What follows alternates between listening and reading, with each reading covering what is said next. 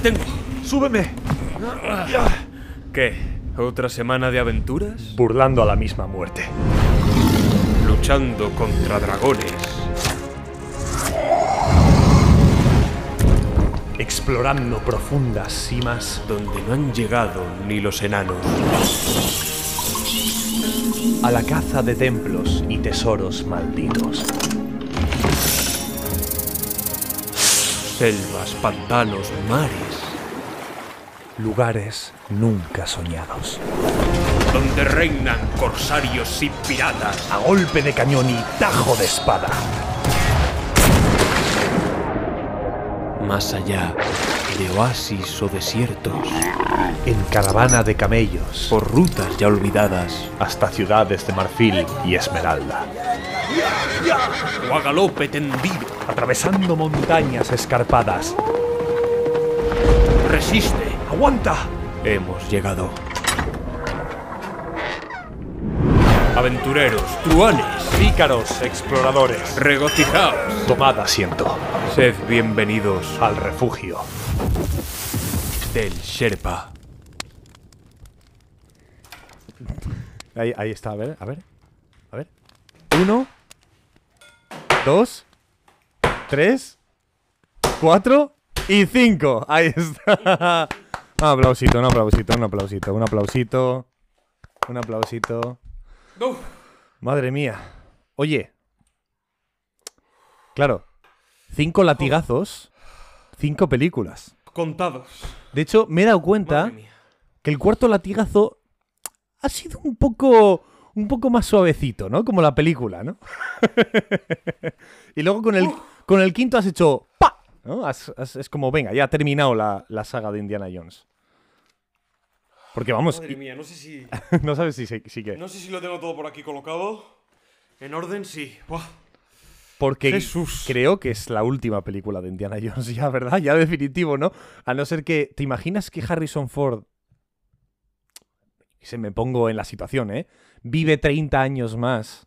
Yo qué sé, un prodigio de la medicina. Pues hay gente, Sí. ¿no? En mi familia he tenido una tía abuela que vivió 115 o 100, o sea, una barbaridad de años. O sea, puede ser, ¿no?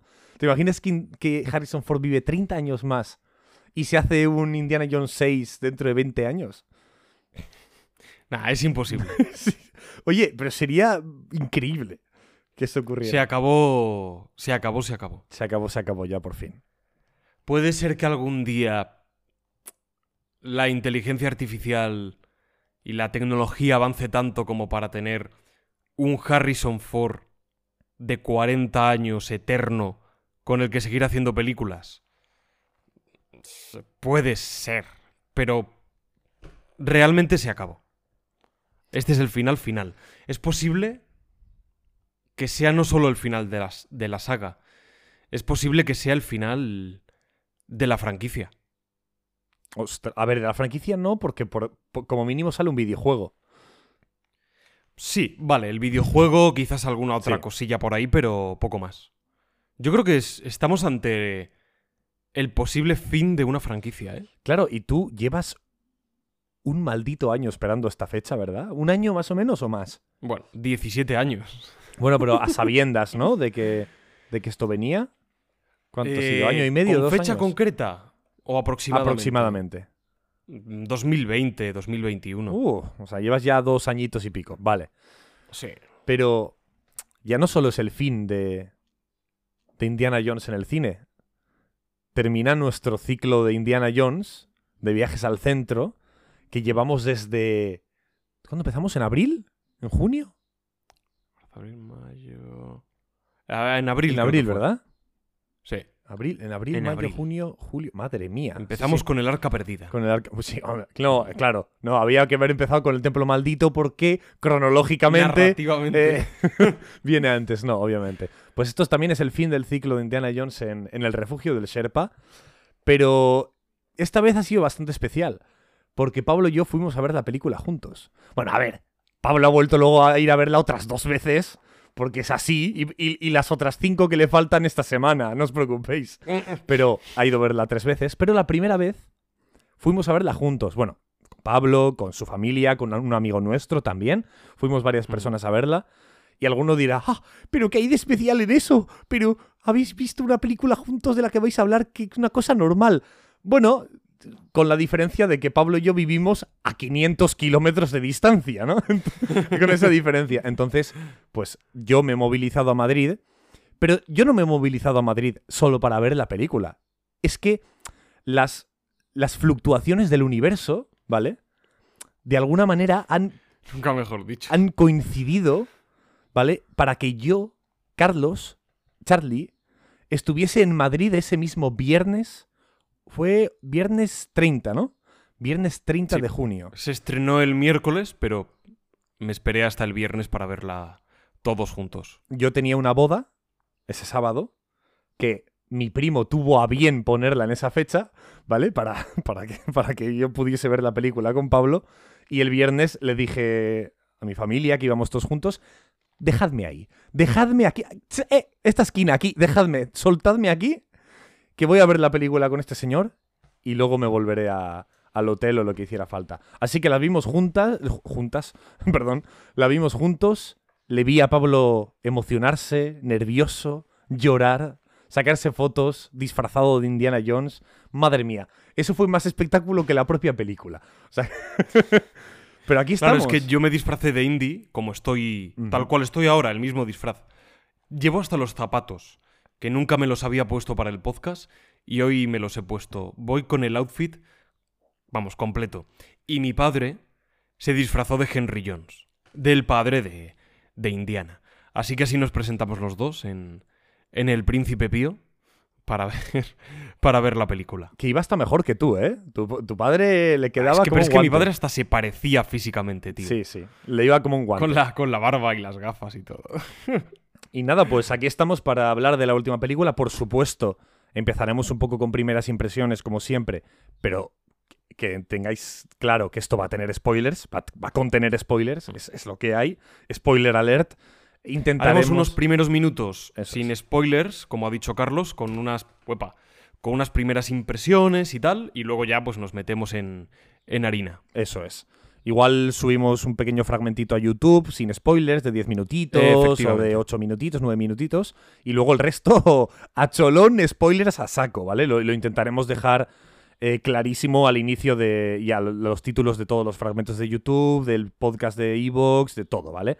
Así que si habéis visto la película, este es vuestro lugar. Y si no queréis verla y simplemente venís a escucharnos decir gilipolleces, pues aquí también es vuestro lugar. Como siempre, Pues bienvenidos. las redes sociales, Instagram, Twitter, eh, YouTube, eh, la plataforma morada, eh, Spotify Podcast, Evox, Apple Podcasters, bueno, en todos lados nos tenéis como siempre. Nuestro link de Discord está aquí abajo también. Y tenéis la opción también incluso de, de- de- de darnos un donativo a estos muertos de hambre para que nos podamos comprar un chupa chups y unos risquetos, ¿vale? Así que, ¿Por qué no? Así que nada. Unos gustosines. Así que nada, Pablo. Ha sido uno de los días, me acuerdo este viernes, mm, eh, más emocionantes de tu vida.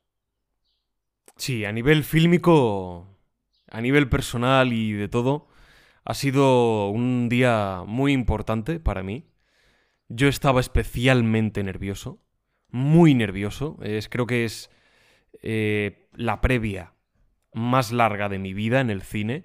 Tantos trailers, tantos anuncios. se, se me hizo larguísimo, aunque duraron lo mismo de siempre. 15 minutos de, de comerciales no te los quita nadie en cines, digamos, en cines así más, más grandes, en, en salas. En salas de este tamaño. Bueno, y casi que en cualquier cine ya, ¿eh? Te por cuelan cierto, publicidad, Tengo entendido que no está funcionando muy bien a nivel de taquilla. ¿no? Está siendo Bastante bastante, mal, bastante hecho. mal, ¿verdad? Sí. Ha recaudado en todo el mundo 130 millones. El primer. El primer fin de semana. Pero claro, por lo visto, la calavera de cristal recaudó casi 300. 200 y pico en sus primeros días. Entonces, Ostras. Sí. Por eso te digo, es. Yo creo que es el final de la franquicia. Ha muerto Por ya. ¿no? muchos motivos. Sí. Por muchos motivos, es el final de la franquicia. Para bien o para mal, para mal o, o para bien, o un poco de cada. Bueno, es una triste. Hablaremos también. Hablaremos también de ello. Pero como decía, estaba muy nervioso y cuando ya empezó la película apareció el logo de Disney, apareció eh, Paramount, apareció Lucasfilm, ese sonido de un reloj, ese tic-tac, y ahora como, vale, esto empieza. Hay dos horas veinte por delante, ¿de acuerdo? Donde se, donde se decide el destino de la humanidad. y yo estaba así, yo estaba nerviosito perdido, es verdad. Muy, muy nervioso, pero fue un día muy bonito. Y estaba, acabé agotado de tantas emociones y, y tanta adrenalina acumulada durante tanto tiempo. Así que nada. Eso es lo que tengo que decir así de, de primeras. Eh, bueno, hay tantas cosas que decir. Muchísimas. A ver. Mm, vamos a empezar con unas primeras impresiones. Vale. ¿De acuerdo? Podría preguntarte por el titular. Sí, dame un titular. De la, dame un ¿Del Dial del Destino?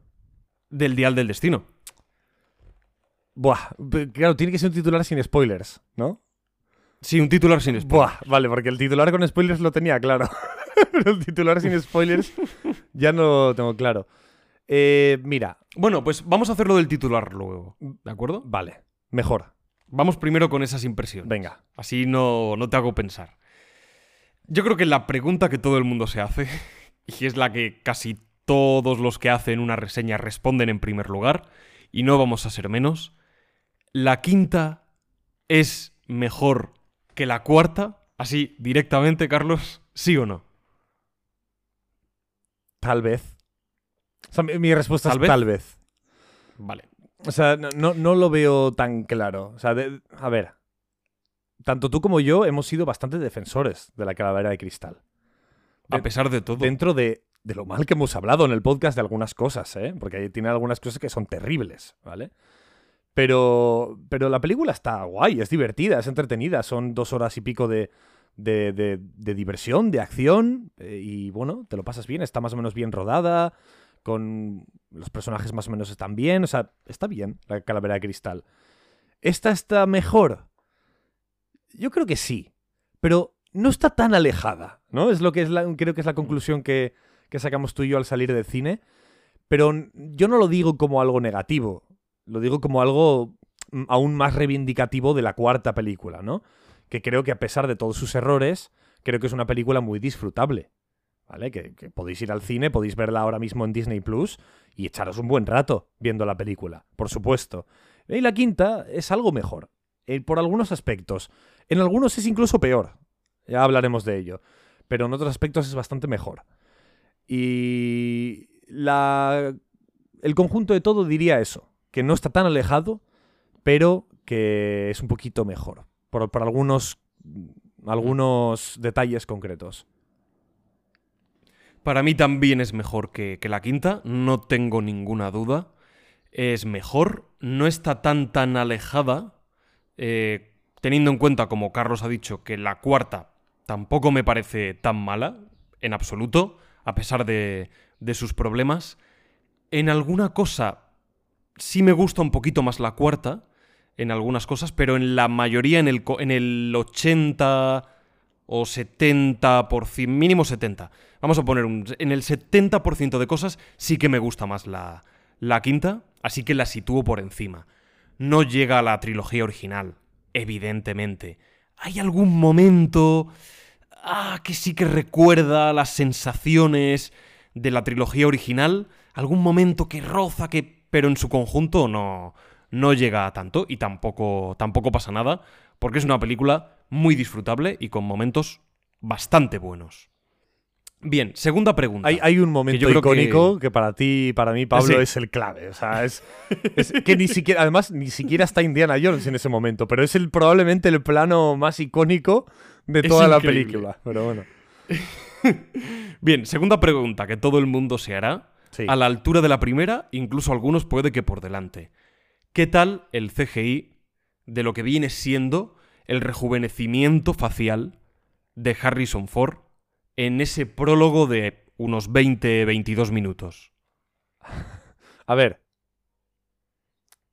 Claro, nosotros vamos a esta película a sabiendas de ese, de ese efecto especial.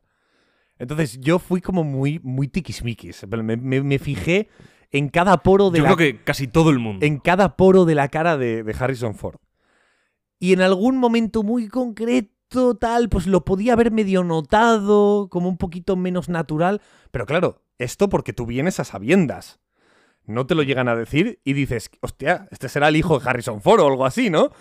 Imagino que, que es su hijo o algo. No, no, no. Es, es CGI, está hecho por ordenador y está perfecto un 99,9%. O sea, no vas a notar nada.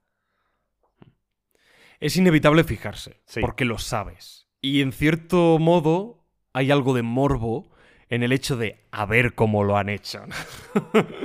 Voy a, como quien va a un truco de magia a fijarse en cómo, Sí. en cómo está hecho el truco. Tampoco hay que ir así, pero entiendo que es inevitable y a mí también me pasó. Yo la he visto tres veces, tres veces en cuestión de cuatro días y inevitablemente me fijo, pero al momento se me olvida. Creo que está muy bien hecho. Hay algún plano donde no está tan logrado, Alguna cosita, sí. aún, está, aún, está, aún siendo creíble, ¿eh? pero hay algún momento donde dices, ah, aquí se nota, y sin embargo hay otros planos donde literalmente dices, bueno, Jesús caminó por las aguas, multiplicó los panes y los peces e hizo el CGI de Indy. Porque de verdad que hay, hay momentos que dan miedo.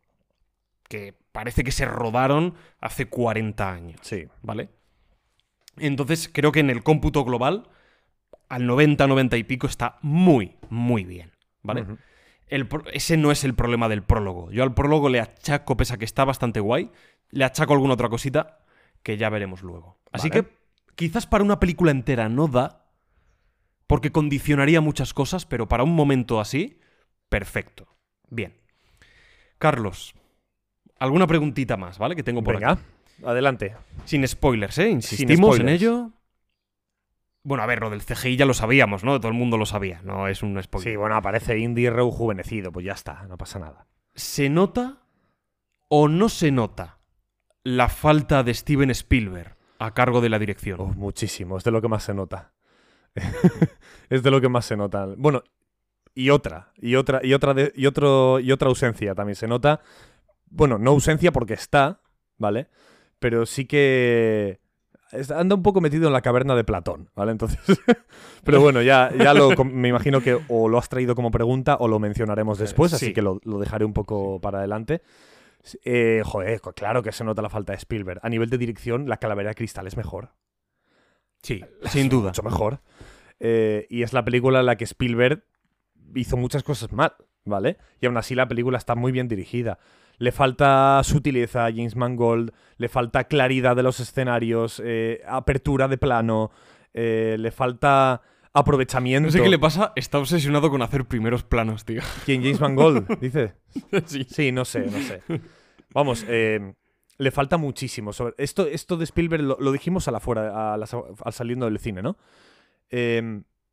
Lo que caracteriza a Spielberg en esta franquicia, creo, es el, es como es casi como un videojuego, ¿no? En el sentido de al principio de un videojuego te explican, vale, tú como jugador puedes interactuar pues con los barriles explosivos, puedes interactuar con esta máquina que pulsas un botón y salen unos rayos láser que matan a los zombies que pasan por debajo, o yo qué sé, te, te se- enseñan ciertos elementos con los que tú Mm. vas a poder interactuar en el escenario, ¿no? Y luego, como jugador, tú puedes cumplir esas expectativas, ¿vale? Y de forma más o menos, eh, eh, ¿cómo se dice? Original, ¿vale? Eh, bueno, deshacerte de esos problemas, de esos enemigos, de, esto- de, ese- de esos atolladeros, ¿no? De, de una forma interesante, ¿vale? Y de una forma, pues, cumpliendo las expectativas que te han presentado. Pues Spielberg hacía un poco lo mismo. Te enseña, ¿no? Estamos en un tren, por ejemplo, en la tercera película. En un tren, donde es un circo. Entonces dentro ya nos podemos esperar un montón de cosas, ¿no? Y entonces en el momento en el que Spielberg nos posiciona en un, en un lugar, en un, en un escenario, en un plató, no- siempre va a acabar eh, teniendo una resolución muy original dentro de todos los aspectos y todos los objetos que hemos visto en, esos, en ese posicionamiento de escenario. Y claro, en James Mangold se nota que lo intenta. Se nota que es como, vamos a ser Spielberg, vamos a meter esto aquí, vamos a enseñarlo para que parezca que... eh, pero está muy mal aprovechado. O sea, eh, Man- Mangold no es tan bueno como Spielberg, ni mucho me- menos. Y quizás uno de sus errores es intentar imitarlo. Pero bueno.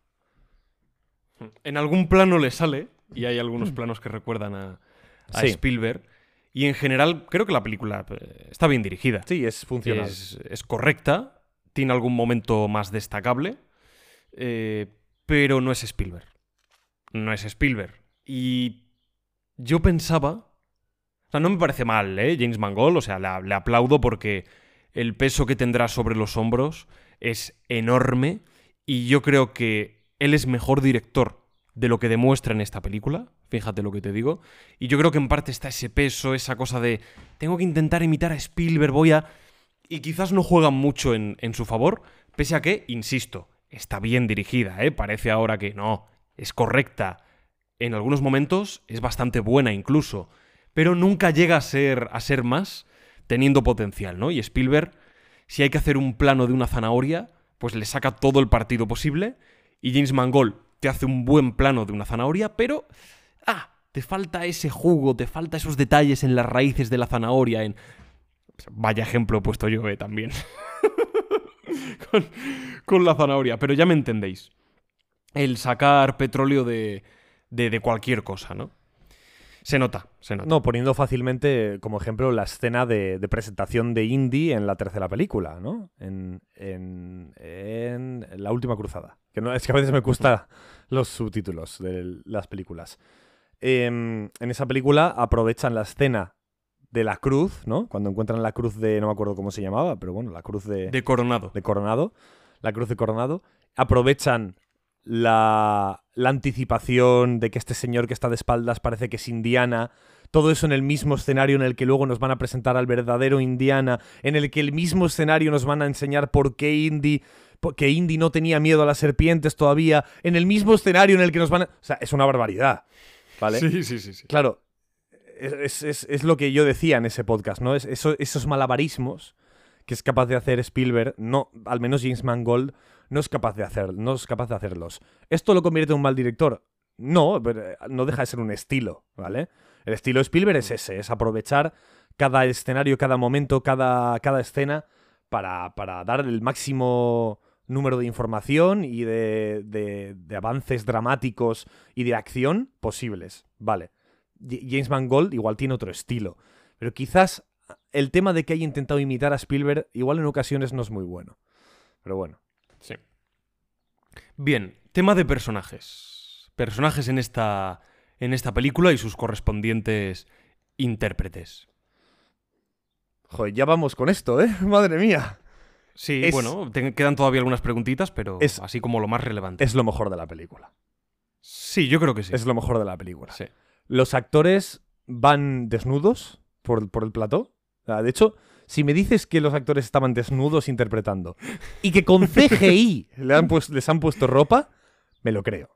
Porque, a ver, hay algún personaje que está un poco peor que otros, pero, pero me parece más a nivel de guion.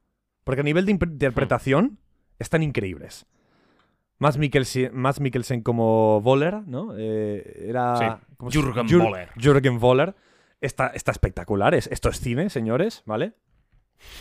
eh, Indy está. Es Harrison Ford haciendo de Indiana. Es un papel que le queda como, como anillo al dedo. Phoebe Walder Bridge es, es una sorpresa eh, alucinante. El niño, incluso también hay un niño por ahí, está bien, ¿vale? Está, tiene un una relevancia pequeñita, por eso no voy un poco más Sí. allá. Sobre el niño pesa, pesa una sombra muy alargada Que es tapón. que se llama tapón. Sí, sí, sí. Entonces, no está mal el muchacho, pero claro, es que ya tenemos a tapón. Sí, sí, sí. Y sobre todo, especial mención a, a Boyd Holbrook. Boyd, Boyd Holbrook, que a- no sé si a Pablo también, pero a mí es lo que más me ha gustado, la, la interpretación que más me ha gustado de la película, aunque haya sido pequeñita, ¿eh? Tampoco es protagonista, ni coprotagonista, ni tal. Hmm. Pero bueno, aparece mucho en la peli y lo hace muy, muy bien. A, Sí. mí, a mí me ha gustado bastante, bastante. Así que para mí lo mejor... Tiene también un papel eh, John Rhys Davis, se llama, ¿verdad? Sí. Como Salah. Sí.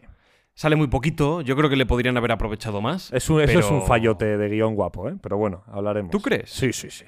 A mí no me parece tan fallo. ¿eh?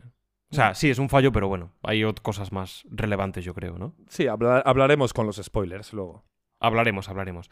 Y por supuesto también tenemos, representando aquí a España, tenemos a Antonio Banderas en un papel muy, muy chiquitín, qué pena, pero está muy divertido, está muy carismático y se le podría haber sacado más partido.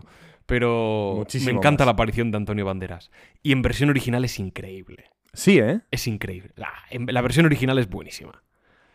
Me ha encantado. La, la tercera vez la vi en versión original, es la que más me ha gustado. De, de las tres veces que la, que la O sea ido. que las interpretaciones Bien. hasta mejoran. Sí, sí, sí, sin duda. Sin duda. Perfecto. Vale. em, ¿Crees que es un cierre digno, honorable, para el personaje de Indy? Esta pregunta es complicada sin spoilers, ¿eh?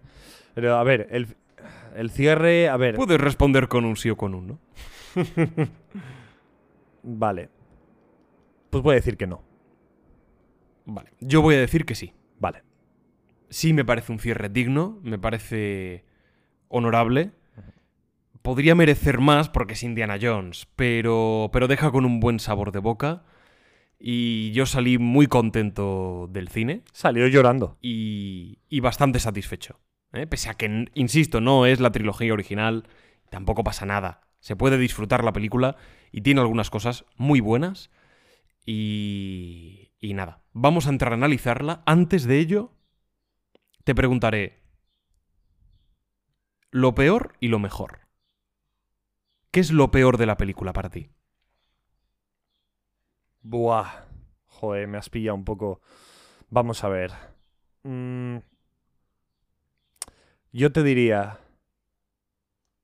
em, buah, es que para mí muchas cosas, ¿eh? Uf, eh, Bueno, puedes es que decirme un par de ellas. están muy separadas. en- Vale, para mí el final es un error.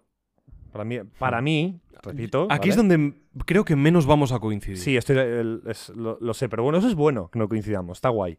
Sí. En la- de- ya daremos cada uno nuestra, nuestra perspectiva por qué. El final, el final final, hablo del último plano, la última escena, Sí. no me El gusta, epílogo. no me gusta, nada, pero, pero cero, no me gusta nada. O sea, de hecho lo, lo aborrezco, ¿vale? Yo, fíjate, vamos a estar, creo Sí, que es la vez en toda la historia del podcast que vamos a estar más en desacuerdo, fíjate. Bueno, cuidado con las dos torres, ¿eh?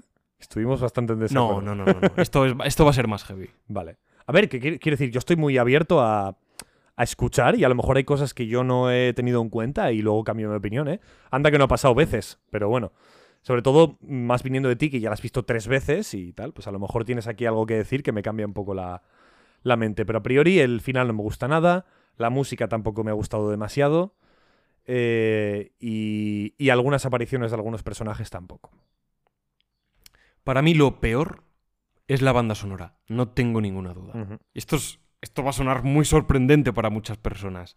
Pero sí, lo peor es la banda sonora. ¿Está mal? No, claro que no está mal, es John Williams. John Williams durmiendo, moviendo así el dedo con un, con un palo sobre una partitura, pues seguramente escriba algo que esté bien. Pero le, falta, le falta la banda sonora. Le faltan melodías que se identifiquen con personajes, con momentos, con lugares. Y le falta la presencia del tema principal durante más momentos y de forma mucho más contundente. Digamos que en la saga de Indiana Jones la música es protagonista y aquí es coprotagonista. Y tiene que ser protagonista siempre en una película de Indiana Jones. Y lo mejor, Carlos, ¿qué dirías? Lo de antes, los, los actores y los personajes.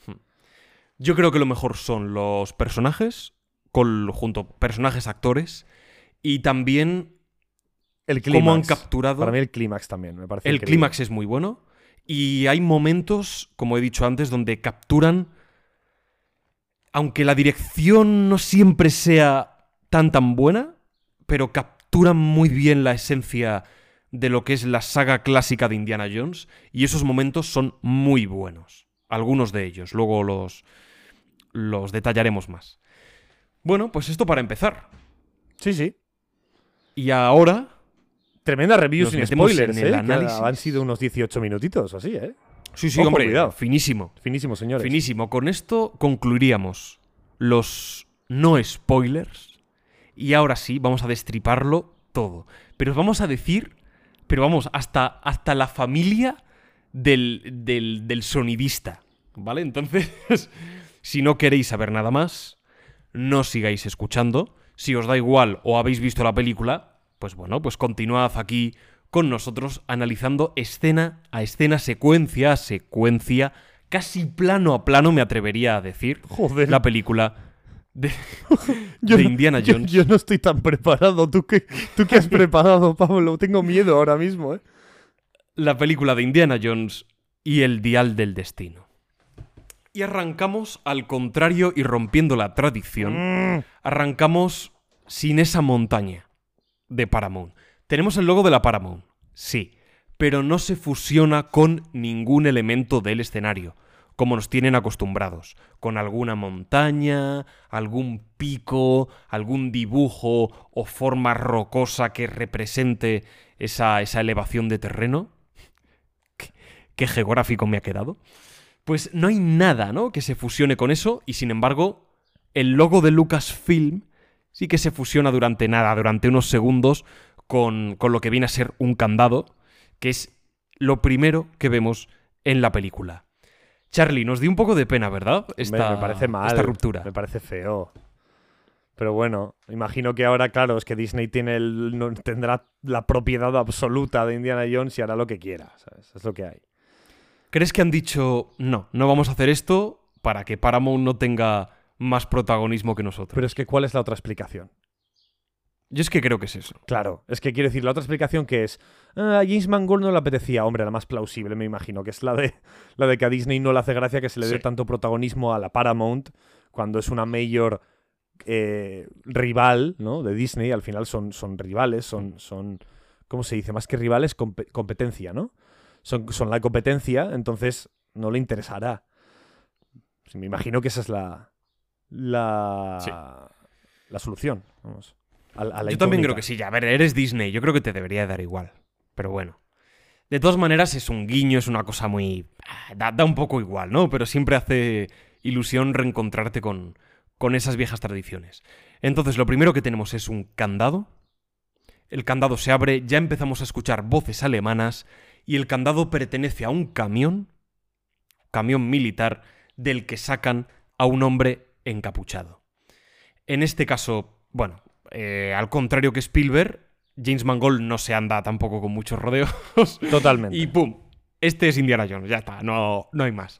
La presentación me gusta porque tiene su magia verle encadenado, con la bolsa en la cabeza, estás esperando que le destapen, estás esperando ver el rostro con CGI, te lo ocultan un poquito, está, está guay, pero no es una presentación eh, tan elaborada, ¿no? Como suele hacer como suele hacer Spielberg. Yo creo que aquí ya notamos precisamente esta, esta mano diferente. Aún así me gustan mucho estos planos más largos que siguen a, a los nazis y a Indiana por el castillo bombardeado, con explosiones, los nazis moviéndose un montón de, de ritmo interno en las escenas, eh, llevando, transportando cajas con objetos, esculturas.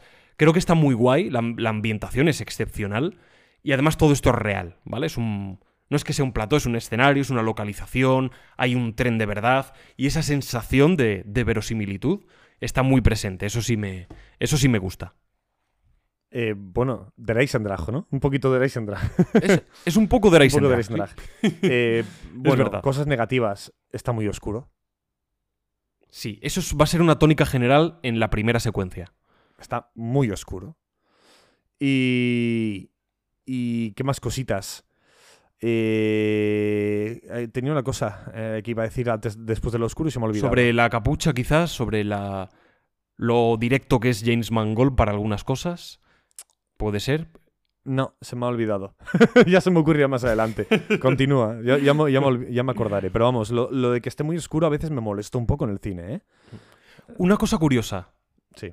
Ayer la vi, como sabes por tercera vez, no era tan oscura algunas partes.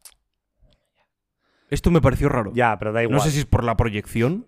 No, no, literalmente que, que había momentos de donde yo decía, joder, ¿por qué en la anterior versión que yo he visto hay filtros más azules y aquí no? No entiendo. Fue muy curioso, ¿eh? Literal. O sea, la, la- la quiero volver a ver más veces para fijarme, pero no sé si era por la proyección o algo. Aún así era oscuro, ¿eh? Aún así era oscuro, pero curiosamente había determinados tonos que eran más brillantes. No sé por qué, pero me llamó, me llamó bastante la atención. Bueno, da igual, ¿no? O sea, al final el caso es, es, es que. Es que se veía oscuro. Cuando fuimos a ver la Sí. tuyo, al menos. Yo creo que es para ocultar el CGI, tío. Puede ser. del rostro de Indy. No los... Aunque también es raro porque hay momentos en, les- en los que le enfocan con una linterna a la cara, literalmente le ponen una linterna a, a un centímetro de distancia y se ve muy bien. Entonces, no sé por qué tanta oscuridad, quizás es para ocultar algunas cosas igualmente, pero el caso es que es demasiado oscuro. Tampoco es Juego de Tronos, Eh, en la batalla, en la batalla que estaba en formato podcast. sí, sí, sí. Bueno, somos nosotros. So- somos nosotros diciendo ¡Dothrakis! ¡Al ataque! Por ejemplo. Más ¿no? o menos, sí, sí, sí.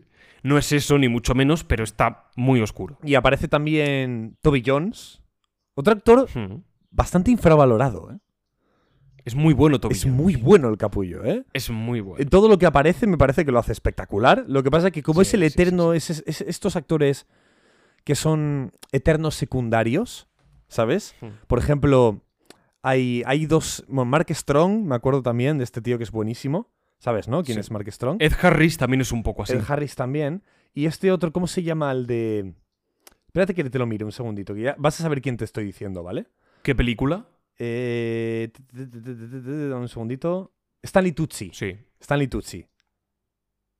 No caigo quién es. Mira, te lo enseño en cámara. Stanley Tucci. Mira, A ver. mira, mira, mira.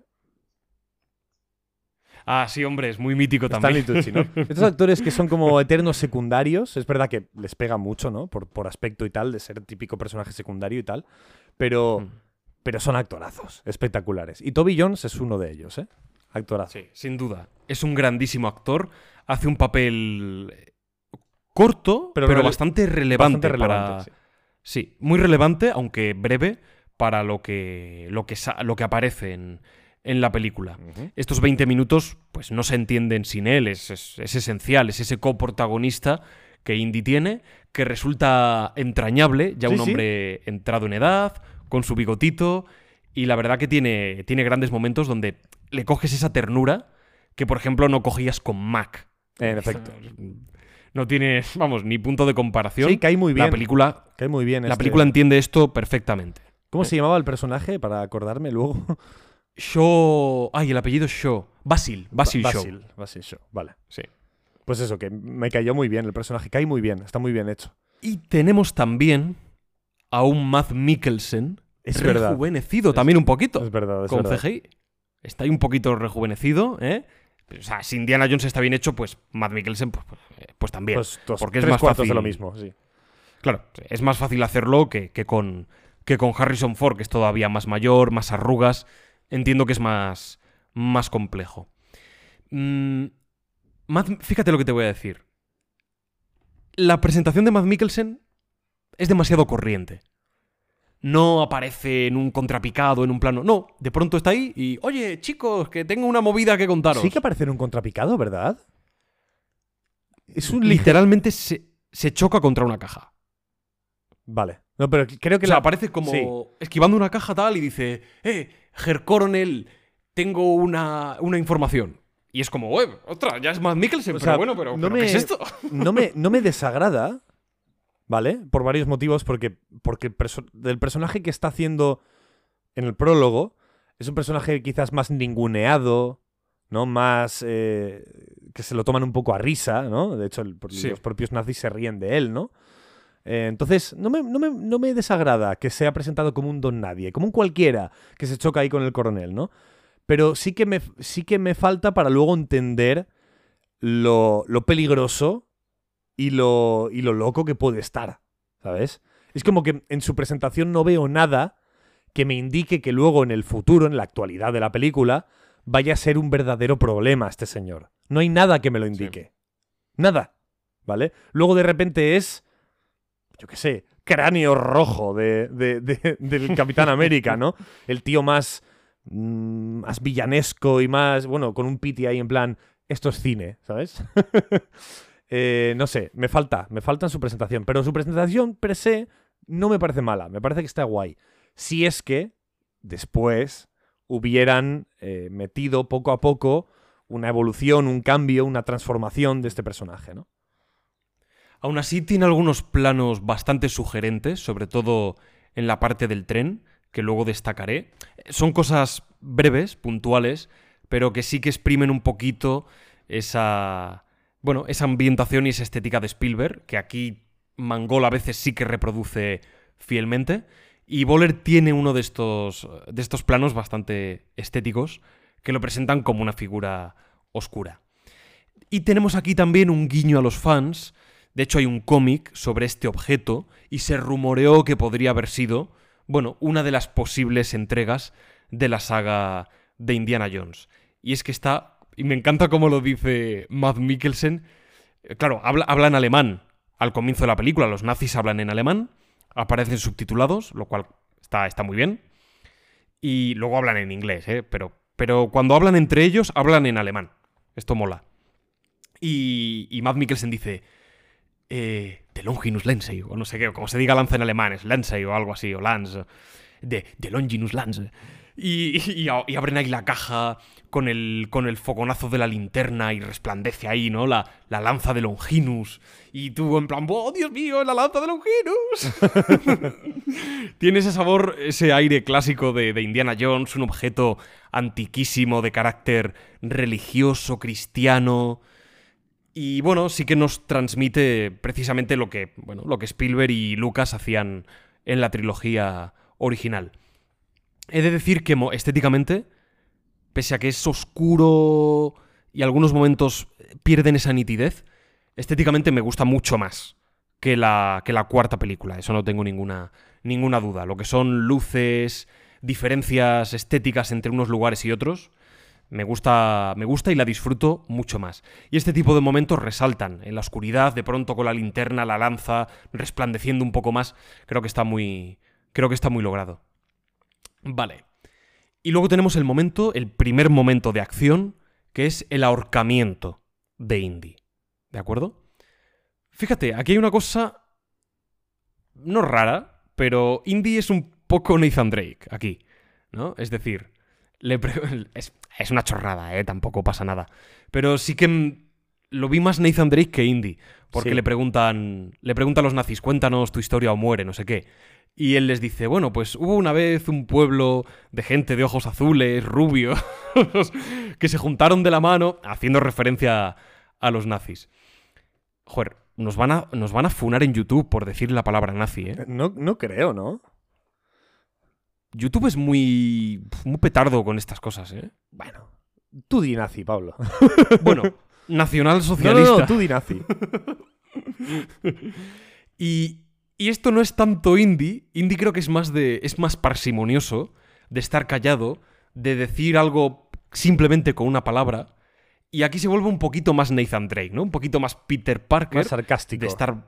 Sí, un poco más sarcástico. Está bien, ¿eh? Está divertido. Pero, pero bueno, se nota, yo creo, que aquí han intentado que Indie sea como. Ah, muy sarcástico, que mole. Es como. Queremos que sea un indie muy indie, ¿no? Y por ser más papista que el Papa puedes decir, bueno, Indy quizás no es tan así. Aún así es un momento icónico de lo que sería el, el, personaje. Y creo que, aunque la dirección no sea la más pulida y la más clara, pero el momento a nivel de guion, a nivel de pulso, es Indiana Jones puro y duro. Cae un misil de avión, cae una bomba en medio del suelo, se queda clavada la bomba se empieza a escurrir poco a poco, la alfombra cede con ella, empieza a caer, no estalla y al cabo de unos segundos, ¡boom! Revienta, ¿no? Y Indy colgando de la, de la soga, eh, el, el, digamos que la piedra a la que está sujeta está a punto de caerse, de ahorcarle, entonces él se la tiene que quitar rápido y corriendo. Hay como varios contrarreloj, hay una peripecia física. Creo que se le podría, o sea, a nivel estético, podría ser todavía más fluido, porque hay muchos cortes de plano que podrían despistar, ¿vale? Pero lo que es el pulso, como está escrito, es Indiana Jones puro y duro. Y eso me encanta. A ver, eh, ese momento, el momento de la, de la bomba en el suelo está muy bien. Es muy Indiana Jones. El problema es lo de después. Yo no entendía nada de la escena. O sea, entiendes lo básico que está ocurriendo, que es Hmm. Indiana se le ha quedado enganchado el, la, el- el- joder, la soga al cuello, ¿no? Y con la piedra que estaba tal, pues está cayendo, entonces, pues aquí hay un problema. Es, ese problema lo entiendo. Pero a nivel de dirección, yo no entendía lo que estaba pasando. Me costaba mucho entenderlo. ¿En qué situación se encuentra Indiana ahora mismo? ¿Cuáles, cu- cuáles son sus opciones? No, no, no entendía nada. Simplemente entendía que Indiana tenía una soga al cuello y tenía que quitársela. Ya está. Y luego de repente hacía algo, pues se soltaba y saltaba a un lado, no sé qué, no sé cuál. Y es como, ya, pero es que yo es que todo eso no lo, he, no lo he visto. Me lo creo, porque esto es una película y ya está. Pero Spielberg me lo habría enseñado antes de, Sí. de, hacerme, de hacerlo. Y me, me toca un poco las narices, la verdad. Quizás porque me he acostumbrado. Claro, llevamos estos meses viendo Indiana Jones a fuego, ¿vale? Entonces me he acostumbrado a, a que, a que Spielberg me dé todo esto mascadito y bien hecho. Pero de repente veo una escena de acción en la que no entiendo lo que está pasando. No sé si Indiana... Lo que... mm, Sí. Sí, sí. No, lo que sucede para mí es que Mangol hace muchos, muchos, muchos planos diferentes, muchos ángulos y dura muy poco. Es decir, la creo que es una cuestión de ubicación de la cámara, de perspectiva, pero sobre todo de duración. Los planos tendrían que durar a veces un poquito más. No hace falta cortarlo a los dos segundos, puede durar cuatro, puede durar cinco, seis, no pasa nada. De hecho, todo lo contrario, te ubicas mejor. En vez de colocarme tres planos desde diferentes perspectivas, que me pueden ubicar, no te digo yo que no, pero con colocarme uno o dos Sí. que duren unos segundos más, percibo mucho mejor la localización y dentro de la localización dónde está situado el, el personaje. Y aquí, con la oscuridad, el cambio aquí, un angular de aquí, data, un contrapicado de la piedra que se cae del contrapicado, papá, y es como, colócame uno. De hecho, hay un plano muy bueno que hace Mangol, que es Indy colgado de la horca, y vemos, en es un contrapicado, es casi un cenital. Un contrapicado donde vemos, en primer término, un poquito desenfocado la piedra, donde está la soga, y colgando, balanceándose de un lado a otro, Indiana, mirando precisamente la roca de la que cuelga, que está a punto de caerse. ¿Vale? Este plano es genial porque entendemos, entendemos lo que está pasando. Es, es estupendo, vemos que Indy se balancea, mira. ¿Qué ocurre? Que el plano dura, ¡pum!, dos segundos. Y es como, no, haz que dure más, enfocas la roca, enfocas a Indy, desenfocas, y ves cómo la roca se cae y ya está. Y haces un, un contraplano desde abajo. Pero no, Mangol luego cambia, pone pi, pa, pu, pa, pa. y eso hace que. O sea, es un tío que tiene mucha Es intuición. un poco, un poco Edgar Wright o Guy Ritchie, pero sin, sin, el, sin la mano que tienen Sí. ellos, ¿no? de montaje. Es un tío mangol que tiene mucha intuición. Pero no sé por qué hay un exceso de planos. Y no es necesario, porque sería mucho más limpio. Mucho más limpio. Totalmente. El tren, ¿no? Eh, aún así, lo que es a nivel de pulso, me encanta. Es, es- es estupendo, es indiana puro. Lo que sucede a continuación, tres cuartos de lo mismo. Hay un soldado en un coche, pum, pum, pum, llaman a la ventanilla, el soldado baja la ventanilla en plan, oh, alguien se acerca a ver, pum, puñetazo. y, y es Indiana entrando. Es, es Indiana Jones puro, puro y duro. Se mete en el coche, se pone un casco de soldado y cuando está dispuesto a arrancar para seguir el tren donde llevan las mercancías, él está intentando Bueno, de hecho, recuperar. de hecho la- el, cos- el casco se lo pone después. Sí, el casco se lo pone después. Él, él quiere seguir el tren donde llevan la lanza de Longinus. Entra en el coche y entonces entran unos, unos coroneles, unos capitanes nazis. Y claro, él ahora es el chofer. La persona a la que ha sustituido era el chofer de estos, ¿no? Y es como, oh, mierda.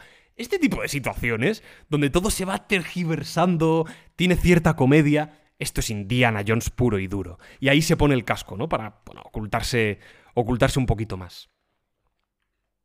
Sí, no, de hecho, me, fal- me falta un poco. Lo único que me falta aquí es. Porque la, situación está muy bien planteada. ¿Vale? La situación de.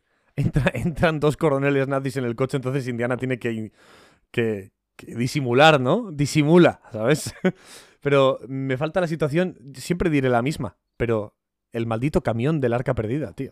Sí, Es sabía que, que, lo ibas es a que lo es que lo necesito.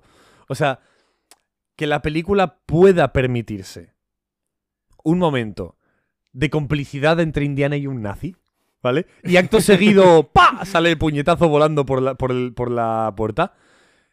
Es sinónimo de que el tono lo has hecho perfecto. Lo has hecho perfecto. Sea, si la película lo permite, si tú ves esa escena y te ríes en vez de decir, qué, qué raro, ¿no? ¿Qué es lo que pasaría si el tono no estuviese bien planteado, ¿no? Si, si permite la película eso y tú sales riéndote, es que el tono es perfecto. ¿Qué pasa? Que en esa situación, hasta ahora, estaba muy bien planteado. Estaba muy bien puesto, ¿vale? Claro, tú nunca sabes, ¿no? Tú eres igual, tú eres James Mangold y nunca sabes si, si lo has hecho tan bien como lo haría Spielberg, tal, no sé qué. Pero yo estoy en esa situación. Yo soy James Mangold y voy a por todas. Sí, Pablo, sí, voy sí, a por todas. Yo me veo esa primera parte del prólogo y digo, yo creo que lo he clavado con el tono. Vamos a poner alguna tontería de estas, que le dan muchísimo tono desenfadado a la película. Y incluso, como pasaba tanto en la tercera como en la primera de la trilogía de Indiana Jones, que casi los nazis eran como entrañables, ¿no? Ya, casi no eran eh, ah, nacionalsocialistas de la Alemania nazi, sino que eran como unos soldaditos entrañables, ¿no? Que recibían puñetazos de Indiana, pobrecitos. ¿no? Me daban como penita, ¿no? Pues esa sensación es muy divertida. Y, y qué pena, porque lo había conseguido en este prólogo, pero no ha querido ir mucho más allá. O sea, ha dicho, venga, hasta aquí. Hasta aquí. Sí. Sí, es verdad que a lo mejor está un poco más contenido, es, es cierto, pero hay muy buenos, hay muy buenos, muy buenos momentos de, de este estilo. Eh, mientras tanto, Basil, en este. Aquí tenemos uno de esos clásicos montajes alternados, que luego lo volveremos a ver repetido, un montaje alternado que hace confluir a, a unos y otros personajes en un mismo momento. Y yo pensé que la película les iba a sacar más partido. Al final no le saca tanto partido, pero, pero bueno, aquí está el, recurso cinematográfico. Mientras Indy trata de llegar al tren, ahora hablaremos de, de estas secuencias de acción, pues tenemos a Basil atrapado. Y aquí es donde Basil ve que los alemanes, concretamente Boller, tiene el dial del destino, que no es más que la máquina antiquitera, que por cierto es una máquina real, ¿vale? Es un objeto, lo podéis mirar en internet, es un objeto antiguo, se considera como el primer mecanismo hecho a base como de engranajes, de piezas, es una rareza. Eh, no se sabe, todavía creo que no se entiende muy bien cómo funciona y para su época debe de ser algo prodigioso. ¿De acuerdo? Los, los arqueólogos no se terminan de, de hacer la idea cómo es posible que en semejante época antes de Cristo existiese un aparato como, como la antiquitera. Luego está ya la parte de Indiana Jones, pues fantasiosa, Sí. evidentemente, pero bueno, lo menciono como, como curiosidad.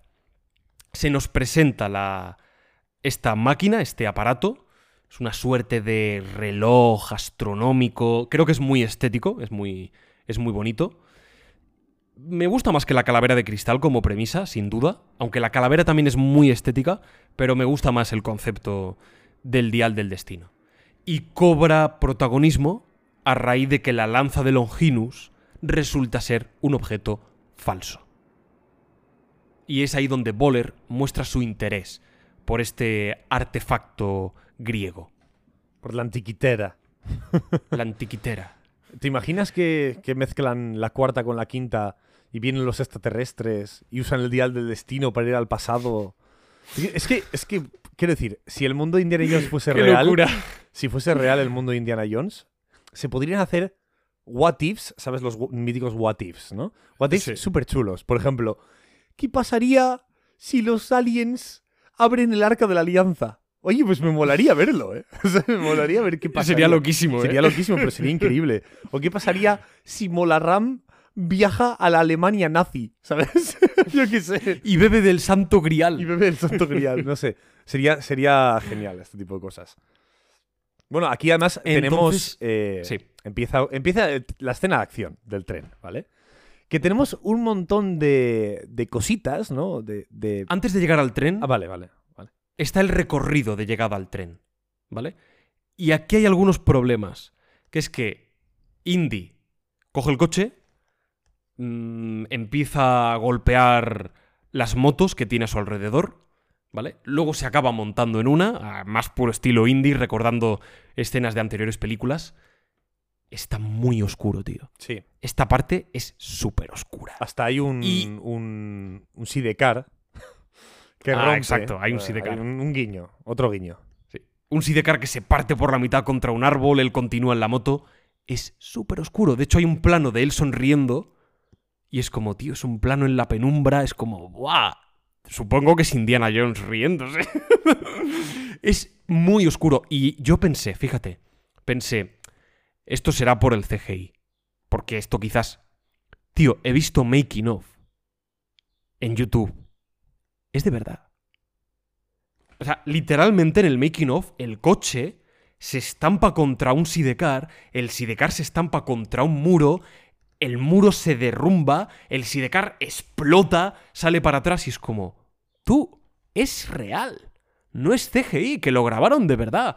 Cuando la moto salta por los aires, en una loma, es real también. Se ve en el, se ve en el making of y es como, tú, ¿para qué le ponéis estos filtros, sabes? O sea, le habéis puesto unos filtros de fondo, unos árboles, una tormenta. Quitad todo eso, hombre, ¿sabes? Es, es como que esté que haya luz de luna, una luna ahí llena, que se vea todo bien, que, que incluso sea un atardecer, que haya luz, hombre, que haya luz, sin, pero sin miedo ninguno, que no pasa nada, que, que se vea, que se vea que lo habéis rodado de verdad, que es que lo habéis rodado de verdad, que es que es real y, y suscita dudas, y no. No, hombre, no, no, no hay miedo, no tiene que haber miedo, hombre. Bueno, y luego íbamos al tren. Que pasa un poco. camino es de verdad el tren, Sí. que es que está el tren ahí. Pero es que pasa tres cuartos de lo mismo. Que, que Indiana se sube y tenemos esta especie de pseudoplanos Spielberg, ¿no? De. De. Eh, le toco aquí el hombro a uno, mira para un lado y el otro le tiro y el. Pero, pero, pero está oscuro. los Sí, planos. está muy oscuro. Y los planos son muy cortitos y muy cerrados, no vemos en qué posición están exactamente los dos soldados. Por lo tanto, la escena tiene su gracia, sí, pero tiene menos gracia. Porque si fuéramos más, me sale en inglés, ¿no? Más aware, más co- conscientes de la situación, ¿no? Del, del- del escenario, tendría mucha más comicidad el momento, ¿sabes? Pero no es así. Lo, lo vemos desde una perspectiva en la que nuestra visión está muy mermada de la situación. Es raro, porque además parece que el plano está escogido para no verse una mierda. O sea, parece que es a propósito. Sí. Eh, el peor plano posible. Bueno, luego pues la escena de- del tren, ¿no? Que tenemos un par de momentos eh, divertidos, como Indiana pues haciéndose pasar por un soldado en el comedor, ¿no? Para evitar... Hay, un- hay algunos detalles aquí muy buenos, que es Indy, la, propia gesticulación de Harrison Ford, ¿no? Cuadrándose, como tú bien decías, yendo, yendo a coger el dial y haciendo esos gestos, esa, un poco esa complicidad de oler una jarra, en plan cerveza, y hacer como un gesto de... o sea, que estáis aquí bebiendo sin hablar, porque claro, él no habla alemán, o no lo habla con, con- con acento.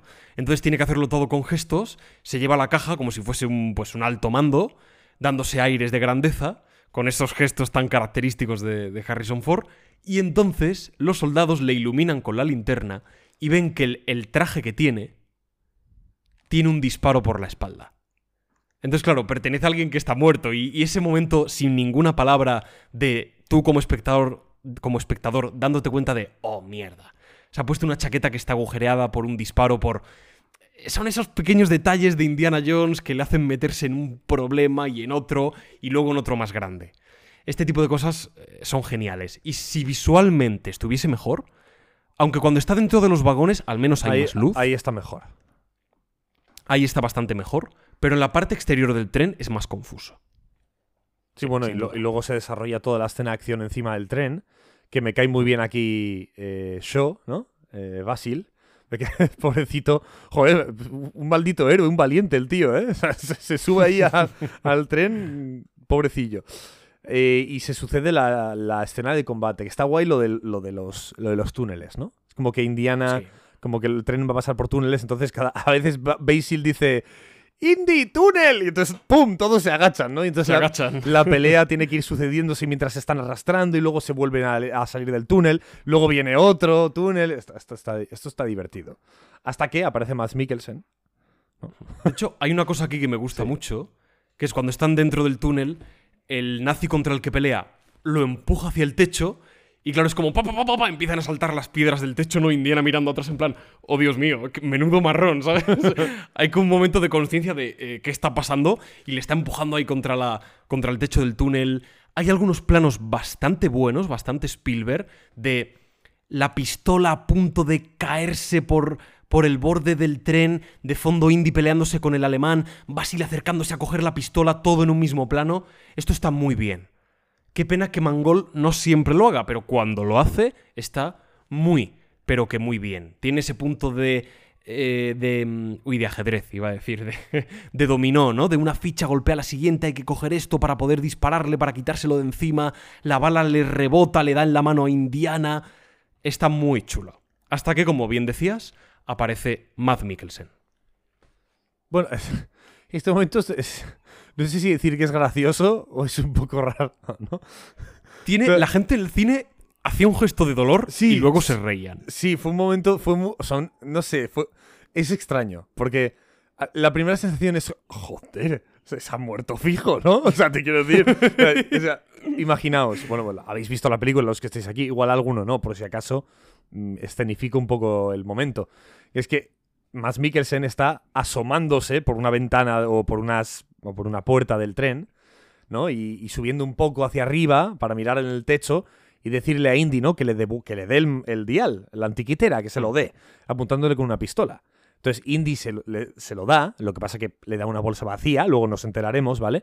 Pero le da una bolsa vacía y de repente un objeto del camino, bueno, típicas señales, ¿no? Que hay en las vías de, del tren, o señales, o yo qué sé, o de estas varas de metal para sostener los cables, lo que fuera, ¿no? Se choca contra la, la frente de Mads Mikkelsen y sale Y disparado. suena Sí, suena ¡pla! y sale volando, ¿vale? Más Mikkelsen. Y, se te- y ya no volvemos a ver a más Mikkelsen en el prólogo. Claro, ostras, ¿cómo no lo ha matado? ¿Sabes? Y luego, ¿cómo no en el presente no tiene la cara desfigurada? Ya no te digo. Ya no, Yo pensé, Claro. yo- pensé que tendría. Tiene cicatrices, Sí. pero buah, es para tener la cara. claro. Pero, pero mucho más. Tiene una cicatriz, más. me fijé después, tiene una cicatriz aquí, en plan ahí, más o menos grandecita. Pero, como yo me esperaba, me esperaba que el tío estuviera desfigurado, ¿sabes? O con una cicatriz que Sí, le sí, partiera la cabeza un poco por un lado. No, no, el tío pues, le dio. Yo mira, fíjate. A lo mejor es la justificación de por qué ha cambiado tanto el personaje. Mira, tenemos. Porque le dio un golpe la. Ya está, Pablo, ya está. Tenemos la solución. ¿Por qué cambia tanto el personaje? Porque es un don nadie antes y luego es el que va a, a- a dominar el universo, como si fuera el Doctor Doom de Marvel. Pues porque se dio un golpe en la cabeza muy fuerte. ya está. Mira, hay otro momento también que voy a destacar, que no lo he destacado, otro momento bastante chulo, que es que en el tren hay una ametralladora antiaérea para los aviones, porque los, los propios aviones están bombardeando el tren. Y esa ametralladora, en un momento. Yo aquí cambiaría una cosa, ahora explico el qué. Un avión destruye la ametralladora, entonces, claro, la ametralladora cae, sigue disparando. ¿Qué ocurre? Que cae y dispara a los vagones del tren que están más atrás y hacen una curva. Entonces, claro, todos los nazis empiezan a caer del vagón, pa, pa, pa, pa, pa, porque la ametralladora les empieza a acribillar. Esto guay. también es muy. Sí. Estas cosas muy mecánicas, de choque, em, como decía antes, de dominó. Estas piezas de está muy bien. sí. Lo que yo haría aquí sería que en vez de que sea un avión el que destruye la ametralladora, que sea Indy el que coge una granada, por ejemplo, ¿vale? O, la- o el revólver mismamente, ¿no? O una granada. A ver, estamos en un tren militar, puede abrir una caja y hay una granada, o sea, es algo completamente normal.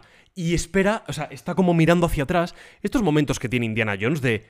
Está haciendo cálculos de algo que tú no sabes exactamente, pero lo vas a comprobar ahora, porque Indy va un paso por delante.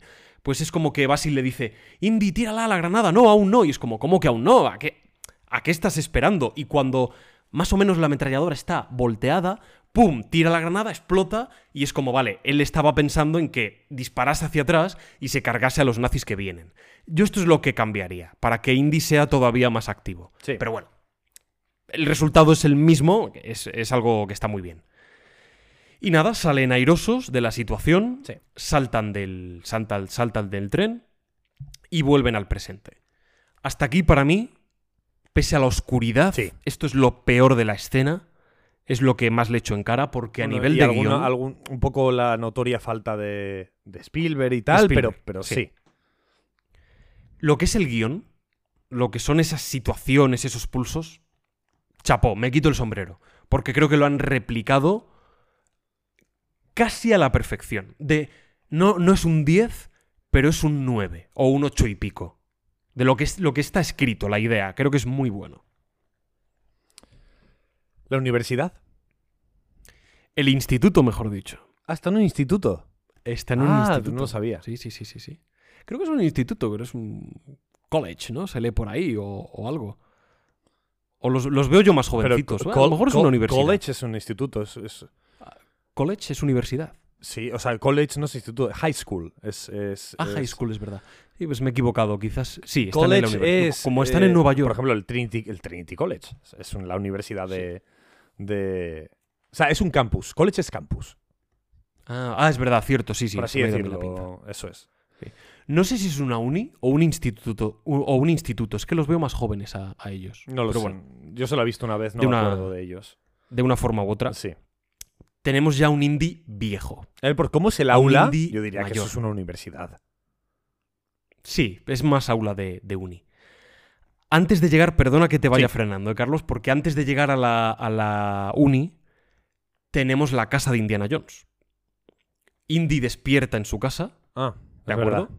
Hay un corte, pasamos a 1969 y esto es muy importante. Indy aparece sin camiseta. El propio Harrison Ford lo dijo. eh, quería, y se lo dije a James Mangold, quería que se viese que estoy viejo. Quería que no hubiese una sensación de falsedad de no, no, no, quiero aparecer sin camiseta para que se vea que, que vale, no tengo tripa porque con 80 años tú lo ves y dices, ah, pues bueno, más o menos pues no tiene un mal cuerpo, parece que el tío pues está en forma y tal, pero está mayor. Es un señor mayor, es un anciano. Y es lo que la película pretende mostrar. Y creo que es un acierto. Sí. Creo que es un acierto adecuar las cosas que hace Indy a la edad que tiene. Dentro de que es Indiana Jones, evidentemente. Y esto es una declaración de intenciones. Total, total. Y vemos a un Indy envejecido, no soporta a sus vecinos, eh, vive en una época, Muy, tiene una casa muy señor, desastrosa. señor Gruñón. Señor Gruñón, señor de App, que todo el mundo lo decía. Y hay gente a la que no le ha terminado de convencer ver a este indie desmejorado. Es como que rompe, ¿no? Con, con la trilogía original, incluso con la cuarta. En mi opinión, a tope. A tope con esto. No, no, a mí también. Pero, a- pero vamos, a muerte. Me encanta. Es conflicto, es crepuscular, es un tanto oscuro. Me encanta. Coño, es el final de la saga, te quiero decir. El, el- Claro. El, actor y el personaje han crecido, pues. Me parece estupendo, joder. tiene que ser crepuscular. Y un detalle, un detalle que me da pena, porque no le han sacado el partido que deberían sacarle. Y aquí traigo yo algunos, algunas de mis sugerencias, algunas de mis, bueno, mm, aportaciones dentro de lo que es el taller del Sherpa. ¿De acuerdo? No voy a incidir en ello, ya hablaré más tarde, pero hay que decirlo porque aparece aquí, que es la mm, Los papeles. los papeles del divorcio. Indy se está divorciando de Marion, tenemos una foto de Marion en el refrigerador y la foto la tapa con un imán, ¿no? Esto es muy descriptivo, creo que son, son buenas escenas que describen la situación actual de, de Indiana, el punto en el que ha llegado, no tiene familia, vive en una casa, está todo sucio, destartalado, no soporta a sus vecinos, es un viejo cascarrabias, no es el Indiana Jones que conocemos, y eso me gusta. Y pasamos a la universidad, como tú bien decías. La universidad, que es donde conocemos, ¿no? Si no me equivoco bien, por primera vez a, al personaje de Phoebe Waller-Bridge. Bueno, aunque le conocemos simplemente, ¿no? Dando muy bien una respuesta a una pregunta de Indiana que nadie sabía re- responder. Sí. O sea que ya se nos presenta como alguien que le interesa la arqueología, que le interesa la historia, que le interesa todo este, este bati- batiburrillo de, de cosas, ¿no? Y luego, pues vemos, bueno, de Hay hecho, aquí también. sí, hay varios perdona, cambios. o sea, tienes, estarás, estarás harto de que, de que aparezca eh, una mota de polvo en el plano y yo lo resaltes. hay varios cambios, como por ejemplo, que ya no vemos a, a- a todos los alumnos, o mejor dicho, a todas las alumnas de Harrison Exacto. Ford volviéndose loquitas y suspirando por él, ¿vale? No, no lo vemos. También en parte es, es lógico, dramáticamente, ¿no? Porque el señor, como dice Pablo, es un anciano, ¿no? Y al mismo tiempo se le nota que sus clases son menos interesantes. Está un poco apagadete. Es como que ya... Sí. Mira, esto entra en exámenes, chavales. Ah, O lo estudiáis o cateáis. A tomar por culo. es, es un poco así. Exacto. Es un poco así, ¿no? Y es como, joder, qué pena, ¿no? ¿Qué ha pasado con, con la. Con, con la efusividad y el entusiasmo con lo que explicabas antes, ¿no? Es cierto que en algún momento él intenta. eh, pues Arquímedes inventó unas garras. Aquí ya tenemos una anticipación, como siempre Sí. hace la saga, de lo que veremos luego. Pues Arquímedes inventó unas maquinarias eh, para coger los barcos y, y deshacerse de los enemigos. Pero esa pasión no termina de culminar. Esa pasión no se traduce en, en- los rostros y en las reacciones de, de los alumnos. No lo digo como algo malo, al- algo bueno. To- toda esta presentación del Indy Mayor me encanta. Todas estas situaciones son las adecuadas para, para mostrar que los tiempos han cambiado. Más aún cuando un grupo de jóvenes entra con un televisor a clase contemplando la llegada del hombre a la luna. Y es que Indy se siente opacado, ya, ya no interesa lo terrenal, ya no interesa eh, la arqueología, ya no interesa el mundo antiguo. Estamos en otra época y él parece que no tiene un lugar en dicha época. Constantemente nos lo están recordando. Creo Muy que es un marco estupendo. Sí, sí, muy buena época elegida, ¿eh? Sí, Justo está, el- está muy bien escogido. El día del, del aluni- no, ¿Es del- el día del alunizaje? ¿Justo el mismo día? O Creo que es justo. Sí, Sí, ¿no? Creo que es justo el día. igual era cuando O yo... el día que han regresado. Eso es, o el día que han regresado. Sí, Vale. sí, el día que han regresado, perdón. Vale. Sí, sí, sí, sí. Y además, ya para rematar, Indy se jubila. Literalmente. Feliz jubilación, le regalan un reloj, los muy cabrones. y es como, bueno, pues, gracias, gracias por aguantarme y no tiene más que decir. Es, es Indiana Jones, es el di- Indy y es la película más diferente. La cuarta es muy diferente en algunas cosas, pero en lo que es el personaje y la oscuridad, es la película más diferente de toda la saga. Y en parte tiene que serlo. Es inevitable. Sí, Yo sí, creo que está bien hecho. estoy de acuerdo. Más cosas que decir antes de que Elena e Indy entablen conversación. Entablen conversación. Carlos, ¿alguna cosa, No. ¿alguna cosa más? No, no muchas cosas, la verdad. Sí que, sí que a nivel de el, el lugar donde están las, como las oficinas de profesores, me gusta que sea como muy cutre el sitio. Es, es bastante cutrez, ¿sabes? El lugar. Así como, bueno, Indiana, el, el despacho que tenía antes, bueno, que no- se nos muestra en la cuarta película, ¿verdad? En la cuarta película se nos muestra su despacho. No sé si llega a aparecer en la cuarta. Creo que no. Aparece su casa en la cuarta. Es su casa, la de la cuarta. Es Sí. en la tercera, ¿no? Entonces en la que se en ve... la primera y la tercera sí que aparece un poco del despacho, Vale, creo. creo que era, ¿sabes el despacho del que hablo, no? Que es casi como una guardilla, ¿no? Sí, Donde que está lleno de objetos antiguos, ¿no? Vale, es verdad que, que su, el- su propio despacho es un poco cutre también, pero está en casa, ¿no? Es que es como que tiene alrededor todos esos viejos objetos antiguos que, que él lleva, lleva investigando toda su vida, ¿no? Lleva desentrañando, desenterrando de las de la corteza terrestre, ¿no? Y, y ahora de repente es como sí que parece como una típica sala de profesores de colegio, de instituto, eh, Totalmente. con, con ese típico cristal con relieve. ¿Sabes, el- sabes, ¿Sabes de qué Sí, cristal sí. hablo, no? Te, ¿Sabes- te entiendo perfectamente. ¿Sabes la típica cristalera con relieve que está hecho casi ca- para que no se vea lo que hay dentro, pero es un Sí. cristal y es como un poco mugrosillo, ¿no? Un poco, un poco de, de- de sala de profesores asquerosita, ¿no? De, de tal. Mm. Pues, pues está un poco así, es un poco el, el- el concepto artístico y estético, ¿no? Y me gusta mucho porque es como, mira dónde ha acabado Indiana, ¿no? Es, es, es un recordatorio extra, ¿no? De mira dónde está. Hay otro plano también en el metro donde hay un chaval a su lado, disfrazado, un crío, disfrazado de astronauta, lo mira en plan. esos gestos, ¿no? Que son de, de Harrison Ford metido en el papel, con ese punto ácido, irónico, eh, un poco alicaído, cómico, y de fondo unas animadoras que se, eh, que, bueno, que se dirigen al desfile por, por la llegada del hombre a la luna. Y él está superado, está en el metro. Indiana Jones en el metro. Es raro, ¿eh? Es, es como muy urbanita, no es, no es propio de, de la figura de Indy. Entonces, en definitiva, todo está preparado para que él quede minimizado ante un mundo que le supera. Creo que esto, es, todo esto es, es Claro, estupendo. y el tema, el tema del metro puede ser por muchas cosas.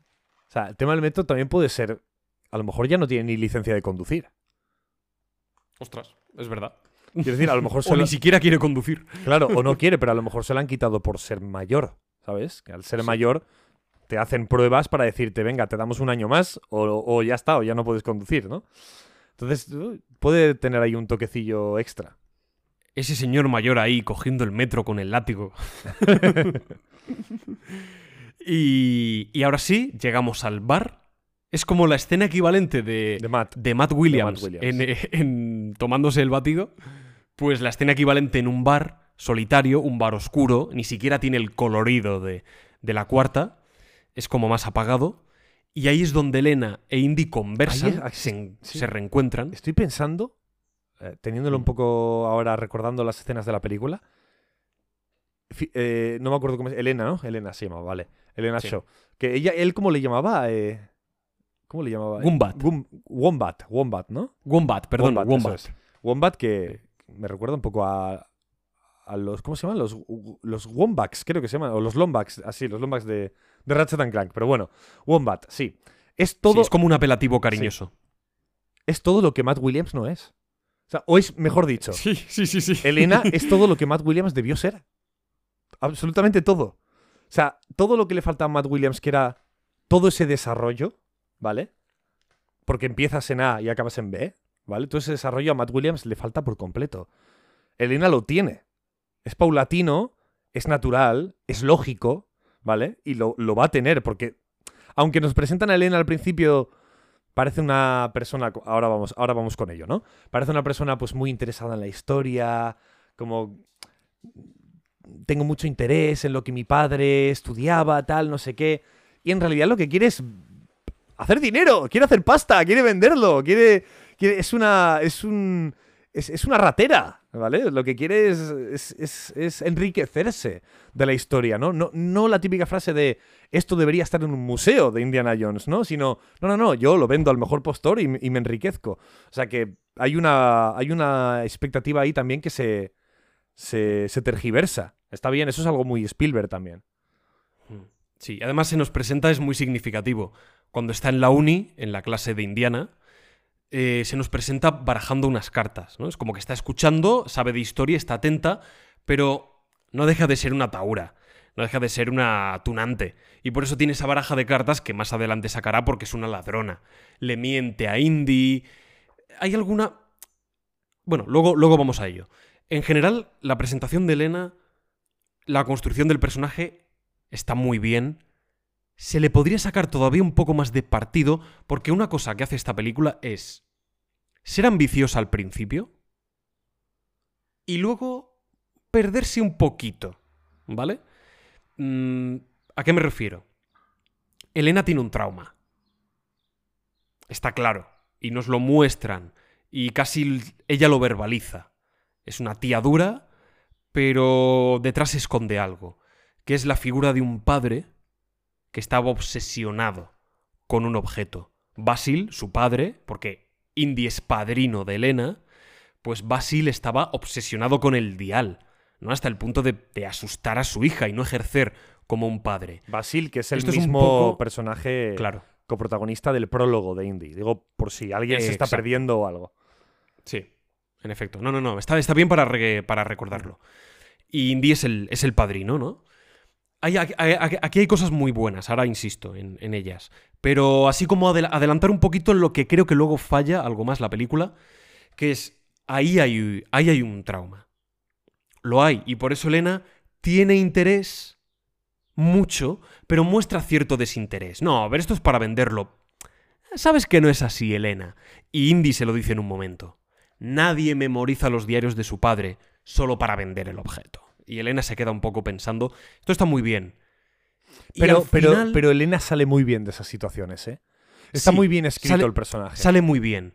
Pero sí me da un poco de pena que al final un personaje que realmente tiene un poco más de complejidad, a veces lo dialogues como, bueno, solo me importa el dinero, no, lo que me gusta es el billete. Es como, sí, Elena, ya lo sé, pero, pero bueno, Sí, un poquito más sutil en tus diálogos, ¿sabes?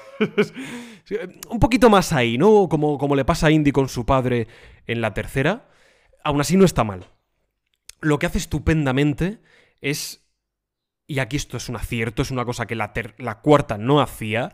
Y ya lo denunciamos en su momento. Bueno, denunciamos. ¿Te imaginas? Tenemos un, tenemos un, un juicio con, con la Paramount y, Con y Steven. Steven Spielberg dentro de unos años, sí.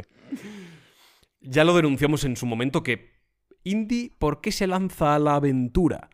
Por una calavera de cristal con un compañero de hace 20 años. Es como ni siquiera conozco a ese tío. Bueno, pues a Basil, a Toby Jones le has conocido.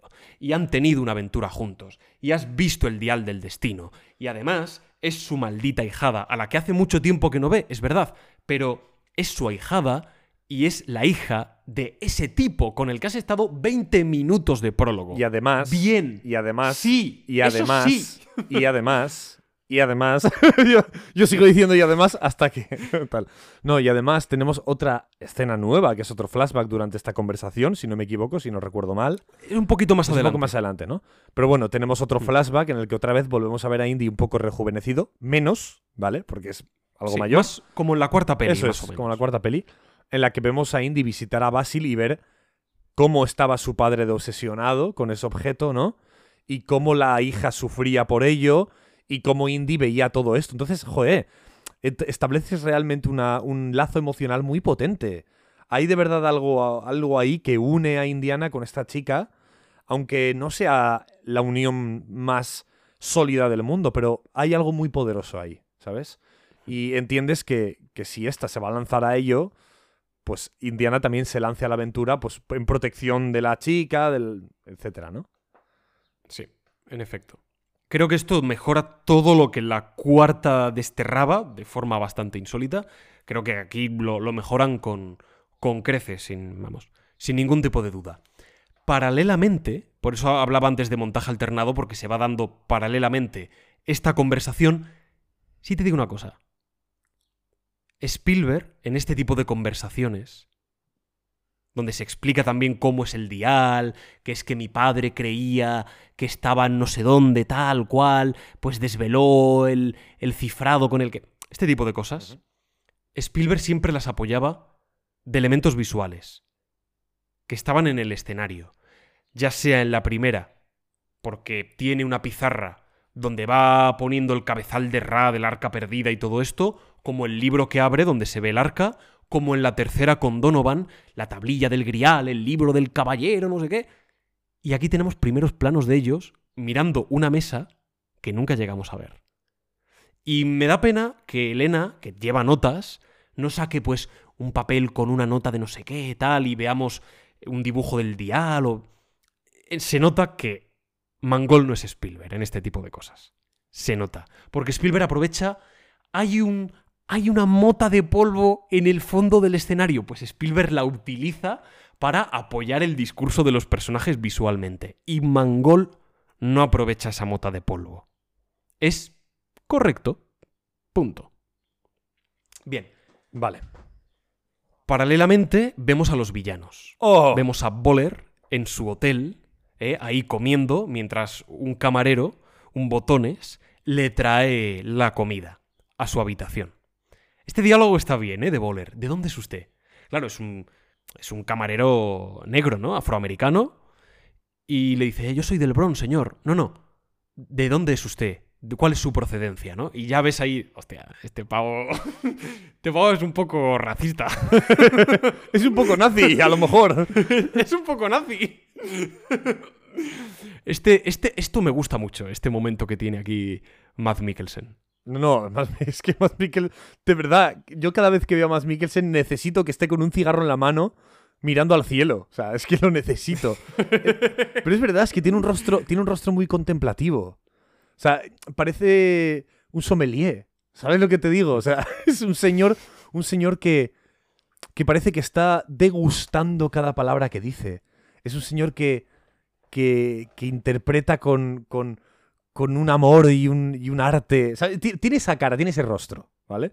Hmm. Parece que es la persona más artística y más tal del mundo, ¿no? Y me encanta, me encanta. O sea, además Mikkelsen con el flequillito eh, canoso, ¿no? Ahí. me, enca- me encanta Mads Mikkelsen. en Sí, muy repeinado. Sí. Tú me dijiste una cosa Sí. con mucho acierto, aunque puede ser algo, bueno, más circunstancial, pero, Vale. pero bueno, es verdad. No me acuerdo, pero. Que. Matt Mikkelsen no aparece fumando aquí. Ay, este te gustó. Cuando ese, el te gustó, cigarro, el cigarro será, bueno, importante en Hay, un sí, momento. hay un momento en el que que Mads Mikkelsen, eh, Jorgen Boller, se saque un cigarro y lo encienda, es directamente relevante con la prosiguiente acción. Es importante. Sin el cigarro no hay acción. ¿Vale? Y lo explicaremos más adelante. Claro, a Mads Mikkelsen no se le ve fumando en toda la película. En toda Excepto la ahí. película. Excepto ahí. Entonces es, es un poco, es un poco rarete. Es un poco raro. Pero bueno, Sí, bastaba con meter una escena del fumando, ¿no? Aquí mismo podría estar perfectamente fumando. Estamos en No mil- ni- 1969, se puede fumar donde te salga las narices. Claro. no sé, Todo el poco- mundo fuma. Claro, eso es un poco raro. Pero bueno, Sí. ok, supongo que no... Es algo más secundario, pero, pero es verdad que este tipo de cosas yo creo que se nota Spielberg. Yo creo que Spielberg piensa en todo esto. Pero este tipo de cosas es cuando, si te lo pones en una cuarta película, en la que hay tantas cosas tan inverosímiles, ¿vale? Te los, te lo sacan a relucir. ¿Sabes? Te, lo, te, sí, te cogen y te dicen, oye, no puede ser que. Y, y se trataría como algo mucho más negativo, mucho más importante, su ausencia, ¿vale? Su er- el error sería mucho más importante. O tendrías como espectador la sensación de que es mucho más importante en una peli como la cuarta, ¿vale? Menos mal que la quinta no tiene Sin tantos errores de este estilo, por lo tanto, este no, no desencaja tanto la película. Pero podría haber desencajado un poco. para mí la cuarta tiene los errores más garrafales y la quinta tiene errores aquí, allá, tal, que se van acumulando, ¿no? Y hacen que la película no sea lo redonda que podría ser. Luego hablaré de esto. Yo creo que Sí. la cuarta, para ser mejor, necesita cambios bastante profundos.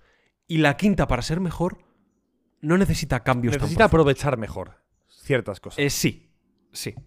Bueno, ya incidiremos en, en esto.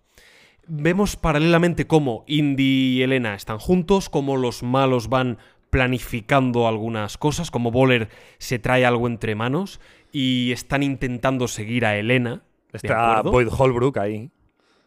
Está Boy Holbrook ahí intentando aprender alemán, eh, limpiando las armas con el tío este enorme de, de 2 metros 15. Es que está- Siempre hay un tío tocho. Está súper bien presentado ya Boyd Holbrook solo en esa escena, ya intentando aprender alemán. Totalmente. Está genial. Yo escuché críticas de gente que decía, bueno, Boy Holbrook, pues no destaca mucho, tal. Y cuando vi la peli dije, ¿qué decís? Pero, si es un, está pero increíble. si es un espectáculo. es un espectáculo. Si es casi mejor que Matt Mikkelsen. no, no, como que casi, es, probablemente es mejor. No, pero, pero me encanta cómo está aprendiendo alemán y esto también es una anticipación. Esto también, Ah, es verdad, Esto sí. también es una anticipación. Ojo, cuidado. sí, sí, sí, luego. Luego, luego veremos de qué. También hay- tiene bastantes anticipaciones. La peli se preocupa de hacer esto, aunque no remata todas, pero bueno. Hay una anticipación que es Matt Mikkelsen diciendo: Ustedes no ganaron la guerra. Hitler la perdió. Y esto será significativo para, bueno, una decisión que él toma luego, o que ya tiene pensada, ¿no? Pero que, que ya va a tomar. ¿eh? El tío lo tiene, lo tiene calculado. Y hay pequeños detalles de este, de este estilo que están, están bien. Acabamos Hombre, ya, dentro ya de lo que podemos es la- decir, ¿no? O sea, de forma rotunda, que el enemigo acérrimo de Indiana son los nazis, ¿no? O sea, Sí, sin duda. de, de forma ya fija, ¿no? Sí, sí, sí. Indiscutible. Sin miedo a equivocarte, Vale. Carlos. Pero es que me gusta Tenemos mucho. o a sea, Elena. Los malos, o sea, cuando los malos son los nazis, que se traen entre manos todos estos elementos esotéricos, religiosos, mágicos, es tan Call of Duty Zombies que, Es muy Call of Duty. lo amo. O sea, ese concepto de durante la Segunda Guerra Mundial los nazis buscaban los artefactos más poderosos del planeta. bla, bla, bla. Me parece tan increíble el concepto, la idea es tan brutal que yo voy a tope con Tiene eso. como algo de. como un poco infantil, Sí. meme, surrealista. Sí, tiene una Se- mezcla- Se, presta a muchas cosas. Es de estas cosas que se produce una mezcla de tantas movidas tan positivas que es una mezcla perfecta. Es perfecto. Sí. O sea, Sí, aquí estoy de acuerdo. Creo que funciona muy bien en el terreno de la ficción. sí, funciona, funciona muy bien. muy bien. Y a Indiana Jones le funciona muy bien. Tiene además Siempre también le ha funcionado. esa parte de realismo, ¿no? Porque era real que, que Himmler ¿no? y Hitler pues, estaban ciertamente obsesionados con algunos artefactos antiguos, ¿no? Que demostraran que demostraran su procedencia, su sangre pura, ¿no? Que es una absoluta estupidez. Pero tenían ese ahínco, ¿no? De, de conseguir esos objetos que pudieran legitimarlos, ¿no? Como la, la, la raza superior, ¿no? Esto que, que, que ellos defendían. Y, y es otra cosa, ¿no? Que se une a esa mezcla de elementos que hacen este concepto tan atractivo. Creo que ya no lo es tanto, creo que es posible que en las nuevas generaciones igual ya no lo sea para tanto, pero no sé, a mí todavía me, me encandila. A mí, me, yo, a mí me gustaría hacer una peli o algo un poco con esta premisa también. y de esta manera llegamos a la universidad, por segunda vez, regresan a la, a la uni, a una ubicación que ya sí tiene más encanto, tiene más sabor antiguo, con esas estanterías, objetos antiguos hacinados No es tan, en ellas. no es tan icónico el sitio, ¿eh? Me hubiese gustado que hubiese No. estado mejor, pero bueno. También es parte de la universidad, que se supone que es un poco cutrilla, entonces lo puedo entender. Molaría quizás ver algo más anticuario, ¿no? más exagerado, más estético, pero sí es una- un entorno que, que me agrada. ¿no? Luego también es verdad que las estanterías son importantes porque las va a aprovechar Indiana para, para huir. O sea, sí entiendo que hay una parte como de estanterías más al uso. Y mientras Indy acaba aquí con Elena, de debajo de un cajón. Bueno, de debajo no, dentro de un cajón, bajo una especie de. Falso. bueno, una placa con, con piedra, sí, un- es como un falso fondo. Eso es. Tiene ahí como unas piedras eh, prehistóricas, puntas de flecha, y debajo se oculta una caja con la mitad del dial que recuperaron precisamente en ese tren durante la Segunda Guerra Mundial. Aquí descubre que Elena le ha mentido, que Elena sabía que él lo tenía, lo quería recuperar, no le quería decir la verdad para... Indy le dice, ¿no te acuerdas de la última vez que nos vimos cuando tú tenías 12 años? Y ella, no, no, no, ¿de qué me estás hablando? Ja, ja, ja, ja. Pues le está engañando, ¿no? Para hacerse con el, con el dial y hacerse un poco la, la tonta. Una cosa que me gusta mucho aquí es los malos llegando a la misma ubicación, ese montaje alternado que confluye aquí, y matando por el camino a algunos profesores de la uni, a una profesora, una profesora, una secretaria, y luego al que es el, el director o uno de los decanos, matándoles a sangre fría. Sí. Es verdad que son personajes que les hemos visto un minuto, pero es gente como tan normal, tan inocente, que verles mm, siendo asesinados con esa frialdad, ¿no? Y como si a, a Claver, Claver que es el personaje de, de Holbrook, Ah, sí, como si a Claver. Claver eh, no le importase lo más mínimo. Ostras, da bastante rabia, ¿eh? Por parte de los, de los malos. Creo que me gusta. Eh, no escatima aquí en, en visceralidad. Esto me gusta. Sí, y, se, y se, se ocasiona la persecución. ¿No? Exacto. Porque los Salen malos- corriendo unos y otros. Claro, los malos. Indy utiliza un poco el ingenio, tira las estanterías, muy Indiana Jones, y entonces hay una persecución. Efectivamente, Elena por un lado escapa y la persecución grande que es con Indy como protagonista por las calles de Nueva York. Que aquí hay un plano súper estético, otra vez con Boyd Holbrook, con el señor este, ¿no? Disparando al aire, ¿no? Están como. Están Ah, huyendo. eh, claro, están huyendo eh, por las calles, donde ahora mismo se está, está formando el festival, ¿no? El, festival este, la, la marcha, una marcha que hay en la calle de un montón de gente, de personas celebrando, ¿no? La- el, el alunizaje. Eh, y claro, Indy pues se mete por ahí, se, se escabulle por ahí, pues intentando, pues eso, pues eh, esconderse entre las personas, entre la multitud. Pero de repente llega Holbrook- Boyd Holbrook y dice, mira, mira, hasta- estoy un poco hasta los huevos. Dispara al aire y todas las personas presentes se agachan. Y entonces solo quedan Indiana un poco así, ¿sabes? Y Boyd, Boyd Holbrook disparándole. A nivel estético me encanta ese plano. No sé, tiene, tiene, tiene algo de, de disparo al aire. Todos se agachan. Los verdaderos protagonistas aparecen de... ¿No? Es como si baja el nivel del agua, ¿no? Y aparecen los pilares importantes de la Tierra, ¿no? Sí, te O sea, hay algo estético ahí que me flipa, ¿no? No sé por qué, pero me encanta. Me encanta. A mí también me gusta mucho. Además tiene esa parte de coreografía, de naturalidad fluida, de varios movimientos dentro de un mismo plano que hace Spielberg. Y en, en algunos momentos, ya digo, es que en, en algunos momentos Mangol brilla. Pero son ah, momentos puntuales, son chispas. Sí. ¿no? Sin embargo, la, la chispa de Spielberg es una mecha muy grande que al final pues dinamita en, en- mil colores y en mil fuegos artificiales. Y Mangol, bueno, tiene esa chispa, a veces estalla, está bien, Sí. y aquí se nota en, en estos, en estos instantes. Indy coge el caballo, se mete en el Es metro verdad, el y- caballo. Esto está muy chulo con Indy de nuevo a caballo. Por cierto, Harrison Ford es el que va a caballo en, en algunos momentos, en otros no. Pero en algunos momentos es él el que va el que va a caballo. Se mete en el metro, el metro le persigue, tiene que cambiar de vía. Al cambiar de vía viene el metro contrario por el, por el otro lado. Me encanta porque aparte de ser indiana, el, el instante, utiliza lo que es la estructura de la ciudad, el desfile, el metro, lo aprovecha para la escena de acción, es la interacción con el escenario, esto siempre, esto siempre es fantástico. Pero además, la idea de India a caballo y un vagón de metro que le persigue es que no. Es como en.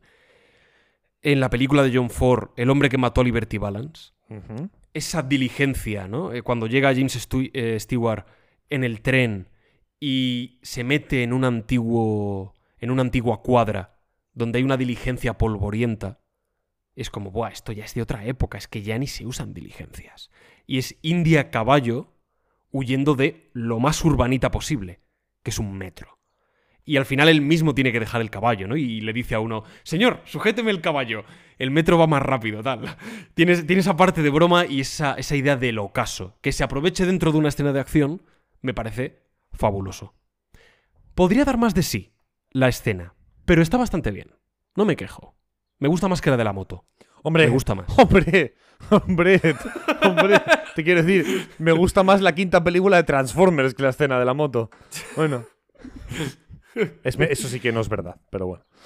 Yo habría aprovechado un poco más el desfile, ya que tienes globos flotando de un astronauta un cohete, pues a lo mejor que Indiana corte un globo, que el globo se caiga, que caiga sobre los coches, que la gente entre en pánico, o que salte sobre las carrozas donde están las modelos saludando, igual que pasaba en el templo maldito, que Indiana se colaba ahí con las cantantes y empezaban a... Empezaban a gritar y intentaban seguir bailando. Pues un poco igual, ¿no? Que Indy se suba a una carroza, tal. El malo se suba, le pegue un puño. Las modelos arriba gritando, enloquecidas. Pues, creo que podría haber dado para más peripecia más divertida. Pero está bien. Sí, falta un poco de planteamiento, ¿no? A la hora de pensar en el escenario de todos los elementos que hay y decir, vale, ¿qué cosas tenemos, no? Es Y que intentar hay aprovechar- muchos elementos, Claro, ¿eh? claro, claro, claro. Hay muchos. Y muchos aprovechables. Sí. Mira, algunas aportaciones como las que he hecho me, me habrían satisfacido todavía más. ¿Qué iba ahora? ¿Qué momento iba ahora? Ahora tenemos a Salah. Vale. A Carlos no le ha gustado mucho la aparición de Salah. No me ha gustado una O al menos la forma en que está No hecha. me ha gustado una mierda. Pero una mierda, ¿Por una qué? mierda. Eh, Pablo, a ver, tú sabes que yo amo a John Rhys Davis. O sea, le amo. O sea, es Gimli. ¿Y te gusta el personaje Y de me Salah? encanta Salah, ¿vale? Y me gusta mucho ese protagonismo. Bueno, no sé, no es protagonista, pero a nivel de. A diferencia de la primera película, en la tercera se le da mucho más importancia y tiene un papel mucho más protagónico, ¿no? Es tan fanservice esto, Pablo. De hecho, la escena del tráiler en la que sale Salah no sale en la película. Y sé que hay muchas escenas de los trailers que tú me dijiste que no salen. ¿Qué Yo he visto una escena de Salah, de los trailers, en el que Salah le, le da un discurso a Sí, Indiana. sí, eso sí sale en la peli. No, que no, que no, que no sale. No, le- Echo de menos el desierto y también el mar. Y despertarme cada mañana. no, no es eso. Dice otra cosa en un tráiler. Hay un... Give him hell, Indiana Jones, eso. No, no, sí. no, no, no. Hay, hay- hay otro. Bueno, igual me estoy equivocando. Puede ser, ¿vale? Es ese, es ese momento, ¿eh? Bueno, a ver, no te voy a discutir porque te has visto los trailers 19 millones de veces, entonces estoy seguro que tú tienes la razón. Pero vamos, independientemente, ¿vale? Que, eh, de hecho, eh, que no apareciera una escena del tráiler de la película no me parecería un error, ¿eh? Simplemente lo iba a decir como curiosidad. Pero independientemente de esto, es puro fanservice, no hay nada más. Es un personaje que no sirve para nada. O sea, no tiene ningún papel. O sea, cu- cuando un personaje simplemente sale para decir, hola, soy Salah, sigo vivo, ¿os acordáis de mi personaje? ¿A que era chulo, eh? Me voy. por favor. No, por favor, Pablo. O sea, quiero decir, Mm, estoy un poco de acuerdo, no del todo, pero sí estoy un poco de es acuerdo. que ¿qué sirve para dar un puñetazo y sacar a Indiana de la situación en un... Era una situación que, ni si- que es que ni siquiera hacía falta, eh, prácticamente. O sea, me parece tan innecesaria su aparición. Si de verdad tuviera... Bueno, como por ejemplo en la primera película, que, que su, su participación es mucho más pequeña que en la tercera. Pero coño, con, con la simple idea de, mira, les, les, les acojo yo en Egipto, les llevo a la excavación y les explico un poquito. Bueno, ya es una implicación in- interesante, ¿no? Como por ejemplo la de Antonio Banderas. Pues tiene algo que hacer en la película. Salah no tiene nada que hacer en la película. Bueno, sí que ayuda a Indy en algunas cosillas. Pues le llevan coche al aeropuerto, Pablo. Sí, es como que bueno, le saca del apuro, le lleva. Para mí no es tan inútil, le cuenta un poco lo de Elena. No es tan inútil. A ver, te, te- te comento lo que a mí me pasa con Salah. Mira, si fuese solo fanservice, yo a muerte. Ya, ya lo sé. Yo con, yo con el fanservice voy a tope. Mientras no estropee una trama. Si estropeo una trama, ya te digo, eh, eh, eh, ¿sabes? Entonces, a mí, el- a mí el fanservice no me, no me importa. Salah es fanservice.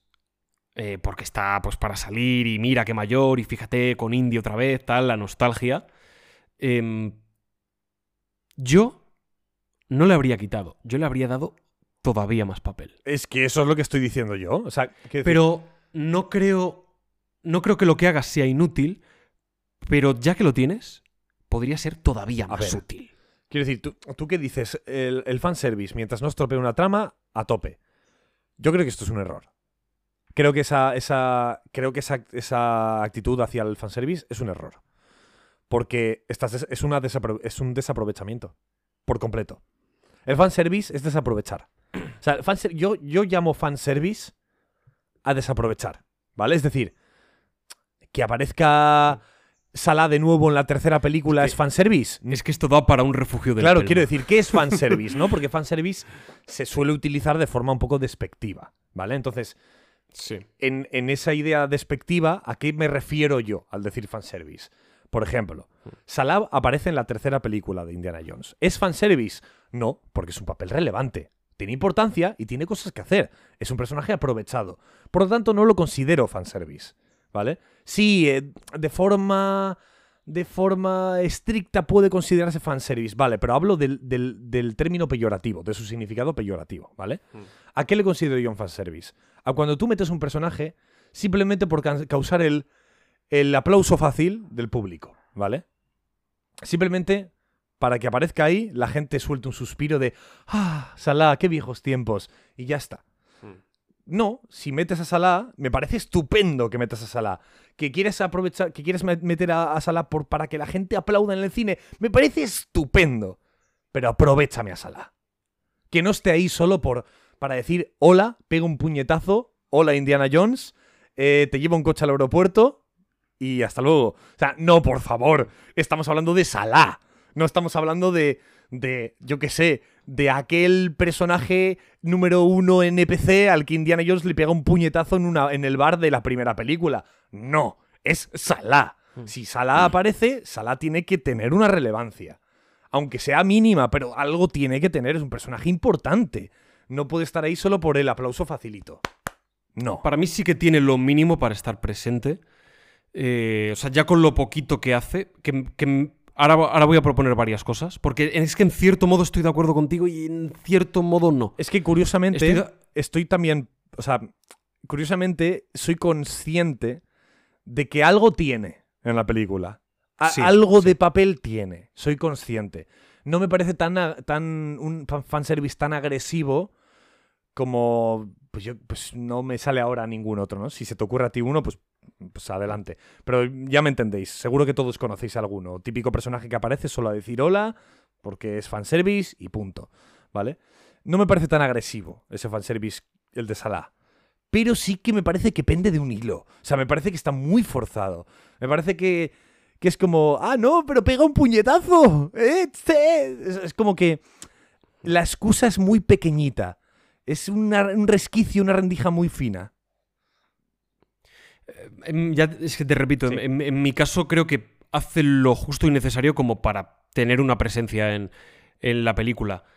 Mm, Ya sea porque le va a recoger, le saca un poquito del, del apuro rápidamente, le cuenta lo de lo de Elena, ¿no? Le saca algunos. Y ahora voy a proponer aquí varias cosas. Le cuenta lo de Elena, dónde ha podido ir, eh, qué es lo que se propone. Pues mira, es que la detuvieron una vez, ta, ta, ta.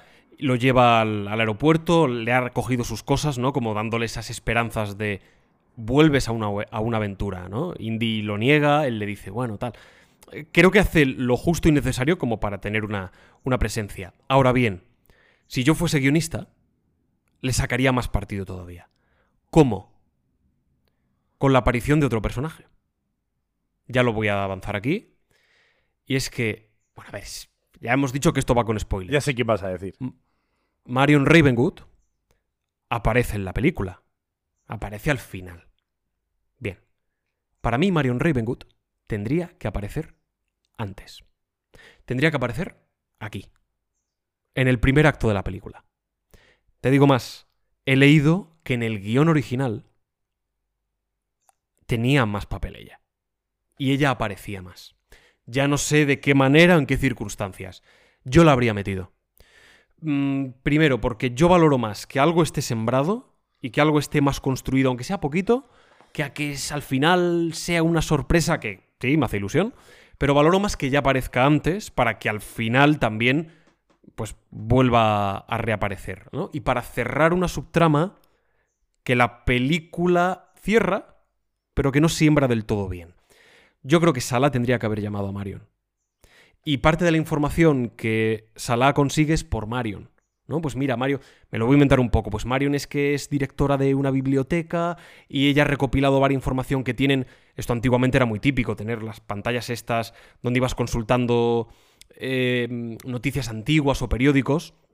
Y a lo mejor Indy se cabrea en plan, ¿cómo que has llamado a Marion? Es como, tío, o sea, ¿cómo no la voy a llamar? ¿Cómo no la llamas tú? Y que Salah sea también un poco ese personaje que sirve de enlace entre, como de Celestina, ¿no? Entre la reconciliación de Indy Marion, que creo que es necesaria para esta película. Yo voy a muerte con esto y se puede crear narrativamente perfectamente, mejor de lo que lo han hecho. Y aquí yo creo que tendría que aparecer Marion. A lo mejor Marion se presenta y es como Indiana. Que además, no, que no solo la has llamado, que le has dicho que venga con mis cosas. Que tengan una conversación, un rifirrafe, un encontronazo, que ya se echen en cara cosas, que quede ahí como en el aire, que ella le diga, el día que quieras volver, ¿sabes? Ese día me llamas de verdad, tal. Y que al final sea Indiana el que la llame a ella. Que regrese. Bueno, pero ya, ya iré a eso. Ya iré a esa conclusión. Pero para mí aquí era un momento idóneo para que Salah haga como ese enlace entre uno y otro, esa Celestina entre comillas, y que Marion también pueda hacer un acto de, de presencia aquí o un poquito antes, pero en este primer acto. Creo que es, era muy propicio y al final, pues bueno, no lo han hecho y habría sido muchísimo mejor. Marruecos. Marruecos, ten- aquí tenemos el flashback que tú has mencionado antes. Bueno, pero ya lo hemos mencionado, ¿no? Un poco Sí. Fíjate, yo lo quitaba.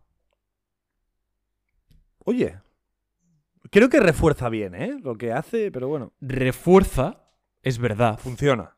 y funciona. Tiene algunas cosas que me gustan. Pero en general, me pasa que meter un flashback en, en medio de una película que no tiene más flashbacks es como, vale, estás metiendo esto para explicarme algo que no eres capaz de explicar de otra manera. Y tampoco es así, porque la película ya ha explicado eso. Lo refuerza, está bien. Pero a lo mejor puedes agilizar un poquito más. Por un tema de ritmo, no sé. No me molesta, pero quizás podría ser beneficioso de cara al metraje. Al metraje Espero total. que cuando tú vayas a Marruecos este verano, ¿vale? Es verdad que voy a Marruecos. A Marruecos, espero que vayas a ver las localizaciones. Hombre, alguna quiero ir a ver, por supuesto. Le- le- les, vas a, les vas a engañar a tus padres en plan. Y es que tengo que ir ahí por un tema de trabajo. ¿sabes? A ver, a ver dónde han rodado. Voy a, ver, voy a verlo exactamente. Y sácate fotillos, por qué ¿eh? calles. Sácate fotillos. Sí, hombre. Por supuesto. Por su... Hasta Bueno. me llevo el sombrero si hace falta. Marruecos, Pablo. Marruecos. Hotel. Hotel, ¿cómo se llama? Hotel Atlantique. Eh, Hotel el Atlantic. donde se celebra la subasta. te lo digo ya. Mi parte favorita de la película. ¿Toda la parte de Marruecos o el hotel? Toda la parte de Marruecos. Vale. Es mi parte favorita de la peli. Me encanta. Las tres veces que he ido a verla, cuando llega el momento es como, qué bien llega la parte de Marruecos. Me encanta, me lo paso tan bien. Y podría ser todavía mejor. Pero con lo que hay, me lo paso tan bien. Pero tan bien, me parece tan divertida Bueno, toda esta parte. a nivel de planos también hay un poco de confusión, ¿eh? A nivel... Sí, es, me da pena. Es una, es una Sí. tristeza. Pero bueno, Pero con esto ya cuento toda la peli. aquí, aquí me... Aquí- Entonces- sí, sí. Haciéndome a la idea de esto, pues. Aquí me encanta cómo Elena está en la subasta, la subasta privada, ¿sabes? No puede entrar nadie. Entra Indy, ¿sabes? Sí, la, ver- la verdad que tampoco se han currado mucho eso. Sí, no, no, no lo digo como algo negativo, ¿eh? O sea, lo, lo digo más bien como algo cómico, ¿vale? Es como una, una subasta privada. De hecho, creo que era más o menos la intención. Una subasta privada a la que nadie puede entrar, tal.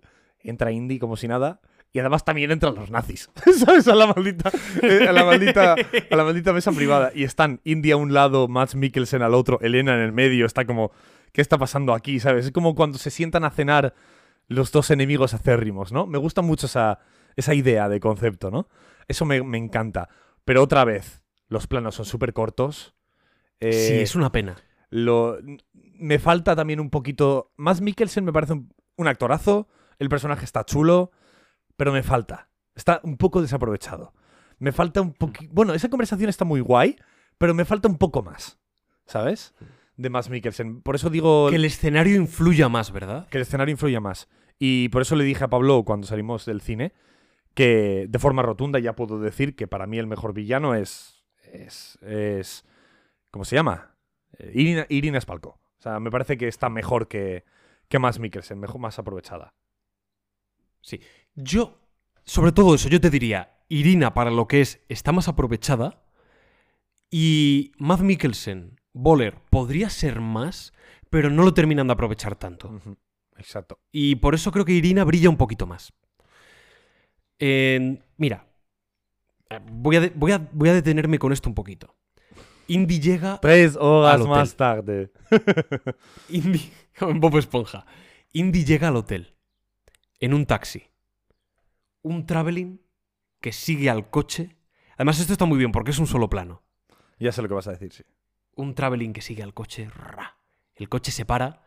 Cuando el coche pasa así por delante de la cámara, ¡buah! Aparece el hotel con las luces de neón, esos colores rojizos, amarillentos, azules. Indy se baja del taxi, paga, se queda así mirando y es como, ¡guau! ¡Qué sitio más chulo, ¿no? Un garito ahí en medio de Marruecos. Entran. Es Casablanca, tío. Es. Es como en la peli de Casablanca, los músicos ahí tocando, los vasos, los camareros viniendo, tal cual, Indy subiendo en un ascensor, uno que llama por teléfono. Es como, ¡buah!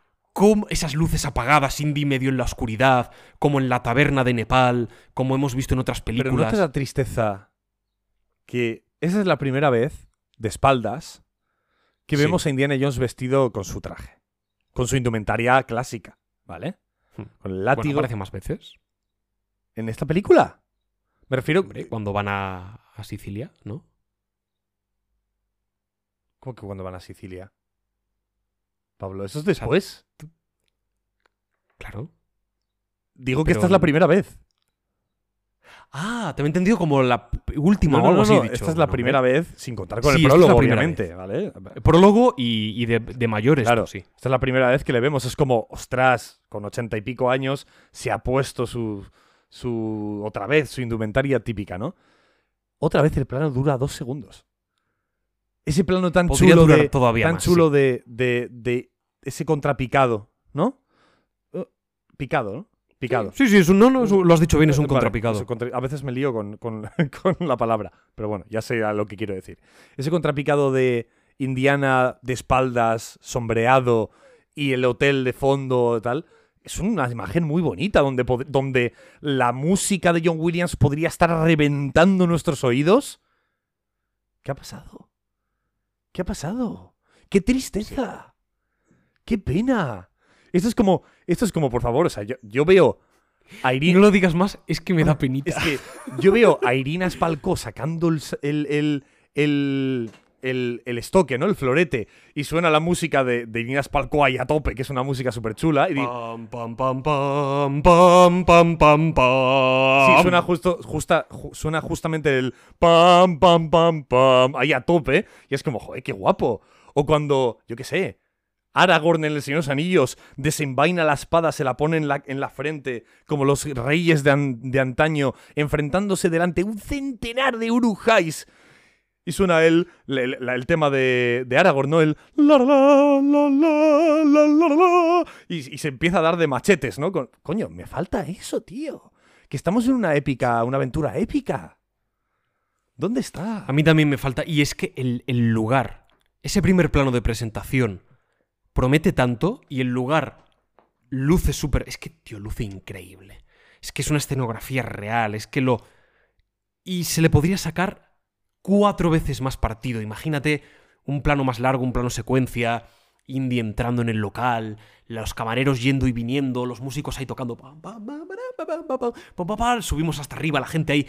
E incluso a modo de presentación, que haya cosas que luego vuelvan a verse cuando huyan del lugar. ¿No? Ah, pues mira, pues antes ha salido esto que Indy va a aprovechar para pegar a alguien y, y ya nos lo han presentado antes, ¿no? A modo de del templo del ídolo dorado de la primera película.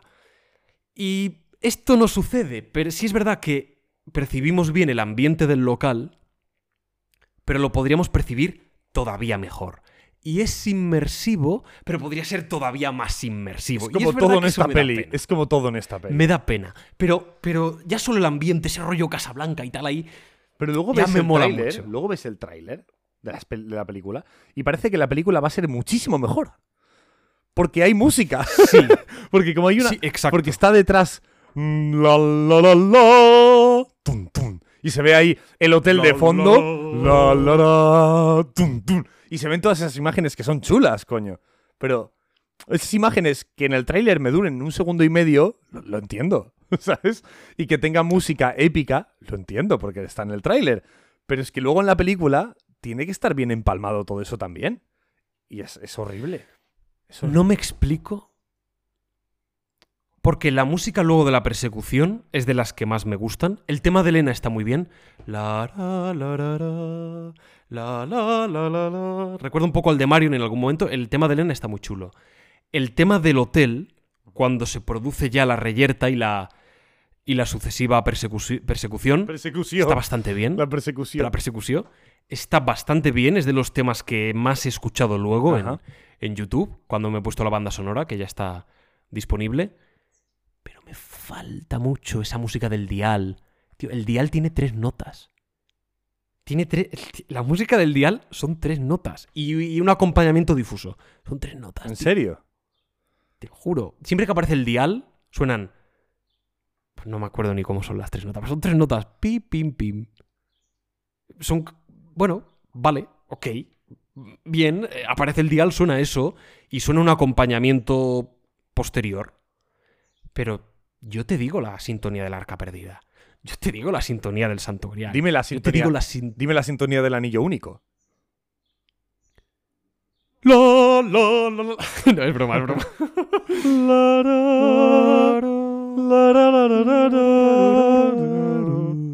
Precioso. Joder. Yo no te sé decir la, la de la calavera de cristal también. Te la sé decir. No te sé decir la del dial del destino. No lo sé. No lo sé. Es que además estas cosas, hay, hay muchas personas que dirán, ¿y qué más da? ¿Vale? No. No, puede ser eso. No, no, habrá, habrá que sí. Pero incluso aunque no te importe, estas cosas afectan al subconsciente. Afectan y, y mucho, ¿vale? Eh, ayudan a nosotros como, como espectadores a identificar personajes, identificar escenarios, identificar objetos, identificar tramas, identificar eh, el tono de la situación. Nos ayuda como, como espectadores. Y muchas de estas tramas, o sea, perdón, de estas obras sonoras, ¿vale? Nos ayudan a, captar el mensaje de muchas escenas, de mucho- muchos mensajes finales de una película, ¿no? O sea, esto es así. la película a veces nos conduce por donde quiere, ¿no? Eso es muy importante a nivel subconsciente, incluso sin, sin, sin, sin, estar conscientes de lo, que, de lo que nos está haciendo, la música nos está afectando, nos está llevando donde quiere. Es que, Carlos, la taberna de Star Wars.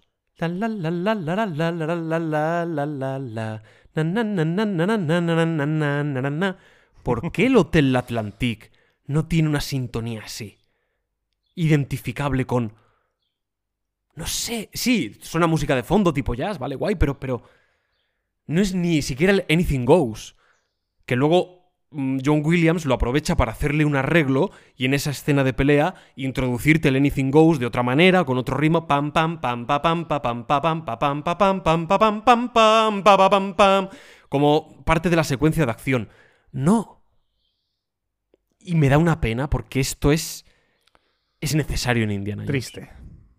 Es obligatorio y es como que John Williams o John Williams no estaba tan fino o James Mangold y él no han congeniado como para decir, oye, Es muy posible. no lo sé. Bueno, o Es o posible si- también, Bueno, ¿eh? también es posible que John Williams, pues pobre hombre, estará mayor y yo qué sé, a lo mejor ya no. ¿Qué talento tendrá? Por supuesto, la, la música sigue siendo buena, ¿no? Pero a lo mejor ya no. Yo qué sé, igual ya no tiene tantas ganas. Se iba a retirar, de hecho, ¿no? A lo mejor. Sí, al final no. Al final no, por eso te digo que es. Cuando una persona se iba a retirar, al final no se retira, tal. Me huele raro, ¿sabes? A lo mejor no- ya no le apetece tanto, lo hace un poco porque no sabe qué hacer. ¿Sabes? Estas personas que no saben dejar el trabajo, ¿no? Porque es su vida. No lo sé. Puede haber muchas cosas ahí. Puede estar ya cansado, hastiado. No lo sé. Algo ha pasado seguro. ¿El qué? Pero cómo mola, cómo mola ese momento en el que están ahí en la subasta, 30, 40, 80, y de pronto dice Indy, ¿qué tal 90? Y aparece así, de entre la oscuridad, tal, y aparece ahí iluminado, ya, está guapísimo. Porque este es- esas sombras, eso es Indiana Jones. Y me gusta eso mucho la frase de que le dice Indy, ¿no? Más Mikkelsen. Deberías haberte quedado, ¿cómo lo decía? Debis- Sí, porque le dice Matt Mikkelsen, eh, debería haberse, Dr. Jones, debería haberse quedado eh, dentro del estado de Nueva York. Y le dice, y usted, y usted fuera de Polonia. es buenísimo. es muy bueno. Esa conversación está muy guay. Lo que, Eso es increíble. lo que pasa, tío. lo que pasa que me falta más por parte de Más Mikkelsen. Sí, falta un Es que, es que no tiene sangre a veces. Parece que no. Es, es a nivel de guion. No hablo. El personaje Mm. actuado está espectacular. Pero el guion es como, joder, qué, qué frases un poco de mierda le han dado al pobre Más Mikkelsen para brillar, ¿no? Con, con... Y No tiene tanta frase Claro. icónica. En- al principio sí y luego ya no tanto. Tiene momentos buenos, luego recalcaremos alguno. Pero aquí es verdad que estoy de acuerdo contigo, le falta algo más de. de. de brillo. Tuk tuk. Yo alargaría un poquito más. A mí que Elena le diga a Indy. Bueno, a este hombre le buscan por asesinato porque se sospecha. Tío, ¿Para qué dices esto? Esto da igual en la película. ¿Qué- Ya, ya. Es como. ¿para qué, ¿para qué desperdiciar frases de guion en decir eso? ¿Sabes? Si se pueden decir cosas mucho más interesantes, como ¿quién es este hombre? "Eh, es un conocido, soy su padrino, tal. Pues estos rifirrafes continuos, aparece Mikkelsen. hay aquí una cosa bastante buena, que es la, la cantidad de elementos que entran en juego. Volvemos a lo mismo. Sí, Spielberg lo aprovecharía más, vale, sí. Ya, ya tengo que contar con eso en la película. Vale. Pero no está mal tirado que mientras conversan y aparece Boller, Indiana Jones se fije en que a su alrededor los malos le están rodeando.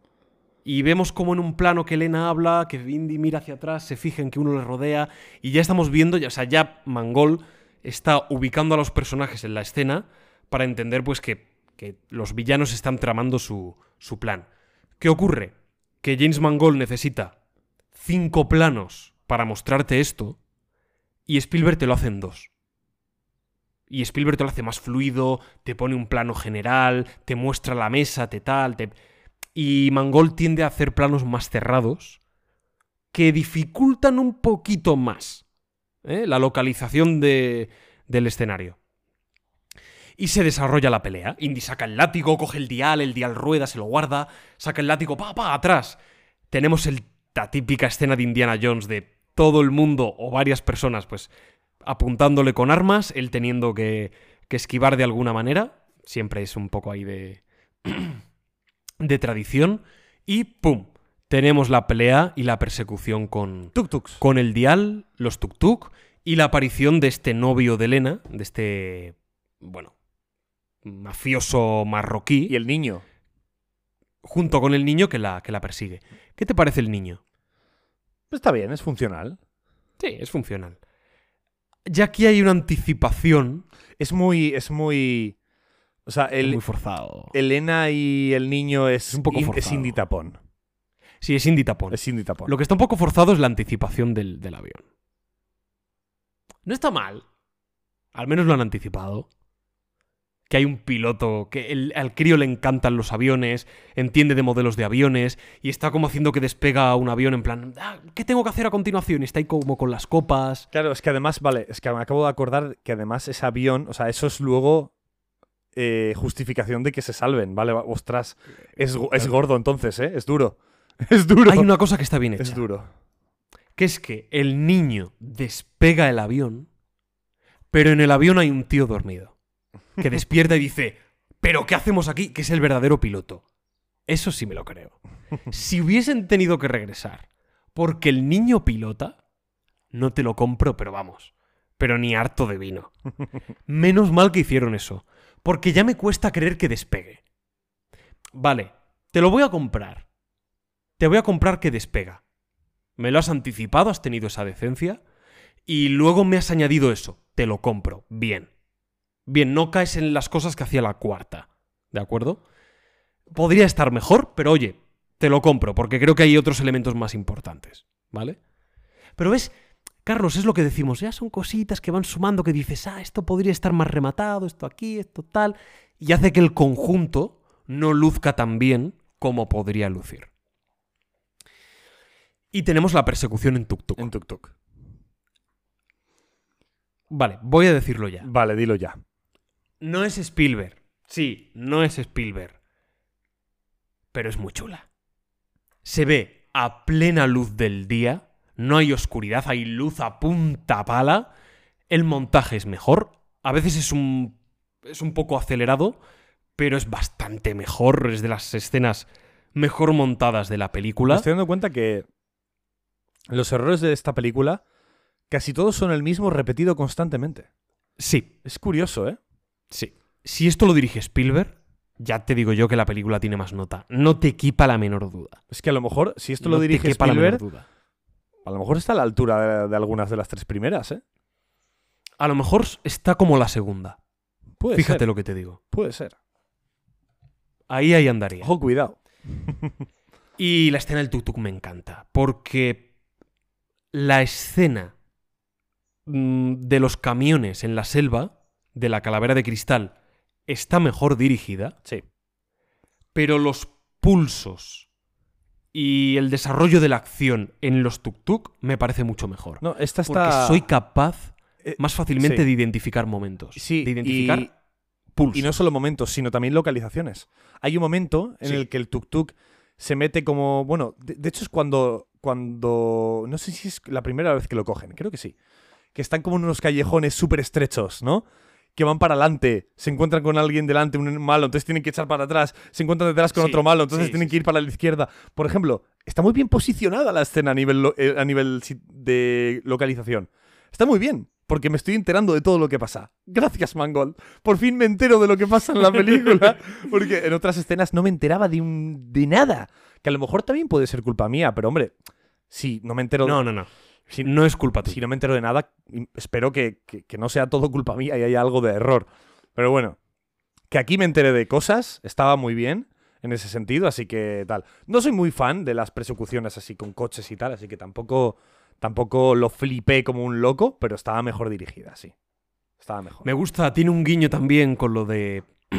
un guiño muy chiquitín. O al menos a mí me recordó lo del rinoceronte en la tercera, cuando el cuerno del rinoceronte sale por debajo. Ah, sí. Pues hay un momento en el que un enemigo salta al tuk-tuk, clava un cuchillo, y el cuchillo, claro, se clava por arriba en el techo y casi clava a la cabeza de. Ostras. No espero ningún paquete, pero han llamado a la puerta. han llamado más timbres, así que será publicidad. Vale, pues nada. Eh... Esto déjalo, ¿eh? sí, me, parece, me parece magia, ¿eh? No, no, no, espectacular. Esto me parece magia. Esto es. Esto es Indiana Jones. Es la llamada. Es... ¿Te imaginas que es la llamada de la aventura? Y- Y la estoy aquí. La estás negando, ¿eh? La cojo. Cógela. Es que están llamando a varios Ah, timbres, es entonces que es nada, público. entonces nada. Pero imagínate, Imagínate que es, que es Harrison Ford. Harrison Ford, sí. A lo mejor es Edward Richtofen, que te va a llevar a The Ray Central. Y bueno, lo que, lo que comentaba, que casi el cuchillo clava, se clava en la cabeza de Indy, yo aprovecharía más estos momentos, que el, el tío vuelva otra vez a clavarlo, Indy tenga como que apartarse un poco, pero bueno, hay momentos muy identificables, cuando llegan al coche de los villanos, Elena gira el esto para golpear un trozo de... un, un carro que lleva como unas, unas ramas, y al golpearlo se gira y derriba a un motorista, cuando Indy con el pie se apoya sobre una metralleta y clava la metralleta contra, contra el tuk-tuk y cuando disparan pues matan a los del coche de, de al lado. Todo esto es genial, es Indiana Jones y me encanta que lo que hace Harrison Ford, dentro de que es un héroe de acción, pero todo lo que hace es plausible, no hace nada descabellado por encima de sus posibilidades, pero no por ello pierde el protagonismo. He escuchado reseñas de Elena le quita el protagonismo, el feminismo se ha cargado esta película qué- y es como "Sois chorrada". gilipollas. es como no, es mentira, eso no pasa. No, no, y, y el personaje de Elena es espectacular. ¿Qué quieres que te diga? Elena lo que hace es escenas de acción que requieren, digamos, de que tienen una mayor peligrosidad, Es que, es que, las hace Elena. es que de hecho, esto es lo que debería ser el buen feminismo, ¿sabes? Met- o sea, meter a personajes femeninos no por meterlos, por, por cubrir un cupo, sino porque eres capaz de hacer personajes femeninos buenos, porque los hay. Porque en la vida, señores, existen las mujeres de puta madre y válidas para todo. Por lo tanto, no hace falta que me lo fuerces, porque existen. Y puedes construirlos de, de manera correcta. Y Elena, Este es un ejemplo de es. esos personajes que a veces tienes la sensación con productoras Sí. como Disney y tal, que dices, les importa un carajo la trama. sí. Les da exactamente igual, han puesto estas cosas para quedar bien. Y yo veo a Elena y digo, esto no está puesto para quedar bien, esto está puesto porque de verdad hay un personaje bien construido, tío, y hay una pedazo de actriz detrás. Y ahí sí, sí que percibo que hay un amor. Luego la película pues puede ser mejor, puede estar más aprovechada, menos, James Mangold, Spielberg, pero el personaje de Elena es estupendo. Es estupendo, tío. Y es genial. Es genial. Porque esto es lo que quiero. Un personaje A así. tope. Una Elena de la vida. A tope. Y Elena salta al coche, rompe, eh, rompe, la, rompe la luna del. Bueno, la luna no, la parte trasera del coche, sujeta a Boller por la, por la, por la corbata. Indy abre la puerta para que un enemigo caiga rodando. Es estupendo. Es muy, muy buena escena de, de persecución. Creo que después iban ya al, al- al barco. Tien- sí, tienen una conversación aquí pequeñita donde Indy le dice a Elena: ¿Me necesitas? Sí. Esto es otra de las cosas que algunos decían, Indy no hace nada. Bueno, Indy está dejando claro que Elena lo necesita para muchas cosas, ¿no? Y viceversa, que es también lo bueno, que es que Indy necesita a Elena. Pero esto la gente parece que ha descubierto ahora es que Elena hace muchas cosas. Joder, Tapón conduce un coche, Tapón hace kung fu, Tapón... Tapón se libra de los grilletes y salva al Dr. Jones, ¿vale? Y luego hace Bueno, lo de Salah, lo del vudú. Marcus, el padre de Indy, Matt Williams. Por favor, Oxley. ¿sabes? O sea, no habéis descubierto nada en esta película que no hayáis visto ya Ya. en las anteriores. Es como excepto en la Pero- 1, pero en la 1 es Pablo- donde Indy hace más cosas él solo. Pero Pablo, ¿te das cuenta que esto pasa siempre? O sea, cuando, cuando una película tiene mala crítica, que no- quizás no es el caso, ¿eh? pero quiero decir, cuando, se, cuando la gente se pone a criticar eh, una película, se nota quién no tiene muy claro qué decir, con qué criticarlo. sí, ¿Verdad? Totalmente. Y va con lo. No con lo primero, pero con lo que quizás ha leído por ahí o lo primero que le viene a la mente. ¿Sabes? Nada, es que Indiana Jones ni siquiera es protagonista. Pero, pero ¿y, esto, ¿y esto en qué lo fundamentas? "Mm, Es que le nacen muchas cosas. Pero, tío, pero no sé desde cuándo deja de ser protagonista, ¿no? No sé. Mal. totalmente. tonterías. Entonces, dicho sea ya, bueno, ojalá la gente deje comentarios, Buah, pero vosotros estáis, buah, estáis cargando el cine. Pero, pero lo digo de ya. Que el feminismo se ha cargado la película y tonterías similares es mentira. ¿vale? El problema de la Totalmente. peli es que no la dirige Spielberg. Ese es el problema de la película. No Elena, que, que de hecho es de las mejores cosas de la película. Sí. Y Phoebe Waller-Bridge. Pero bueno, escena de acción muy chula. Tenemos esta conversación donde Indy. Me encantan este tipo de cosas de. Coge un chicle, con el chicle arregla el motor. Bueno, no que arregle el motor, tapa como un agujero. Y dice: En Marruecos los chicles se hacen con savia de níspero, que, que es anti. que es ignífuga, no sé qué. Y tú. Me cago en la leche. Son esas tonterías, detallitos de un personaje que, que sabe mucho, que sale un poco del apuro. No sé, es, es algo divertido. Y esta conversación me gusta mucho porque esto es muy Spielberg. Se aprovecha no solo para mostrar el conflicto de Elena Indy, esa reyerta que tienen entre los dos, por un poco de supremacía, ¿no? A ver quién manda, a ver quién lleva la batuta, a ver quién hace más, quién tal. Tú eres mi padrino y le dice, bueno, a ver, ojalá hubiese tenido una figura paterna. Y le dice, no, no, no, tampoco te tortures, lo tuyo no era la familia. Además, o sea, la función de un padrino, ¿cuál es? Supuestamente, ¿no? Indy la mira en plan. A la mierda. ¿sabes? Me gusta esto. Y al mismo tiempo se aprovecha para mostrar que Indy es necesario en esta aventura, al contrario de lo que muchos dicen, ¿eh? Y tiene este punto. Bueno, tiene este punto cómico que hace avanzar la, la trama. Se aprovechan varios elementos en, en la conversación. Esto me, esto me gusta. Y se explican elementos determinados del funcionamiento del dial o de cómo encontrarlo. Y en vez de explicarlo explícitamente, está dentro de esta conversación donde confluyen varios conflictos. Así que esto está muy bien dialogado. Creo que está muy aprovechada. Antonio Banderas. Antonio Banderas, tenemos el mapa clásico. Bueno, no tan clásico, lo han cambiado un poquito. ¿Tú no lo habrías dejado igual, ya que estamos? ¿Qué más da? Sí.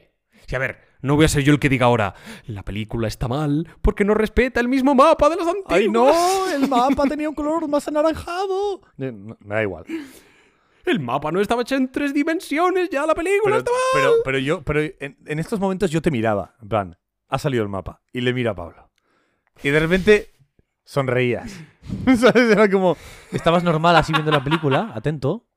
Y de repente, De repente sonrías. ¿En serio? Sí, claro. Porque aparecía el mapa y tú es como. ¡Oh! ¡El mapa de Indiana! En tu cabeza, en tu cabeza la frase era así. "Oh, sí, aparece otra vez el mapa de Indiana Jones. Es- ese era tu. Eso es lo que pasaba por tu mente en ese momento. Aquí suena un poquito más el tema principal. Tan, tarán, tan, tan, tarán, que no suena mucho a lo largo de la peli.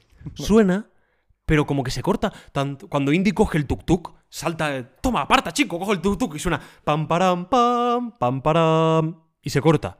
Y suena muy bajito y es como. Pero John, pero Williams, pero. Pero dale caña en plan. Pam, param, pam, pam, param, pam, pam. No sé, no, es como suena tímidamente. No. Entiendo que es otro indie. ¿Te Que imaginas la sensación que... se puede querer transmitir ¿Te imaginas que es de. John Williams Sí. simplemente ha dicho es que no quiero darle tanto sentimiento de Indiana Jones a esta película? No es de Steven. Es que es posible. Y encajaría con la idea del personaje y del tono. Pero Indiana en una escena de acción es Indiana en una escena de acción. Yo creo que eso es inevitable. Ya. Bueno, nuestro representante español. Nuestro representante español, eh, cuando. Cuando le mira así banderas y dice. ¡Indy! Qué bueno es Antonio, ¿eh? Es Durante, que- durante un tiempo, durante un tiempo tuvo mucho, mucho retractor, ¿eh? Mucho detractor. eh, eh, A mí siempre me ha gustado banderas. Me parece un tío, un tío con talento, joder. Y en las películas del zorro está genial. Las pelis del zorro están muy bien y tiene un punto Indiana Jones ¿eh? que, ¡pah! que es esa esencia también del zorro que la tiene aquí, aunque sea poquito, muy poquito, pero la tiene aquí en, en el Dial del Destino. gato. Hay un momento en versión original, gato con bota. Carlos, ¿qué acabas de decir? El gato con bota. Tiene un momento en la película. Claro, en la, peli en la versión original habla inglés, pero habla castellano también. Tiene frases en castellano. Y hay un momento en la peli en el que da las buenas noches, le besa la mano a Elena y le dice, Buenas noches, señorita. es increíble. Qué bueno es el cabrón. Está desaprovechado, hay que decirlo. Yo le habría dado más relevancia, más Sí, protagonismo. vez, sí, otro personaje un poco desaprovechado aquí. Sí. Es una pena, es un error que comete la película.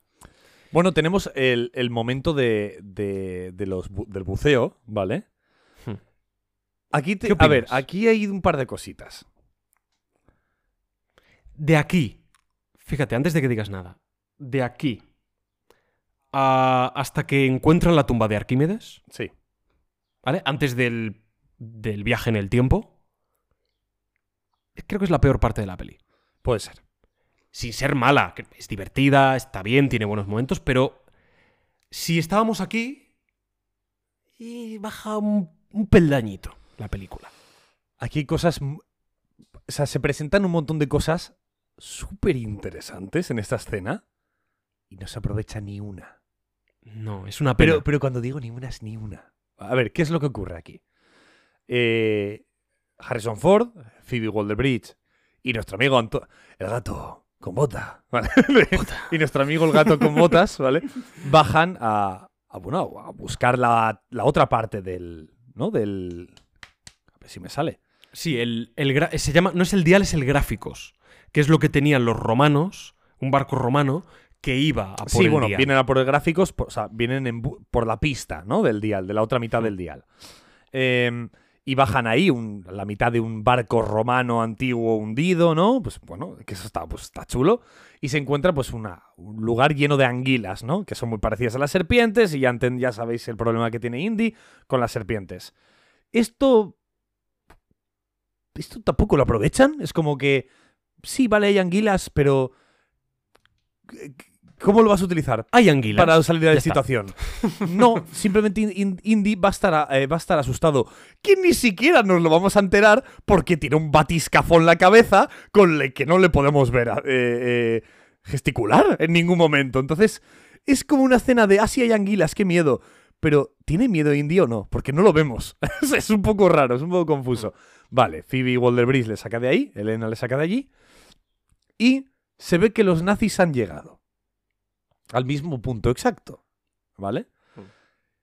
Y claro, al principio les han dicho, tenéis solo dos minutos para estar ahí por el oxígeno, solo tenéis dos minutos.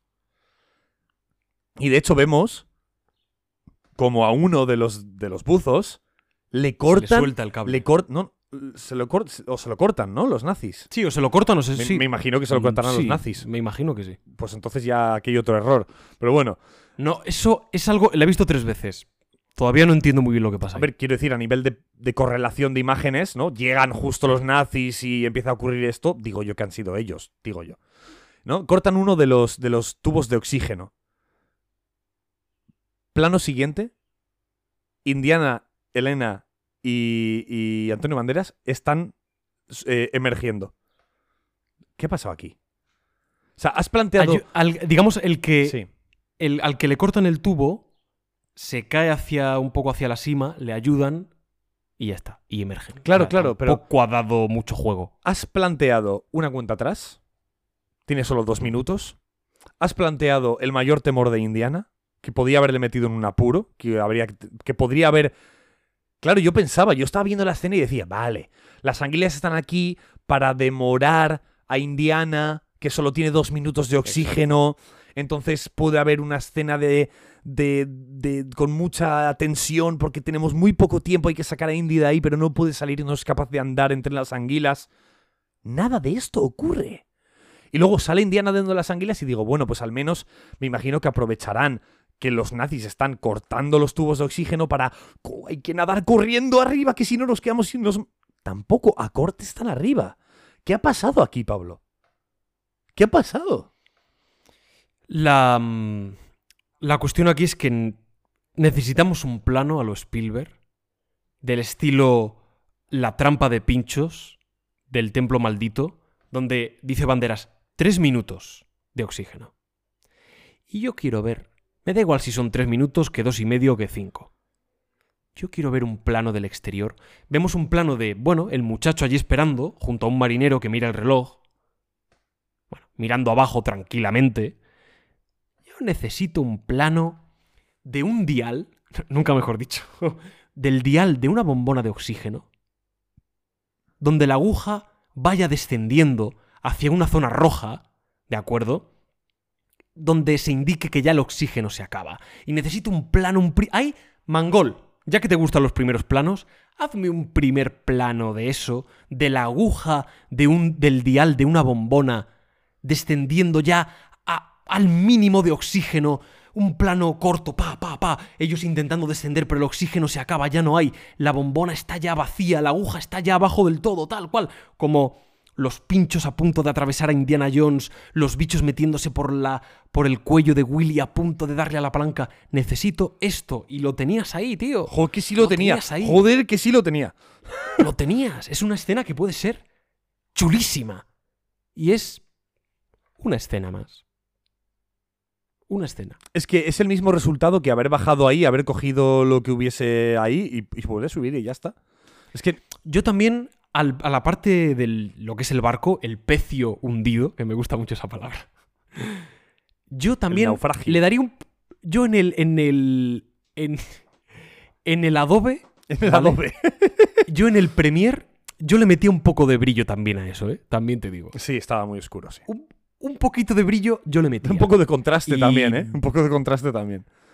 Algo más, que el barco o sea, sea un poquito más grande o que. No sé. Que hay un poco de que exploración. el- porque el cable se queda enganchado en un momento. Pero. Ya está.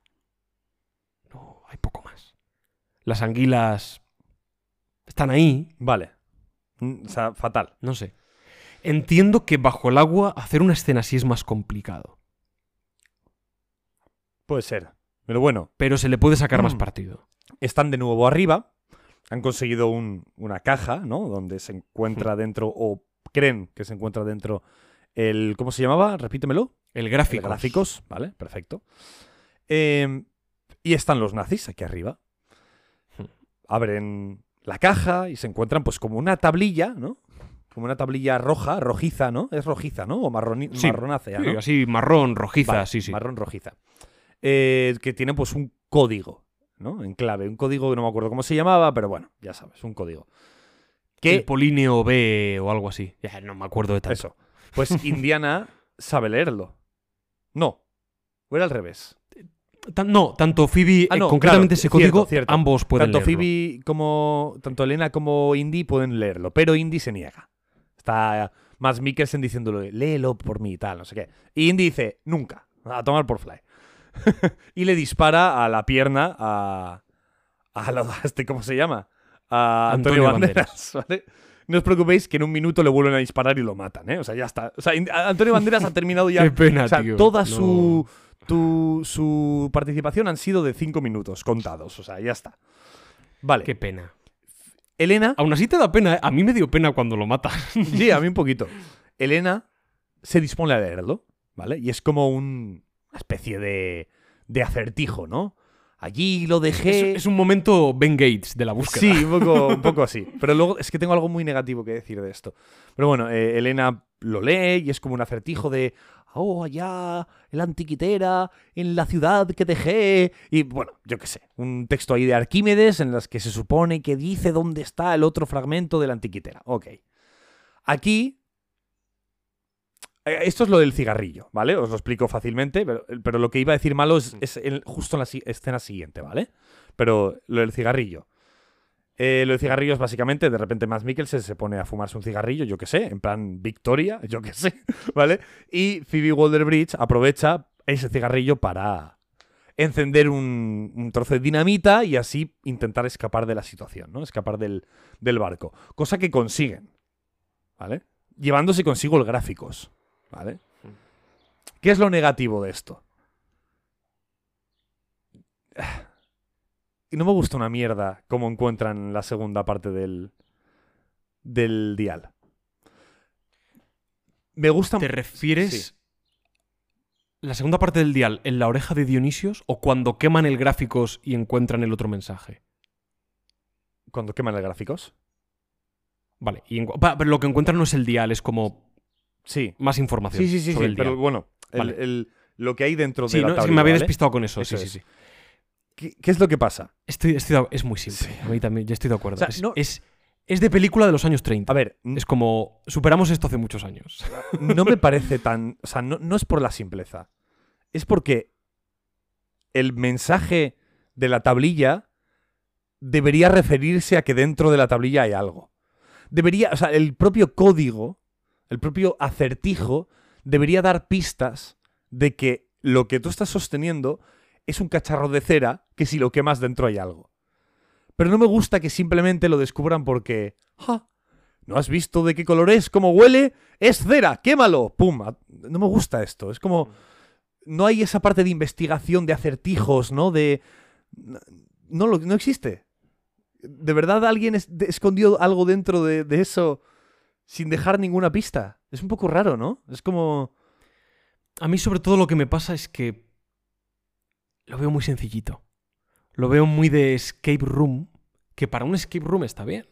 Es ingenioso porque tú estás en un escape room y dices, Buah, tengo que mojar esto con agua, es un código tal, eh, eh, hay que quemarlo. Por...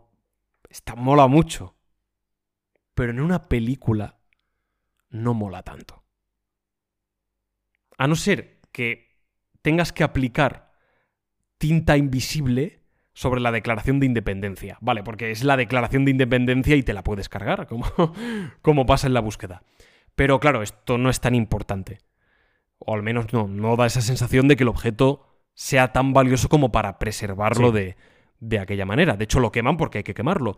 Entonces, no sé, lo queman y dentro hay otro mensaje. Bien, pero siempre vuelvo a lo mismo.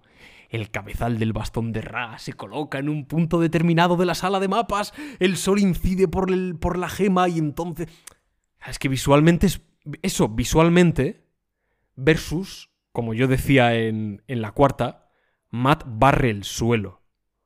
A ver, que indíqueme esto me mola más que que Matt barra el suelo y haya un mensaje. Pero inevitablemente me acuerdo, o por ejemplo, la losa del caballero. Es más espectacular el medallón, el cabezal de Ra, pero llegan allí, la losa de un caballero allí, oh, ese es el, es el resto de la, de la tablilla del grial y saca el calco y, y le da así para, para calcar lo, el- lo que pone la inscripción del escudo. Mola muchísimo más que le prendo fuego a una tablita. Sí. Yo habría hecho un mecanismo que se abre como una especie de secreter, de... Sí. No sé. Lo han, bueno, lo han agilizado. Mucho mejor el cryptex de. de, de Por ejemplo, Da el. Cryptex es genial. El Cryptex mola muchísimo en el código da Vinci. Mm. Pues algo así. Yo habría hecho algo así. De todas maneras, lo que es el diálogo o el monólogo de la dinamita me gusta mucho. Sí, no, no, esa parte está bien.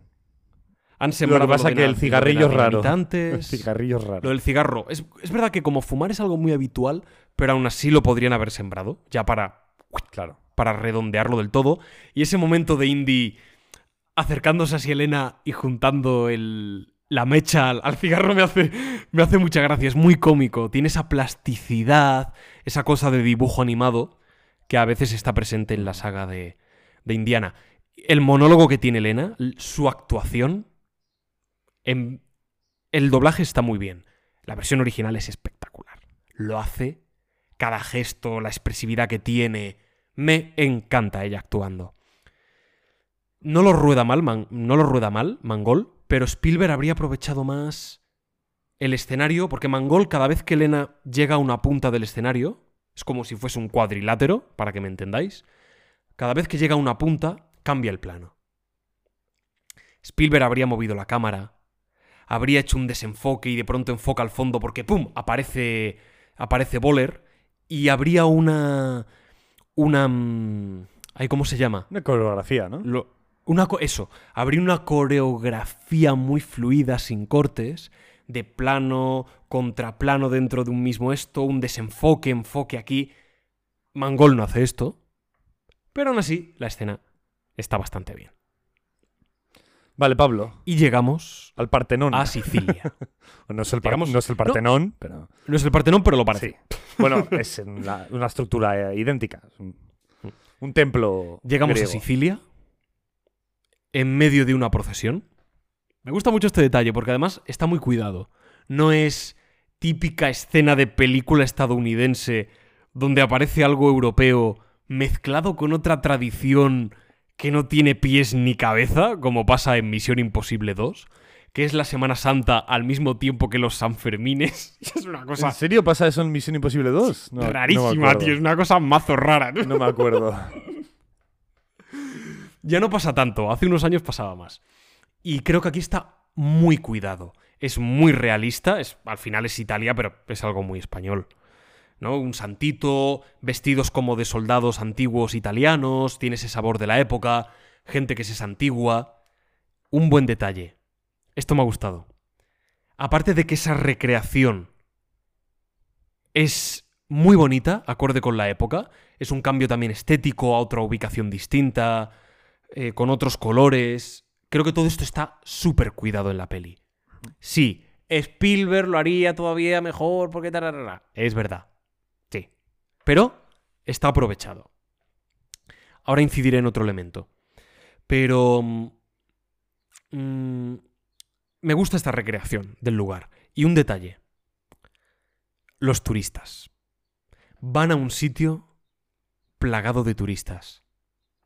Y es que el mundo ha cambiado. Y es que ya existe el turismo como lo conocemos. Y ya los sitios están masificados. Y ya no hay tantos lugares en el mapa vacíos. Esto me gusta mucho. Se le podría sacar más partido. Spielberg yo creo que con algunos planos podría resaltar más la figura de Indy. ¿La figura de Indy? Con su sombrero, su látigo, rodeado de gente de domingueros. Es muy anacrónico. Y me gusta esa sensación de este hombre está en un sitio que casi no le corresponde. Parece que ha salido de una convención friki. Pero es el Casi maldito pareces, Indiana Jones. pareces tú disfrazado en el Príncipe Pío. Pa- Es verdad, es como yo disfrazado. Esta idea a mí me gusta mucho. Creo que se visualmente se puede resaltar todavía más, ¿eh? Pero esta sensación de Indy está un poco fuera de lugar y sin embargo luce como el como el que más, ¿no? Esta combinación de ambos elementos que solo puede hacer Harrison Ford me gusta. ¿eh? Esto está presente y, y creo que a, a- a James Mangold al menos no se le olvida. Esta idea de los tiempos han cambiado e Indy está en otro mundo diferente. A ver, Aquí, bueno, ahí tiene un poco de protagonismo el crío. Hemos hablado muy poco sí, de él. la cueva, lo de la cueva, cómo encuentran la cueva me parece asqueroso, ¿eh? Me parece. bueno, más que asqueroso es como ok. O sea, es un ok con C Ok. y punto. ¿Sabes? Que es lo más, lo más borde que te puedes encontrar. Sí.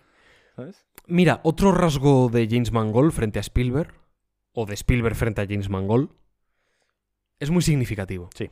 ¿Tú te acuerdas en la tercera, cuando aterrizan, cuando les están... cuando Henry Jones se dispara a sí mismo Sí. en el avión? Bien, bueno, no a sí mismo, a, a la avioneta, a la cola. ¿Ves que le roban el coche a un, a un señor que está allí? ¿Recuerdas más o menos el plano? Es un señor que está en plan, oh Dios mío, un avión aquí, un tiroteo. Bueno, él está arreglando su coche y justo va a colocar el, el embellecedor ¡rum! y el coche sale, sale disparado porque se lo han robado. Aquí sucede algo parecido.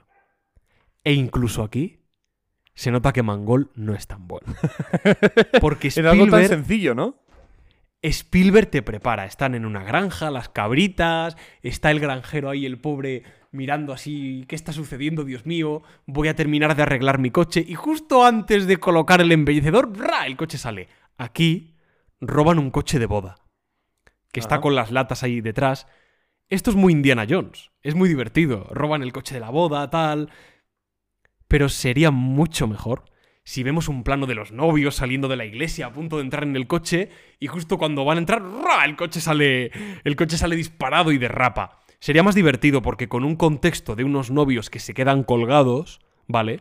Y a lo mejor la novia le tira el ramo, yo que sé, algo así. Es muy Indiana Jones. Y fíjate que incluso esto no tiene todo el partido que tendría, como vemos en otros tantos ejemplos con Spielberg en la saga anterior, en la trilogía anterior. Pero bueno, la cueva. Ah, la cueva, la cueva, la cueva. A ver, A ver, a veure. a ver. Oye, ¿el, el- el puente no, no se rompía? Sí, yo también me lo pregunté. Luego- Es como que se rompe, pero no del todo. No, pero luego está perfecto. Sí, es raro. Sea, luego cuando vuelven los nazis por el mismo camino. está- yo me, me he fijado las tres veces que iba. O sea, las dos veces siguientes me he fijado y he dicho, está perfecto, está. Está perfecto. No, termino de Porque identificar. se, se rompe la cuerda de uno de los lados Sí. y entonces, lo- en entonces se caían sí. hacia un lado. Pero luego las dos cuerdas están perfectas, ¿eh? Es raro, sí. sí. A ver, a lo mejor los nazis han estado ahí reparándolo mientras. ¿Te imaginas? Mientras Voller estaba ahí, tengo el dial del destino. Había, había dos personas ahí en plan. "Eh, eh, Johnny, tira cuerda. Aquí me falta un poco. ¿Sabes? Yo qué sé. Puede ser, pero joder. La parte de la cueva. Sí. Me gusta mucho lo del eco. Me gusta como parte inicial. El eco y tal. Y además es gracioso que. Pa, pa, pa, es como que empiezan a, a cantar. Y es divertido, tiene su gracia. El sonido rebota por las paredes y en el. Es muy sonoro. Y es algo que no suele tenerse muy en cuenta en las pelis. Y que sea como una prueba. No, no es una prueba, es como un. Ese parte de ese acertijo que han leído. Me gusta mucho. Me habría gustado más si hay un plano general de esa gruta, ellos entrando en la oquedad, adentrándose en la oscuridad. Bien, escalan la pared. Indy hace. digamos que, bueno, hace referencia a su edad. Está bien esto también, porque no puede ser ajeno a ello. Una referencia al templo maldito, la sangre de Cali. De acuerdo, bien. Bien. Mira, yo estoy un poco harto Vale, a ver, a ver de qué. de que el templo es realista. Sí, es realista en cuanto a que hay unas ruinas, ahí hay unas telarañas, tal, en la oscuridad. Bien. Bien. Tío, estoy un poco harto también de ver cosas en ruinas. Mira, ¿por qué no hay partes del templo que están más construidas y vemos un poquito más de colorido y vemos un poco más de luz y vemos un poco más de tal? Porque los monumentos griegos estaban pintados. Te digo más. ¿Vale? Entonces, um, termino ya con esto. Entonces, ¿por qué no podemos ver en vez de piedras caídas en el suelo? Que sí, que además se nota que es real y se nota que es un escenario eh, que está ahí de verdad y eso me gusta mucho. Pero, ¿por qué no podemos ver, ah, mira, es, es una puerta caída? Vale, vale, pero ¿por qué no una parte del templo conserva todavía pinturas? ¿Por qué no hay zonas, aunque con telarañas, un poquito derruidas, pero más grandes, con las estatuas de los dioses griegos, con Atenea, con tal. Buah, fíjate el colorido de las estatuas. No, oscuridad y mugre. Y me da un poco de Te digo más. No está mal, pero me da bajona. ¿Por qué no lugares que están perfectamente descubiertos? Y están, Por ejemplo, y también. están simplemente de, pues, restauración, ¿no? Se está restaurando porque tiene una parte ahí tal. Y en medio de- del, del bullicio de... En medio que, por ejemplo, me, hu- me hubiese, me hubiese divertido que toda esta escena que ocurre creando el dial al final, ¿no? Por, con Waller, Hmm. sea en un sitio público. Podría tener tiene, su gracia. tiene cierta ¿eh? Ten- parte de sí. gracia y magia. En medio de un, de un templo, por ejemplo, donde hay muchos turistas viendo cosas y donde Indy tal, pues han tenido que, yo qué sé, rociar con agua bendita una columna para que yo. Yo qué sé, me invento, ¿no? Pero en un lugar público, ¿por qué no? ¿No? Estás, además, estás metiendo este, esta idea de ya no hay nada que no esté descubierto, todo está lleno de turistas, pues. Pues refuérzalo, coño. ¿Sabes? Aprovechalo. Sí. Y esa escena más puede quedar divertida, ¿no? Puede en un momento Voller decir, y enmendaré todos los, los errores de Hitler. Y la gente que le mire alrededor, en plan, ¿tú qué- este señor qué cojones está diciendo? ¿Sabes? Puede ser algo cómico y algo divertido, joder. Sí, sí, podría, podría estar, podría estar bien. A mí lo que, lo que me cansa ya es, La ruina. por muy realista que sea, es como, todo tiene que estar de ruido. O sea, no puede estar. Joder, en, en el pozo de almas o en la cámara de mapas se ven bien las, los iconos de, eh, de las... eh, me saldrá, de los jeroglíficos, hay cierto colorido, hay cierta luz. Vale, estás en un subterráneo, pero no puede haber un momento en el que entras, hay más luz, o hay colores, hay colorido en las paredes, y no es piedra sobre piedra simplemente. Un poco de pena. Y...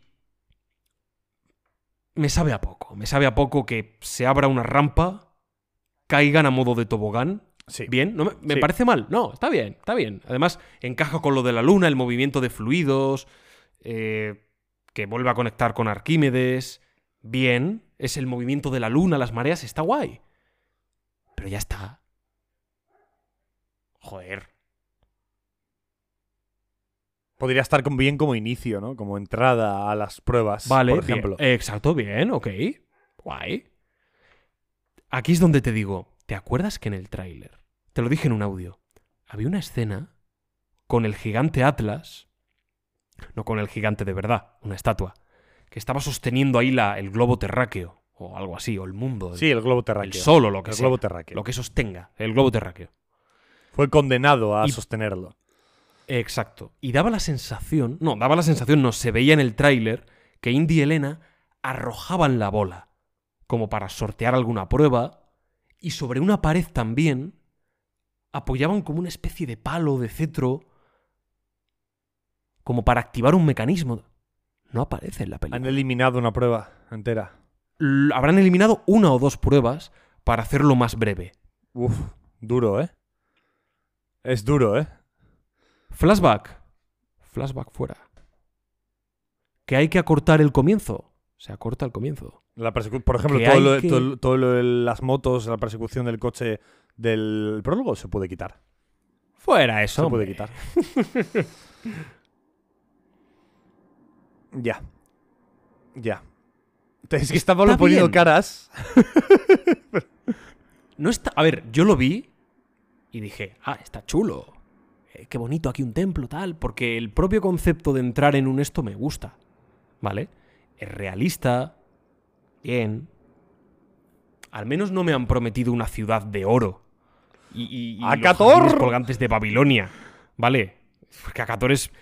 Acator me lo vende, me venden la moto y es mentira. Al menos aquí tampoco me han vendido nada. Es una tumba. Sí, al menos, Y al menos este no es el final de la película. Porque queda un Eso también clímax. juega, juega en favor de la escena. Aún así. Y mira. Yo necesito una trampa. Ya, Yo bueno. necesito una trampa. Eso puede ser cosa muy tuya, ¿eh?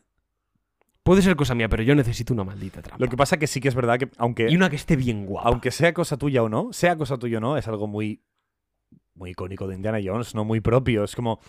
Y además es algo que sí que aún con Harrison Ford, con la edad que tiene, puedes aprovechar. es algo que todavía puede entrar sin ningún problema. Es raro, pero bueno. Ya ves tú lo que hace Indy en la segunda. Para, para hacer eso, lo que tienes que hacer en la trampa de pinchos, puedes tener 40 que 80 años. Sí, sí, por eso te digo. Bueno, consiguen la otra parte de la antiquitera. Sí, simplemente, está bien. Está bien, pero podría estar mucho mejor. Como la todo escena en de esta las película. anguilas. Y llegan a la tumba de Arquímedes. ¿Mm? Consiguen el dial, como tú decías. Y ahí Arquímedes Elena se. tiene un reloj en la muñeca. Y me hace mucha gracia porque me recuerda a cuando, a cuando Ian McKellen fue, con, fue sin querer con un reloj a grabar una escena de Gandalf. y se le veía en alguna escena de la película, creo que en ¿Ah, una sí? solo, de una batalla, se le veía con un reloj. En la, un reloj en el- Claro, se ve si te fijas mucho en un preciso instante. Pero sí. Entonces me hizo gracia, en plan como Gandalf viajó al futuro para traer un reloj, ¿sabes? Solo que aquí está puesto a propósito, claro. Sí, claro. Arquímedes, o lo que queda de él, su esqueleto lleva un reloj. Lleva un reloj. Y sobre la tumba hay un grabado. Donde se representa un fénix.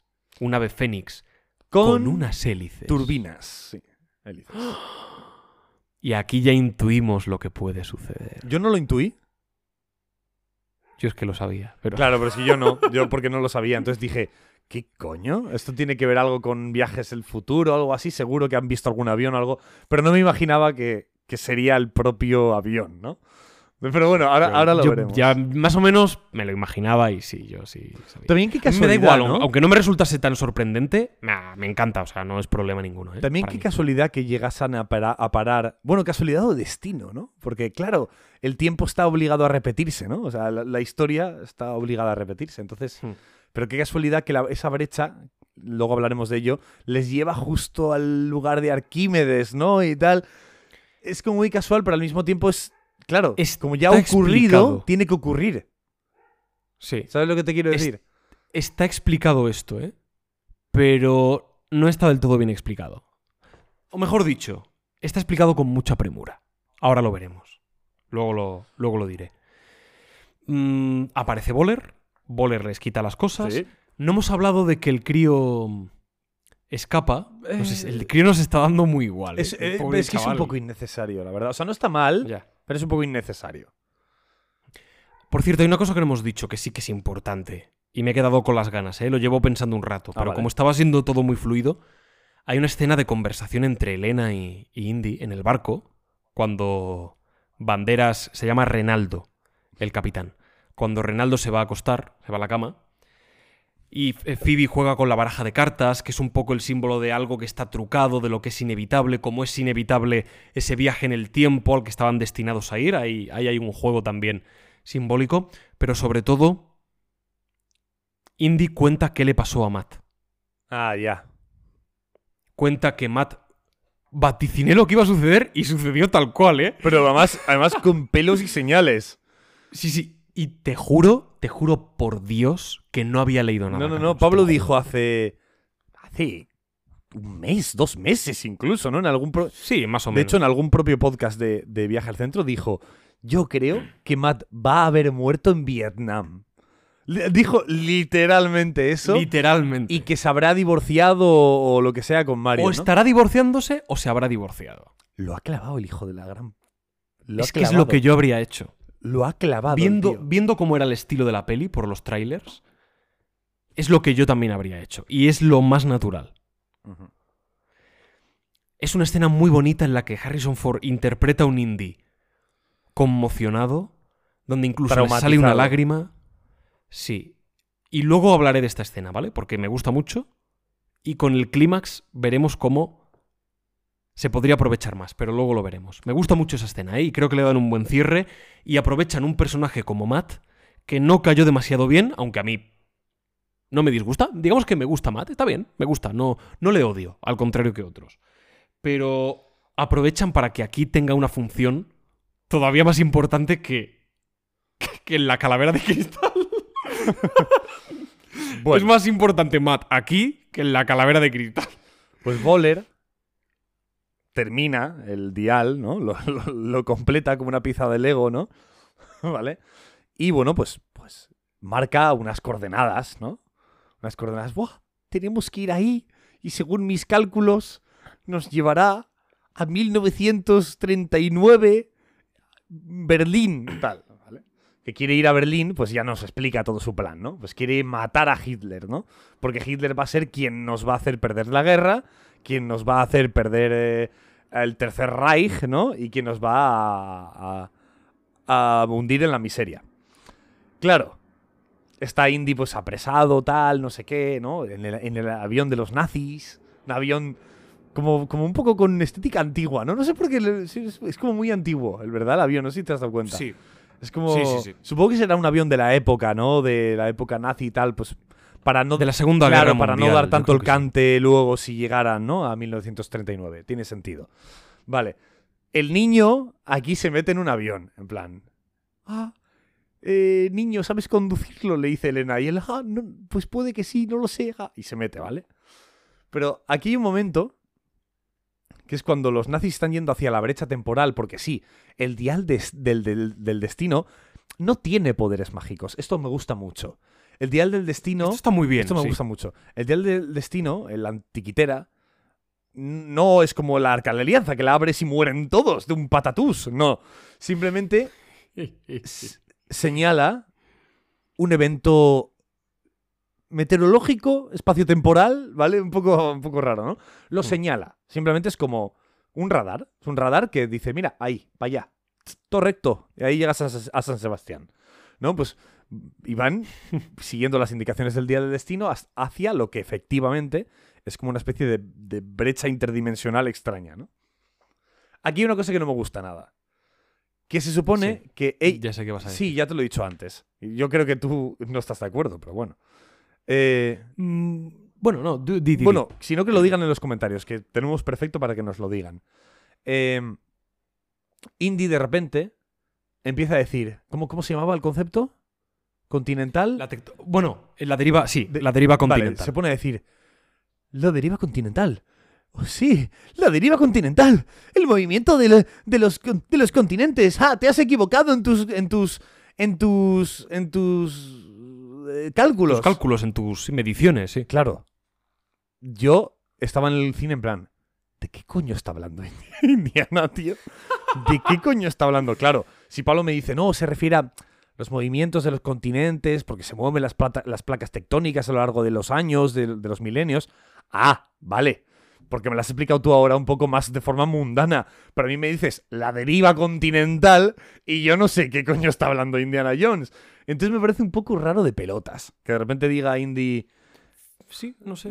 Fíjate, Entonces- a mí me, me parece como un concepto más, más familiar. Entonces, si vosotros, los oyentes, entendéis de primeras, si os dicen deriva continental, que os están hablando del movimiento de las placas tectónicas, del movimiento de los continentes, la terraformación, ¿no? Por así decirlo. Si lo entendéis de primera solo con eso, de- dejándoslo por los comentarios. Y si no, pues también lo ponéis. Yo no tenía ni idea de qué es la deriva, o yo sí tenía toda la, toda la idea. Pero me ha parecido confuso. Porque O yo inventé la teoría. o a lo mejor Pablo se lo acaba de inventar. Pero a mí me ha parecido confuso. Yo durante esa escena estaba... ¿Por qué se ha equivocado cálculos? Es que no, no entiendo. No, a mí, ya te digo, no, o sea, es algo que me, que me acuerdo perfectamente del, como del instituto. Y no, no me se me hizo raro. Fue, de hecho, me pareció ingenioso. Dije, ah, toma ya, claro. O sea, los cálculos están... También te digo, esto da un poco igual con lo que voy a decir ahora. Vale. Bueno, ahora no, después. De hecho, se contra... no se contradice, es... choca un poco, no sé, es un poco absurdo. Bueno, Es que la película, para rematar, la película no remata muy bien algunas cosas. No.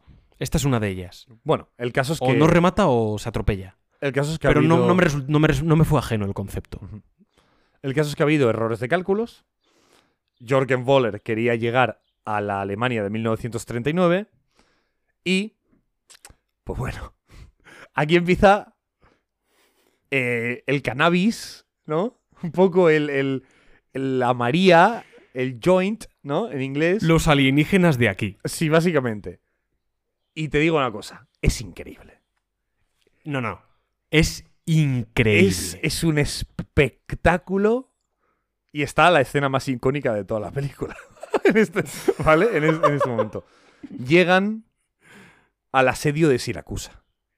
¿Vale? Sicilia en el año 200 antes de Cristo. ¿Qué cojones? Aparecen dos aviones, porque recordemos que está el niño con el otro piloto en otro avión que sigue por detrás. Dos aviones, uno de la Segunda Guerra Mundial, repleto no solo de nazis, sino están disfrazados de nazis al completo.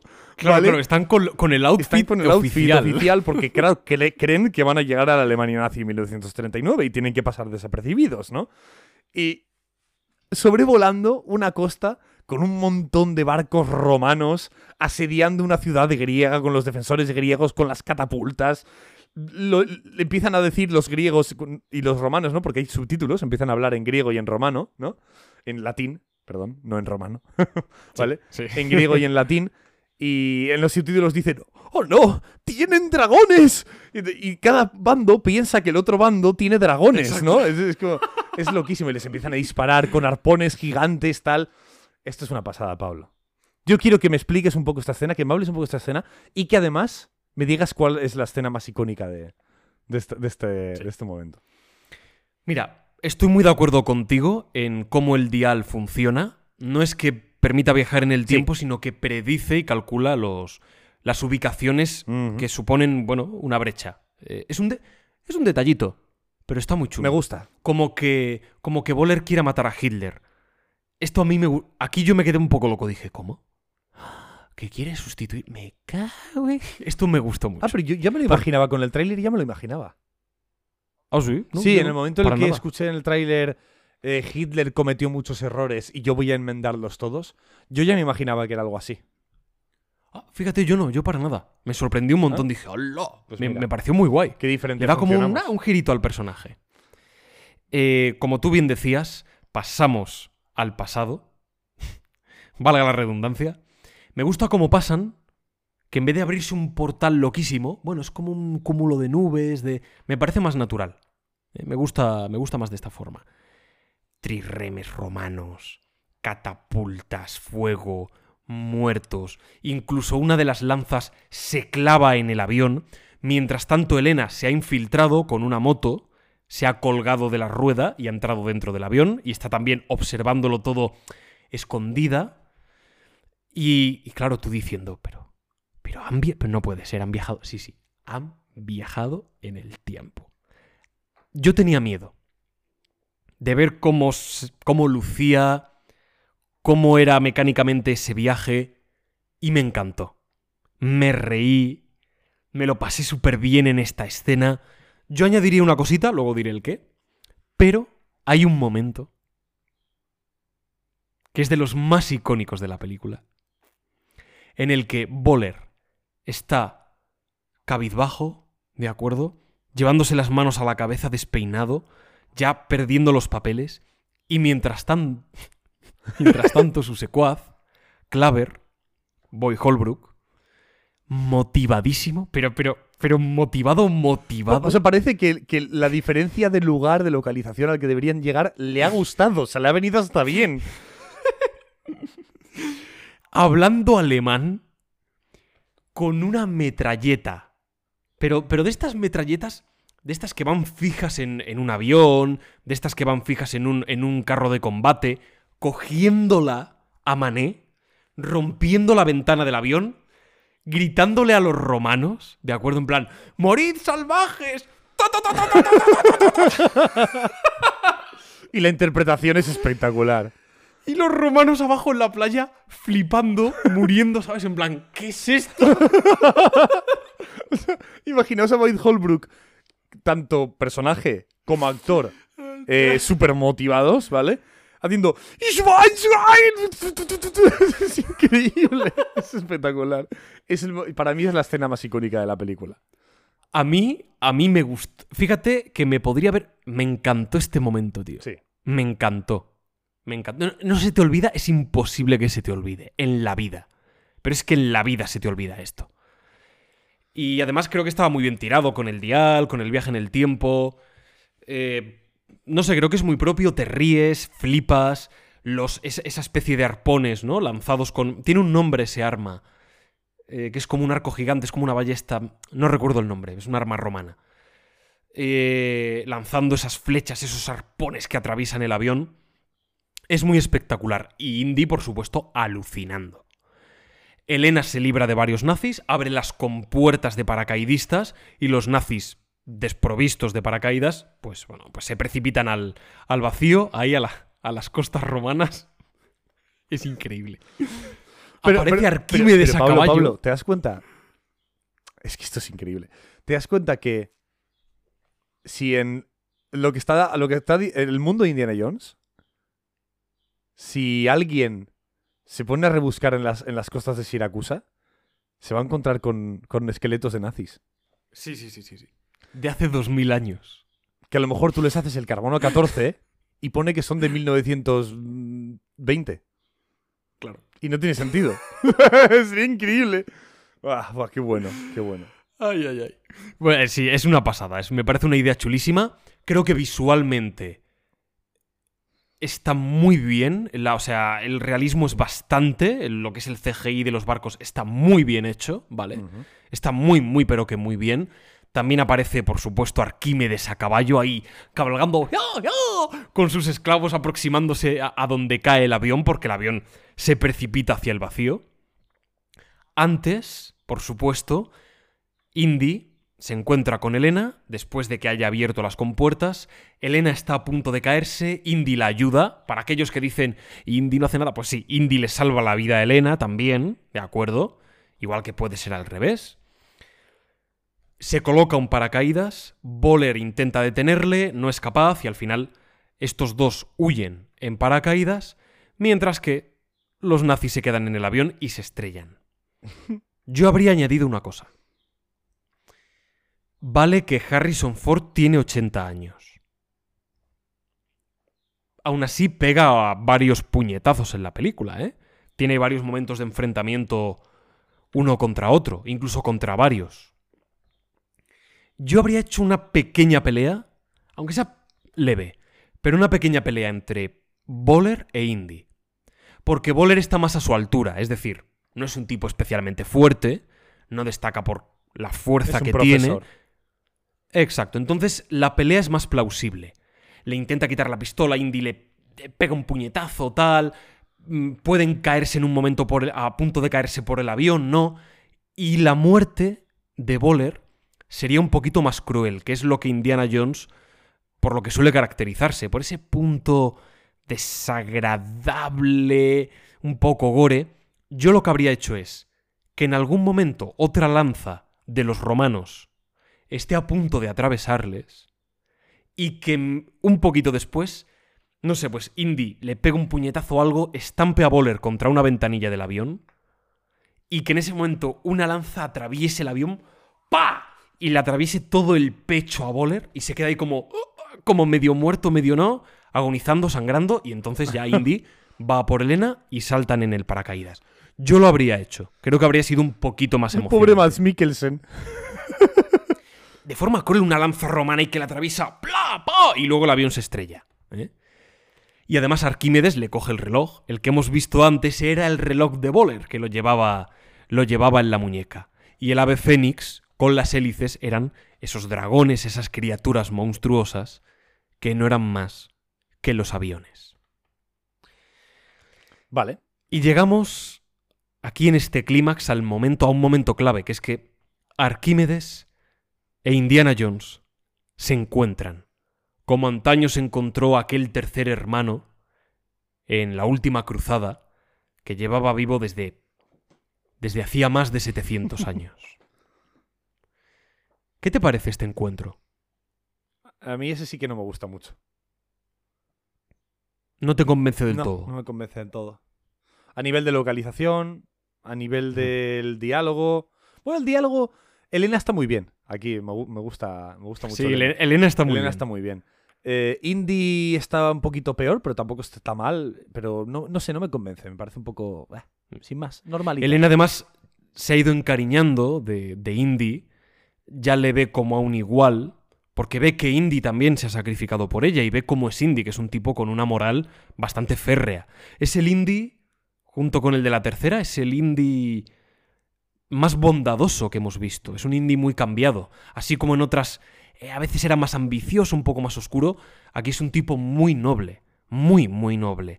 Y Elena en cierto modo se ve contagiada de ello y por eso decide ir a ir a rescatarle y le convence para que para que regrese a su época, porque Indiana quiere quedarse, está herido y dice, "Elena, márchate." A mí me emociona mucho porque dice Indiana, "Lo he estudiado toda mi vida y ahora lo estoy viendo." A mí el momento con Arquímedes me gusta, es decir, la idea de que se encuentren me gusta,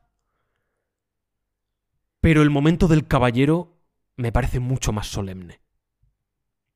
Por la música, por... No sé si que choquen en medio de un descampado es la mejor idea. Sí, no, es lo que te he dicho, sobre todo a No nivel sé. de localización. Es como están ahí en medio de, de un prado. Sí. Sí, imagínate que hubiesen aterrizado en, en un templo, en un, en un ágora o algo, pues a lo mejor tiene más presencia. Sí. Es como un sitio, casi como si Indiana estuviese también en una, en una antigua academia, con antiguos sabios como si él fuese un profesor más, con pues, la diosa de la sabiduría. Creo que tendría una carga mucho más simbólica que un prado. Bueno, pero que se encuentre con Arquímedes, sí, eso sí me gusta. También te digo, Arquímedes, como el dial del destino, como tiene también el caballero, mm, tendría que tener su propia sintonía. Y no la tiene. Y eso debería ensalzar musicalmente mucho más el, el momento. ¿Qué sucede aquí? A mí pasa una cosa que no me gusta. Ostras. Qué novedad. Es decir, sí, sí lo soluciona a donde llegan. Porque con esto acaba el tercer acto. Podri- A ver, la película tiene cuatro actos. El prólogo, primer, segundo y tercer acto. Vale. Hay quien te diría son cinco actos porque el epílogo es un quinto acto. Bueno, me da igual, la verdad. Bueno, ¿y quién te diría, como ¿Cómo? yo, por ejemplo, que el prólogo pertenece al primero? Por ejemplo, sí. Sí, a veces se suele hacer la distinción. Bueno, Es que- podríamos es que hablar. prólogo- Es interesante, podríamos hacer. O sea, quiero decir, todos los prólogos, incluso los de los de las antiguas, las tres películas anteriores, coño, tienen relevancia a nivel de la presentación del, del personaje y del, y del... Sí. ¿Sabes? O sea, quiero decir, no deja de ser, el prólogo de la segunda no deja de ser un detonante, ¿no? Encuentran a... Hmm. a ¿Cómo se llama esta señora? Joder. Willy, ¿no? Se llamaba, ¿no? Willy. Encuentran a Willy, pero no deja de ser parte es parte de la presentación de personajes, es, es, primer, es el primer acto. O sea, para mí, ¿eh? Hmm. Para mí esta película, el prólogo es el primer acto. No, el, no Sí, como tal, forma sino parte, forma parte. Pero, pero bueno, es verdad que lo suelen a veces denominar de otra manera. Me parece bonito como especificarlo mucho, ¿no? Incluso decir que hay cinco actos. ah, me gusta la idea. O sea, lo que supone estructuralmente es- es- me gusta el, el concepto. Pero bueno, a efectos prácticos es lo mismo. Es como si dices, ¿toda la película es una? Pues sí, pues es verdad. Entonces, más allá de eso, lo que es ese epílogo, me gusta mucho a dónde han llegado. Porque es lo que yo habría hecho. Y es lo que yo sugería en el primer acto de la película. Que Marion apareciese, que hubiese un diálogo entre ellos, que ya se estuviese gestando parte de esa reconciliación, que Indiana va a emprender una aventura que le va a hacer querer volver a su lugar al que pertenece de verdad, ¿de acuerdo? Y esa, esa visión de un mundo al que ya no al que ya no pertenece, en parte es cierta, pero tampoco es menos cierto que él tiene un lugar en ese mundo y tiene que aceptarlo, ¿no? Con o sin sombrero. Para mí eso encaja muy bien con lo que es el epílogo. ¿Qué ocurre? Que la forma en la que llegan es efectiva, sin duda, efectiva es, pero es muy brusca, muchísimo. Y me gusta que sea Elena la que le ayude. Como Henry Jones también ayuda a su hijo en la tercera, de una forma muy emocional. Y Elena opta por lo emocional, pero cuando ve que no funciona del todo, como el guion no le ha dado más herramientas, le pega un puñetazo a Indy. lo noquea. Está guay, y ¿eh? despertamos Es- en- Está chulo. tampoco me disgusta porque la gente, la gente en el cine se rió, tal, yo también me reí, es gracioso. Pero luego voy a hacer pare- una me par- propuesta, pero me parece muy disruptor, me gusta mucho. O sea, me gusta mucho la idea de. Este es el. O sea, este es el momento de la conversación. Este es el momento en el que Indiana se tiene que dar cuenta de todo lo que le queda afuera en la vida real. Eliminar todo eso de un puñetazo me parece guapísimo. O sea, quiero decir. en- No está mal, no, Sí. pensé que me iba a molestar más. Y no me molesta tanto. No me molesta tanto. Pero creo que saltar directamente a Nueva York. Vale, es verdad que nos has dicho que el dial predice grietas, que puedes regresar, que inviertes los códigos. Ahora hablaremos de esto. Vale. Que el chaval ha cogido el avión y que dentro del avión había un piloto y pueden volver a despegar. Vale, sí, está sembrado. Pero quiero verlo. Y quiero ver cómo regresan y cómo hay un pequeño impasse, porque a nivel de ritmo creo que es bueno. Después de algo tan acelerado, vuelven a Sicilia, en el presente, están allí, tal. Indy recupera un poco la conciencia, viajan a Estados Unidos, entregan el dial. No olvidemos que la policía ha estado preguntando por Indy, o ha estado, era sospechoso un poquito de resolución ahí, ¿no? Tal, pues han Además- hablado, ha intercedido la universidad. Bueno, un, montaje, pues se puede hacer con un montaje. Además, el dial. Una secuencia de montaje breve. Además, el dial me imagino que, que, que, coño, no, no habrá una brecha temporal todos los días, ¿no? O sea, te quiero decir, habrá, Claro, habrá que claro, esperar a que haya una brecha. Y cuidado que no te quedes sin gasolina en el, co- en el avión. Si te quedas sin gasolina en el avión, ¿a dónde vas? ¿Qué haces? Exacto. Pero bueno, sí. Entonces me falta esa pausa. Se nota que ya hay que acabar la película. Han empleado tiempo en otras cosas que me podrían incluso parecer más irrelevantes que hacer un clímax ¿eh? y un epílogo con el ritmo que merece. Porque un epílogo siempre merece un determinado reposo y un determinado tempo. Fíjate que hasta en el arca de la alianza. Allí salen los espíritus de Dios y hay una escena de un minuto, nada más, es muy breve. Nuestros expertos están trabajando en ello. ¿Qué expertos? No, Dios mío, no, pero no, el arca está en buenas manos, no, no es verdad, la tiene el gobierno, ¿qué van a hacer con ella? Ya está. Y luego una escena del arca allí, perdida en un almacén, el área 51. Fíjate, fíjate qué bueno, fíjate qué sencillo, Spielberg, un genio, tararit, parará. Tararí, Pues parará. algo así. algo así para cerrar algunas de las cositas de, de esta historia. De hecho, yo aquí propondría que regresan con el dial. Por primera vez, Indy regresa con el objeto. O sea, esto es curioso. Se habla poco de esto, que es que Indy regresa con el dial, que está allí encima de la mesa, está completo. Regresan con el dial. Yo habría puesto una escena de una parte del dial se la, se la entrega a Elena y la otra se la queda a él o la vuelve a esconder en el mismo sitio porque es como... He aprendido la lección después de estos años. Este tipo de objetos no pueden estar a la luz. No va a pasar lo mismo que con el arca. Y creo que cierra también un poco el personaje, muestra su evolución y el aprendizaje que ha tenido después de tantas décadas. Para mí habría sido muy bueno ver cómo esconde el dial. Ver cómo regresa a casa. No está mal lo del puñetazo, ¿vale? Pero yo propondría lo, sigui- lo siguiente. La conversación que tienen sobre Matt Williams en el barco, creo que también podría venir precedida de la, del divorcio, del propio papel. Para mí, el papel del divorcio debería de estar entre las cosas de Indy. Indy no quiere firmarlo. No puede firmarlo. Pero tiene que hacerlo. Vive en un mundo que no quiere afrontar.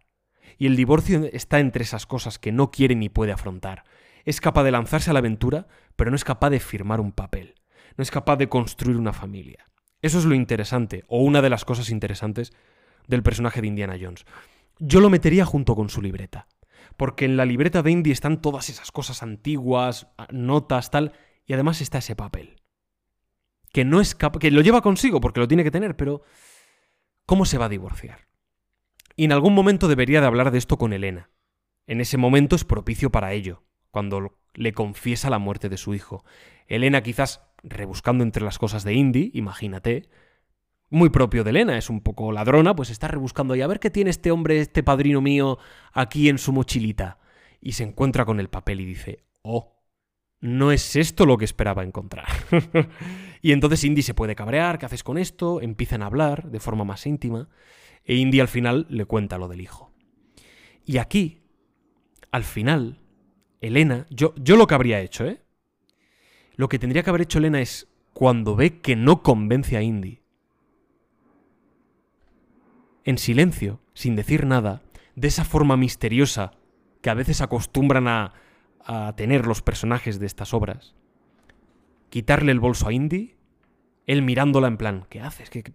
No entendiendo, ¿no? Que, que ella rebusca en el bolso, saca tal y saca la. saca el. el papel del divorcio. Y le dice, tienes que regresar. Dice, porque tienes algo que te ata todavía. Y tienes que hacer, tienes una llamada pendiente. Tienes pendiente decirle a alguien que vas a regresar, que has regresado. Y es en ese momento en el que Indiana ve lo del divorcio y dice, tienes razón.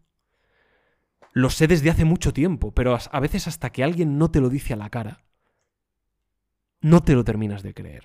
Y para mí habría sido todavía más significativo que Indy se levante y diga, ayúdame a levantarme. Se coloca el sombrero y dice, nos vamos de aquí.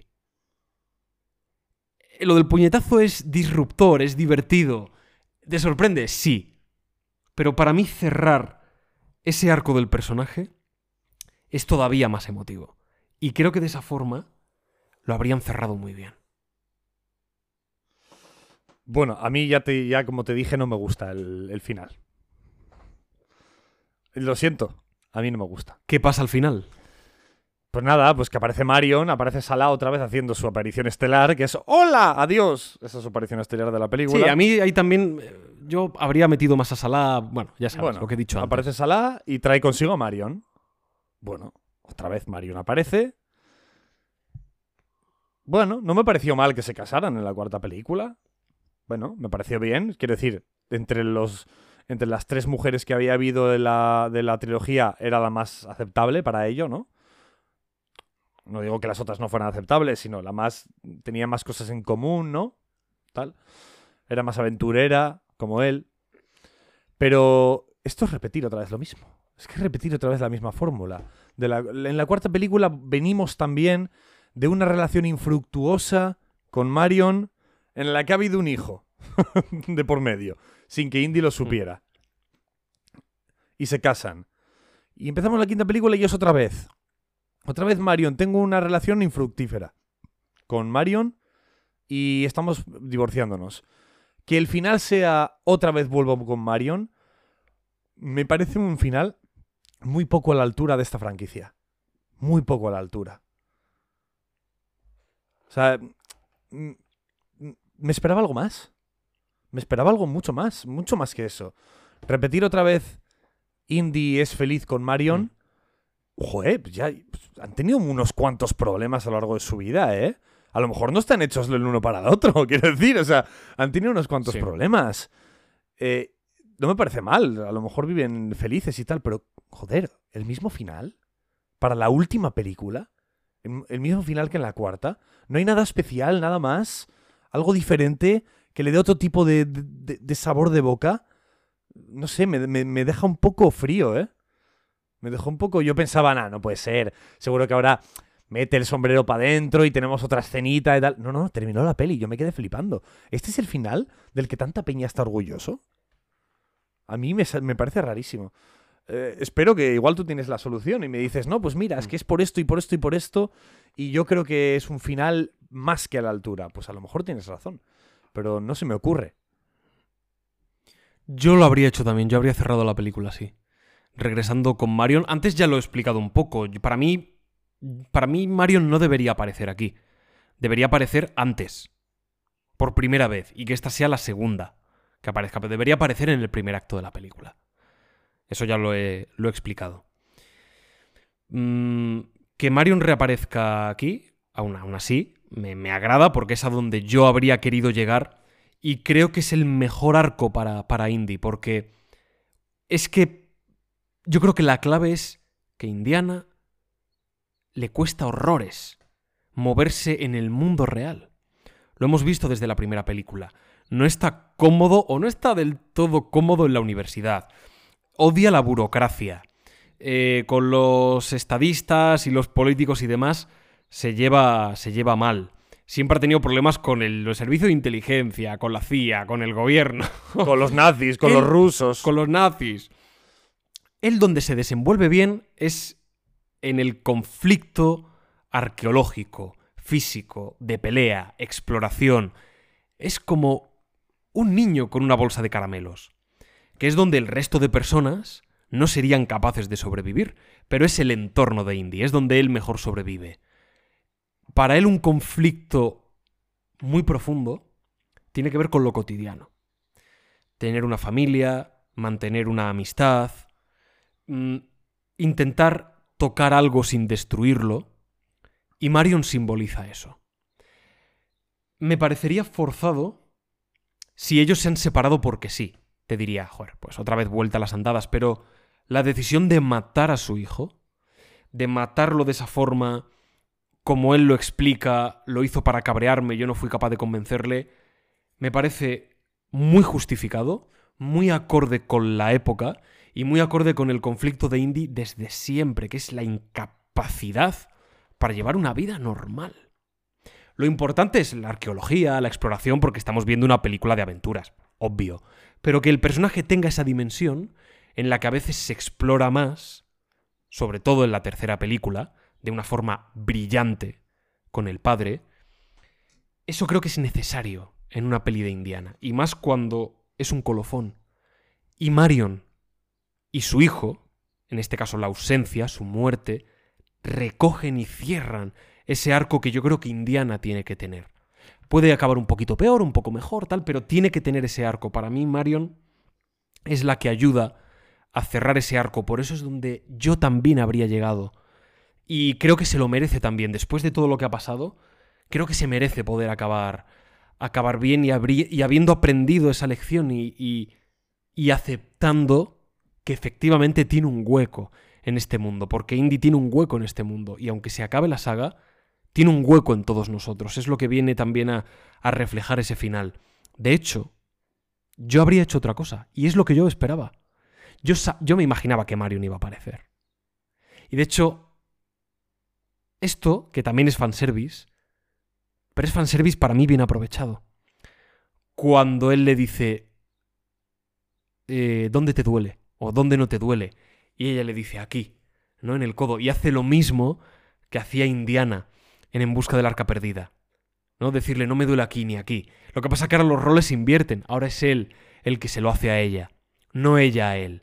No es esa es la forma de cerrar ese arco. Creo que es, es un fanservice, es un guiño, pero dije, ¡buah! ¡Qué bien está aprovechado! Joder, nunca se me habría, nunca se me habría ocurrido. ¡Qué bien está aprovechado! Me habría gustado más que cerrasen por completo. Que cerrasen por completo no lo digo porque quede abierta la trama. Yo creo que lo han cerrado 100%. Que quede cerrado, digo, más completo. Que haya un poco más de timing, que sea más tranquilo, que no sea tan brusco, que Marion aparezca previamente, todo lo que ya he explicado para, para no enrollarme. Yo a esto le habría añadido una cosa, y yo me imaginaba que podía pasar, y no pasa. No está mal el último plano, con el sombrero colgado de- del tendedero, y la mano de Indy cogiéndolo, es una forma de decir, tranquilos, no va a haber otro Indiana.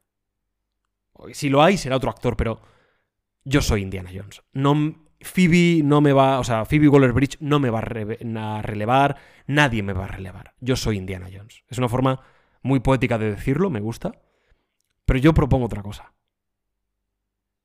Que me habría gustado todavía más. Y es lo que yo pensaba que iban a hacer. Estaba casi convencido.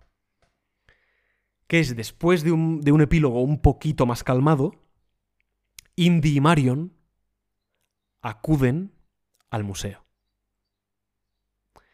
Y van a ver algo al museo. Van a, está- están hablando con el conservador del museo, tal. Ah, pues es un placer que usted nos haya donado esto para el museo.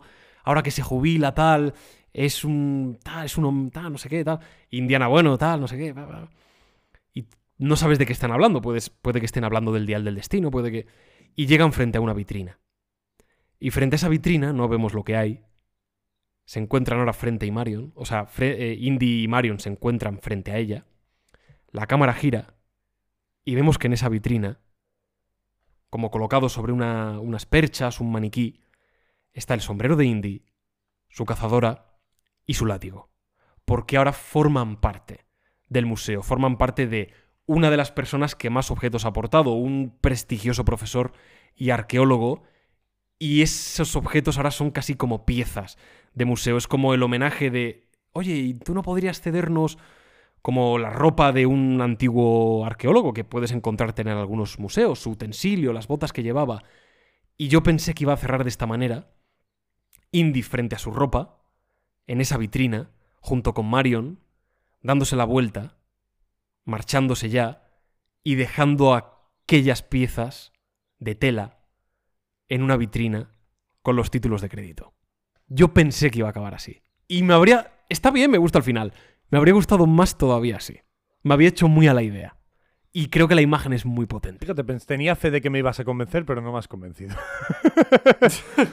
pero bueno, supongo que será algo personal propio. Bueno, ¿algo más? Aún así, aún así, ¿qué te parece ese último... Eso que te he dicho, de la ropa de India en un museo y tal?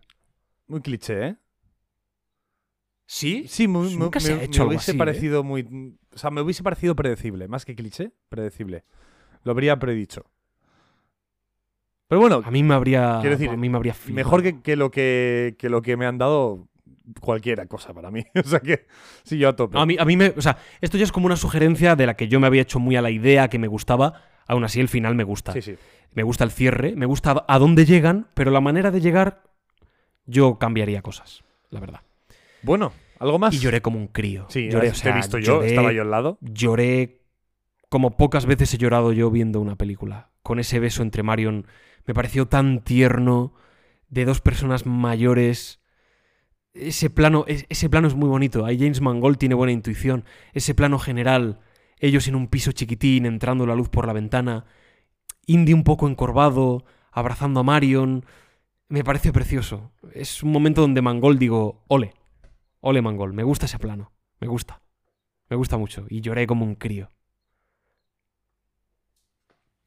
Bueno, ¿algo más? Es que ¿Qué tienes tú que Pablo, decir para cerrar? Te quiero decir, una vez se cierre esto, ya está. Te estoy, deja- estoy dejando el momento para ti. Ah, ¿Yo qué quieres ¿Tú quieres que tienes que Bueno, decir algo como conclusión? Sí, como... como conclusión. Bueno, ha sido muy divertido hacer estos cinco programas de Indiana Jones. Un poco agotador, pero ha sido divertido. Eh, esto lleva curro. Lo digo para los oyentes. Esto lleva curro. Lleva, lleva bastante más curro de lo que parece, ¿vale? Eh, por supuesto, no hablo del tema de editar. Eso es obvio, porque los que estáis viendo esto en YouTube o en Spotify no lo estáis viendo, pero. Pero. Pero que sepáis que la edición que subimos en en Evox, ¿vale? La edición que subimos. O sea, lo que subimos en Evox.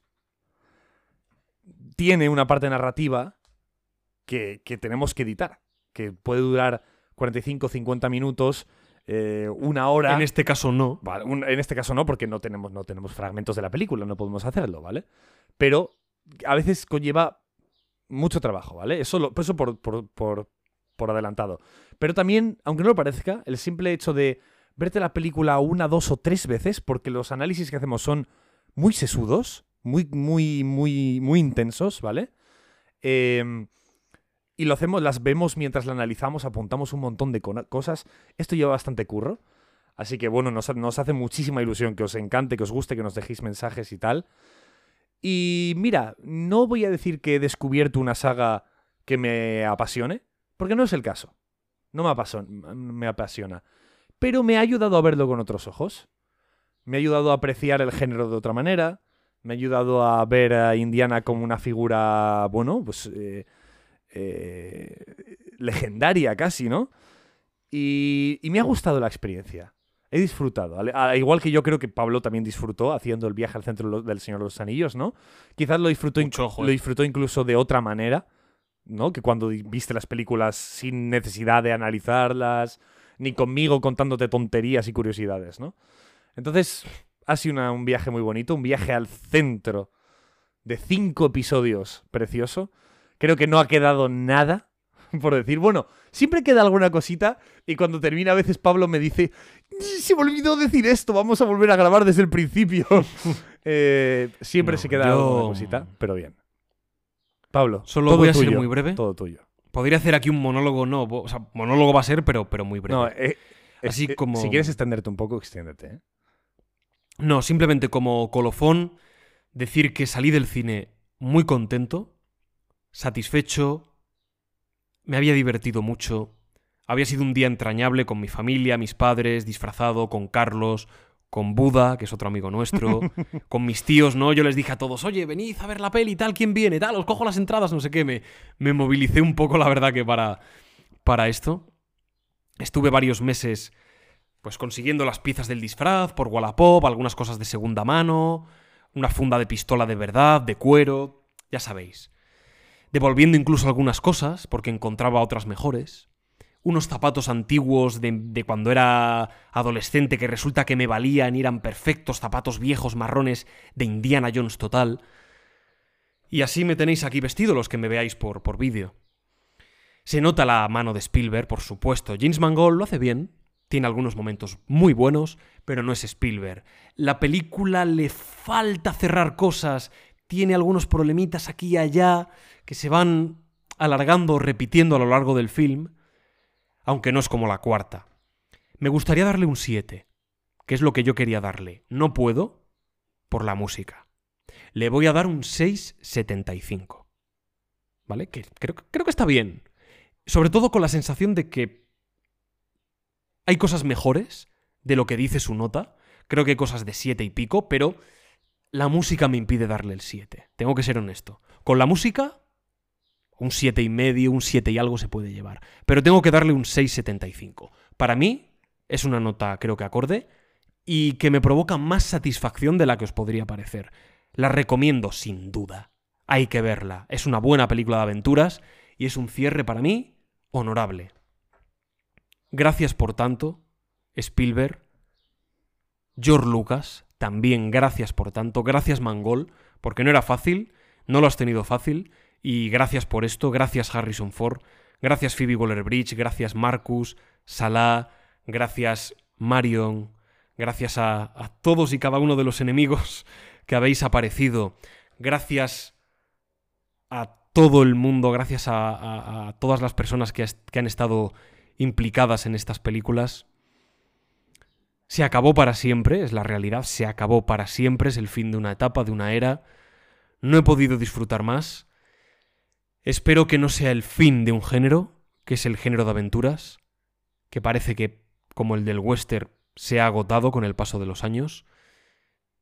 Y si el género de aventuras se muere, pues que yo me muera con él. Y como decía. Como decía Robert Louis Stevenson, en un pequeño poema que tengo al inicio de, de La Isla del Tesoro, ya para cerrar, decía. Me viene muy bien como colofón, además, tenía yo aquí el libro a mano. Aquí, en este caso, lo aplica a los piratas.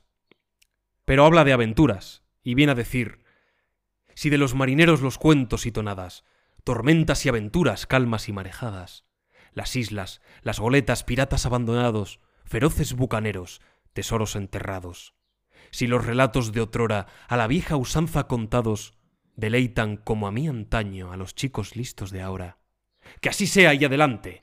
Mas de lo contrario, si el cuento ya no apasiona al joven sabio, si sus viejas emociones en un baúl ha guardado, con Kingston, con Valentine el osado o con Cooper, el del bosque y los lagos, que así sea también, y que a este autor y a sus piratas entonces a la tumba bajen, en la que tantos escritores y sus creaciones yacen. Pues en tal caso, que junto a Stevenson y junto a Indiana Jones me lleven a mí también a la tumba, con este colofón tan especial para mí, para un podcast y para toda una vida de cine. Joder. Bueno, yo solo tengo que decir que no os preocupéis que mientras Pablo siga respirando, nunca va a faltar aventura. Así que no, no te mueras con la aventura también, ¿vale? Pero bueno, Es una forma poética. como, como siempre terminamos, aunque sería muy bonito haber terminado con esas últimas palabras de Pablo. Pero bueno, como es costumbre, eh, bueno, es que no me sale ahora ponerme emocional, ¿no? Porque ya lo ha hecho Pablo, pero bueno. eh, o sea, dejadme ser un poco más parco en, este, en, en este- en esta ocasión, caballeros. Señoras y señores. Carlos, por última vez. Señoras y señores. em, levántate con el látigo. Venga. Saca el látigo. Voy a sacar El de verdad, el de verdad. Bueno, al igual que que los nazis habían planeado en este en este en esta aventura coger un avión y meterse por, por- bueno, viajar en el tiempo. Nosotros, al igual que Indiana y sus amigos, los seguiremos también en el aire, volando a las más altas alturas. Sí, sí, ya sabéis lo que viene ahora. Pero eso sí, cuidado, no os metéis en una brecha temporal y no acabéis sin querer, yo que sé, en la época donde los Transformers poblaban nuestra Tierra. Así que venid con nosotros en nuestro avión a la cima del entretenimiento.